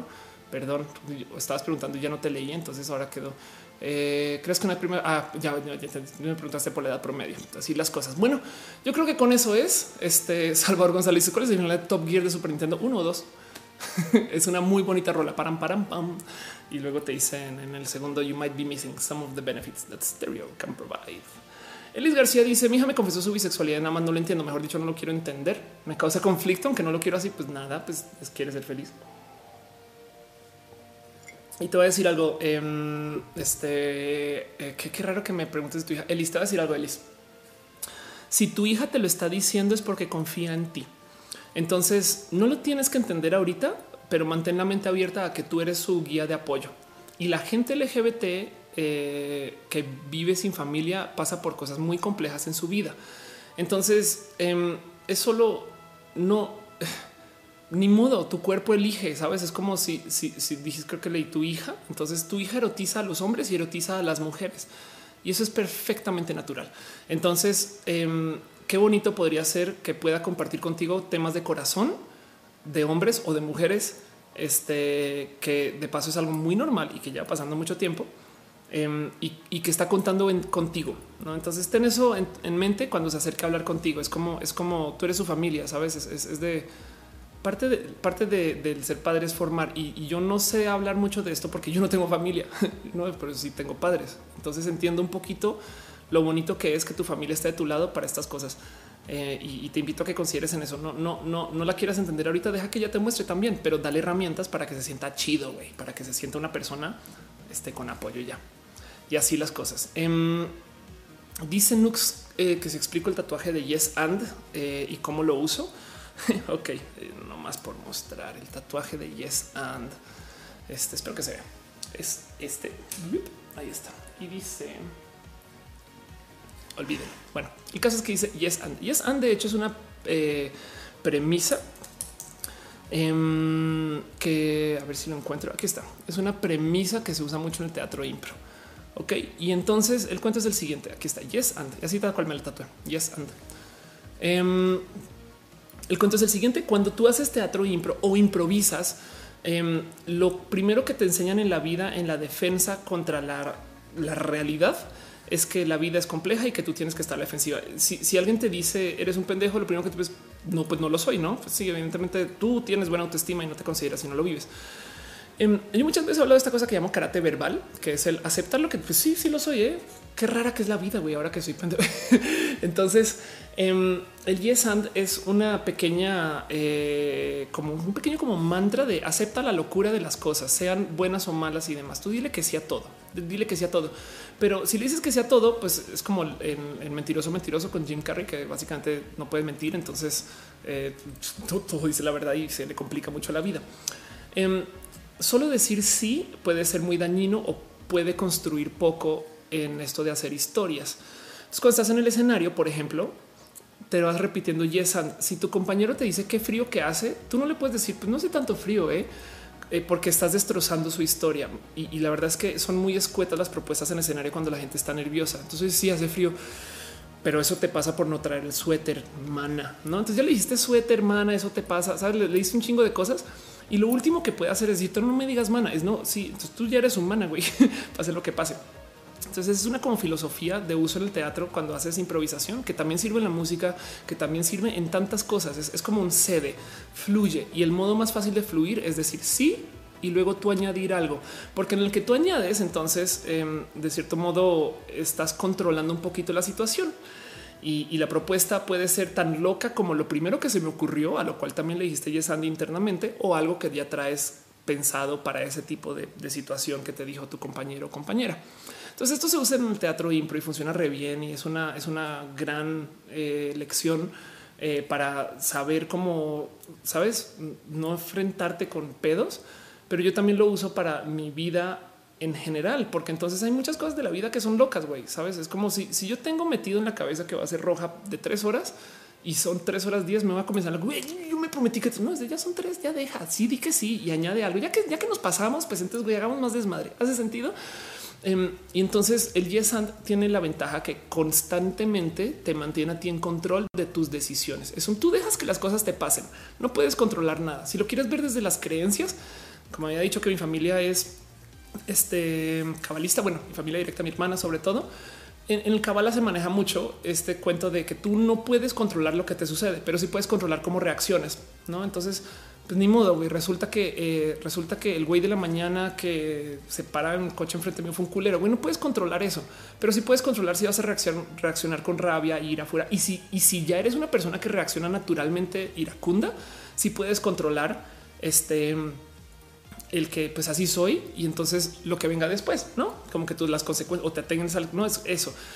Entonces en el yes tú tú dices sí, sí, güey, pues sí, güey, ni modo, así las cosas. Pero sabes qué? no, y le añades algo más. Entonces lo traigo tatuado porque eh, cuando yo subí al escenario, yo solía decir que me iba a tatuar la. Tengo muy mala memorización. De hecho, por eso no hago teatro formal y me va muy mal con los guiones. Pero en la impro eh, a veces me escribía yes and para recordarme la chuleta del guion. Así es el chiste de pues para recordarme qué pasa, no? Cuando pasaban cosas absurdas en la, porque en la impro te pueden de, de repente decir ahora soy mago y los convertí a todos en vacas, güey. No puedes decir, no, yo soy inmune al hechizo de la vaca. No, güey, te tiras al piso y eres vaca. No. y se acabó. Entonces, eh, y es muy divertido de ver eso porque, porque juegas, no? Eh, eh, o sea, quien se, quien se le ocurrió esa locura, pues ahora está jugando su juego y ya. Pero ahora resulta que lo mejor es una vaca hipster o no sé, sabes, una vaca que, bueno, el caso es que entonces yo lo traía acá y, luego lo comencé a añadir. Ahorita que estoy metiendo el tema en la música, em, yo siempre he dicho que mi vida la dirige Jess Anderson eh, y un día alguien me dijo, igual ese Jess es como de Jessica Anderson. Entonces siempre he pensado que un sobrenombre falso para mí podría ser Jessica, por eso y así las cosas. Pero bueno, a niveles dice me está nebulizando. Nani, ya, güey, cúrate, güey, qué pedo.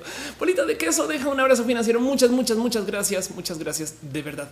Andy Bowie dice: Yo lo hacía, no sabía cómo se llamaba. Ahí tienes, ahí tienes. Eso, eso sucede. Y pues sí, justo ahí está. Yes, and em, ahí es, es, que yes, and es un mantra muy usado. Este te vas a cada quien lo muestra de modos diferentes, no? Este puse, ah, puse yes and t-shirt, pero mm, es que luego yes and improv. Sí, te lo topas mucho, no? Entonces hay veces en vez de decir sí, pero dices yes and no es, como es, es, una bonita mantra de la impro que sirve muy bien para la vida. Ese cuento que digo yo de cómo lidiar con trolls eh, viene del yes and. Justo el karate verbal es yes and, es decirle al güey pendejo. A mí me dicen es que tú eres hombre. Yo sí, eh y, pues qué bueno, porque así pues todavía puedo, no sé, cobrar bien en mi trabajo, jaja, no ese tipo de cosas em, y, así, no? Pero ya dice Jorge, ¿cuánto tienes de ping? No tengo la mínima idea hablando de ese 100. No sé, no sé, no sé y no sé. Alejandro Urbano David dice: Yo estoy en un grupo de teatro y lo más difícil de hacer me parece la impro. No puedo dejar llevar. Soy mucho de protocolo. Sí, exacto. Y por eso es bonito. ¿eh? Bueno, Alejandra Tapia dice que me oyen. Muchas gracias. El Alex dice: he ocupado recientemente como mantra y ayuda a no tomarse nada personal. Exacto. ¿eh? Este y así dice Ivana Daida. ¿Te gusta el K-pop? Sí, pues de hecho, este por ahí tengo varios DVDs. Pues como fui a Corea un ratito, entonces también la verdad era época de Super Junior en ese entonces. Entonces, pues ni modo, este así las cosas. Y así dice Diana Martínez, me encanta, lo adaptaré a mi vida. Sí, y si pueden ver o hacer impro, lo recomiendo mucho y así. Pero bueno, mm. bolita de queso dice para cuando unas retas de Overwatch. no me lo digas en voz alta. Em, no sé si lo había. sí, creo que lo dije al comienzo. Dejé de jugar Overwatch para reemplazar el tiempo de Overwatch con el tiempo de música. Entonces, eh, Overwatch quiero jugar Overwatch. Debería darme ese gusto y fe. bueno, saben qué? En fin, eso es absolutamente todo lo que tengo para ustedes hoy. Voy a ir cerrando temas y, nos despidiendo, porque creo que ahora sí ya es horita de la horita. Y con eso queda todo. Dulce Flores dice que subo Fortnite. No, estoy, estoy dedicada solo a hacer música. Prometo que volveré eventualmente. Muchas gracias, gente, por estar acá. La gente que estuvo, vino y se fue. También gracias por pasar. Eh, gente bonita, los quiero mucho. güey. La verdad es que gracias a toda la gente que estuvo en sus respectivos espacios. Y no más este por, dejarlo así como en dicho. Em, gracias por aguantarme. y ya dice Diana Martínez que se va a estar en Talentland, pero por su pollo. Talentland es mi hogar. Entonces, este súper sí. Este, ah, madre mía, yo por qué no puedo ver. Eh, tengo que, a ver, tengo que arreglar esto un poquito. Dame un segundo. Eh, pero como sea, miren, Em, roja sucede, gracias a ustedes. Entonces, qué cool. Voy a tratar de. Es una lástima que se haya perdido ese roja eh, del puro comienzo, pero sigue transmitiendo acá. Sí, sigue transmitiendo acá. Pues ahí está. Hoy fue roja en Blue Monday, entonces fue magenta. Y ya saben que a veces, a veces las mismas redes sociales, pero es que está buscando acá como un pequeño dato. Ya saben que las redes sociales a veces, las redes sociales de YouTube, Twitch y estos a veces no salen todos, no muestra todos los nombres, pero muchas gracias a todos los que dejaron su apoyo y su cariño y demás. Muchas gracias a la gente que vino desde el mixer. Ahora sí me puedes pedir formalmente. A Caro en particular, te quiero con todo mi corazón, Caro. Eres la mejor para monitorear, cuidar y encargarte de la horda de trolls que viene de vez en cuando. Mr. Flipas, Mr. Phillips, perdón, muchas gracias. Temor al todo bonito Raybonet. Este, gracias por estar acá.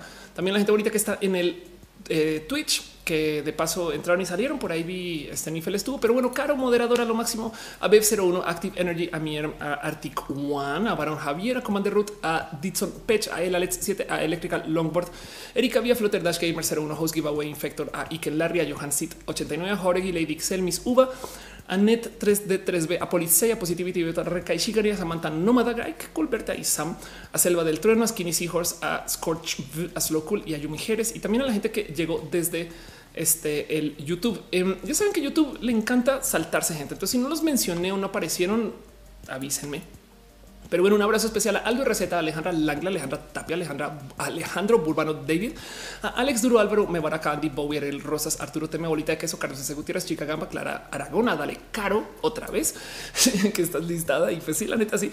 Un abrazo también a Diana Martínez, Doctor Dávalos, Dulce Flores, Edgar Tena, Emanuel Díaz, Entre Líneas, Esmeralda Romero, Freya, Gabriel Benítez Molina, Ivana Daida, Italia, Rami, a Ita Soul, Jessy soy yo, a José, Jessy eres tú, a José Antonio, Juancho Buitroaga, a Lolola, a Luis Maclachi, a Mafe Sánchez, a Marco Montoya, a María Pilar Un abrazo hasta Colombia. Maynor Quintero, Mayra Gutiérrez, Milna Guadalupe, a niveles. qué bonito verte ahí, Nani. Un abrazo también a su chavala tranza. Perdón. Un abrazo a Pastel de Piña, Perla Díaz, a Robotania y entonces por consecuencia también a Coacarraquear, que por ahí debe de andar, a Saúl Castruita, Sergio Santiago González, que de paso Tania estaba hablando con este tu hermano y, y me lo quiero súper secuestrar para que haga mucho voguing en la vida. Pero bueno, eso es otro tema. Sergio Santiago, lo quiero, lo quiero, quiero mucho allá. Sergio Santiago, un abrazo a Cia Facts. Qué raro. Así la Strange Sol Simón Greguara de Music Vlog. A todavía el rock y el metal existe en el 2018. ¿Qué es eso, güey? Un abrazo especial a quién nos alista a Noriega, no sé si alista también. De paso, este le quiero dejar un mega agradecimiento a la gente que dejó sus abrazos financieros, a Sansep, a María José, a Samirijillo, a Angélica Teal, Rama Rebeca, a Adrián Hagaes, a Orienta Topics, a Jaime Lugo y a Bolita de Queso. Y también un abrazo súper especial a Ana Baquedano, quien estuvo por aquí entre Isala eh, y también por ahí pasó este Adri Paniagua también un poquito. Y pues me parece lo máximo que van a este show. Me muero de la pena y no, porque pues en últimas ustedes, ustedes son las que ponen el video y lo ponen de fondo. Pero qué cool. Eh, Caro eh, tiene un este un Discord. Voy a ver si el link todavía funciona. Espero que todavía sirva. No está súper inválido. Eh, vamos a ver si puedo generar. Es que ya, ya tiene un ratito desde que lo genero, pero pues tenemos un Discord donde la gente eh, pues nos damos como chance de platicar estas cosas. Em, no sé, Caro, si puedas generar rapidín un roja invite. Ah, no, aquí está invite, invitar. Em, vamos a hacer este link para que expire. Eh, aquí está otra vez. Entonces genera el link nuevo, copiar y voy a poner, perdón, voy a poner aquí en el chat este el link al Discord. Yo a veces entro, a veces no es un, es un Discord de fans, pero por si quieren platicar entre fans de Roja, pues para eso están. Entonces lo dejo ahí en el link, estas cosas. Y luego, pues, como siempre, ya saben, voy a dejar aquí en la descripción los links a casi que todo lo que mencioné y estas cosas. Gracias por ser parte de esto. Gracias por acompañarme y sobre todo gracias por acompañarme con que tocó reiniciar el show. Me da una lástima que pues, se perdió un trocito ahí, pero pues creo que alcanzamos a hacer el show bien y bonito y esas cosas. Así que siendo lo que es y dado que ya tengo mi iPad, este le puedo poner música y así. Los quiero mucho. Escríbanme en redes sociales y pues exacto. Dice Reca y Gracias por mantener la paz. Totalmente de acuerdo. Alex número 3 acaba de llegar. Acabas de asesinar a Alex número 2. En fin, ay, Music Vlog ya eres. Ani de Jazz de Twitter. Qué cool, qué bonito. Escríbeme en Twitter. Nos vemos allá. Con mucho amorcito. Bye.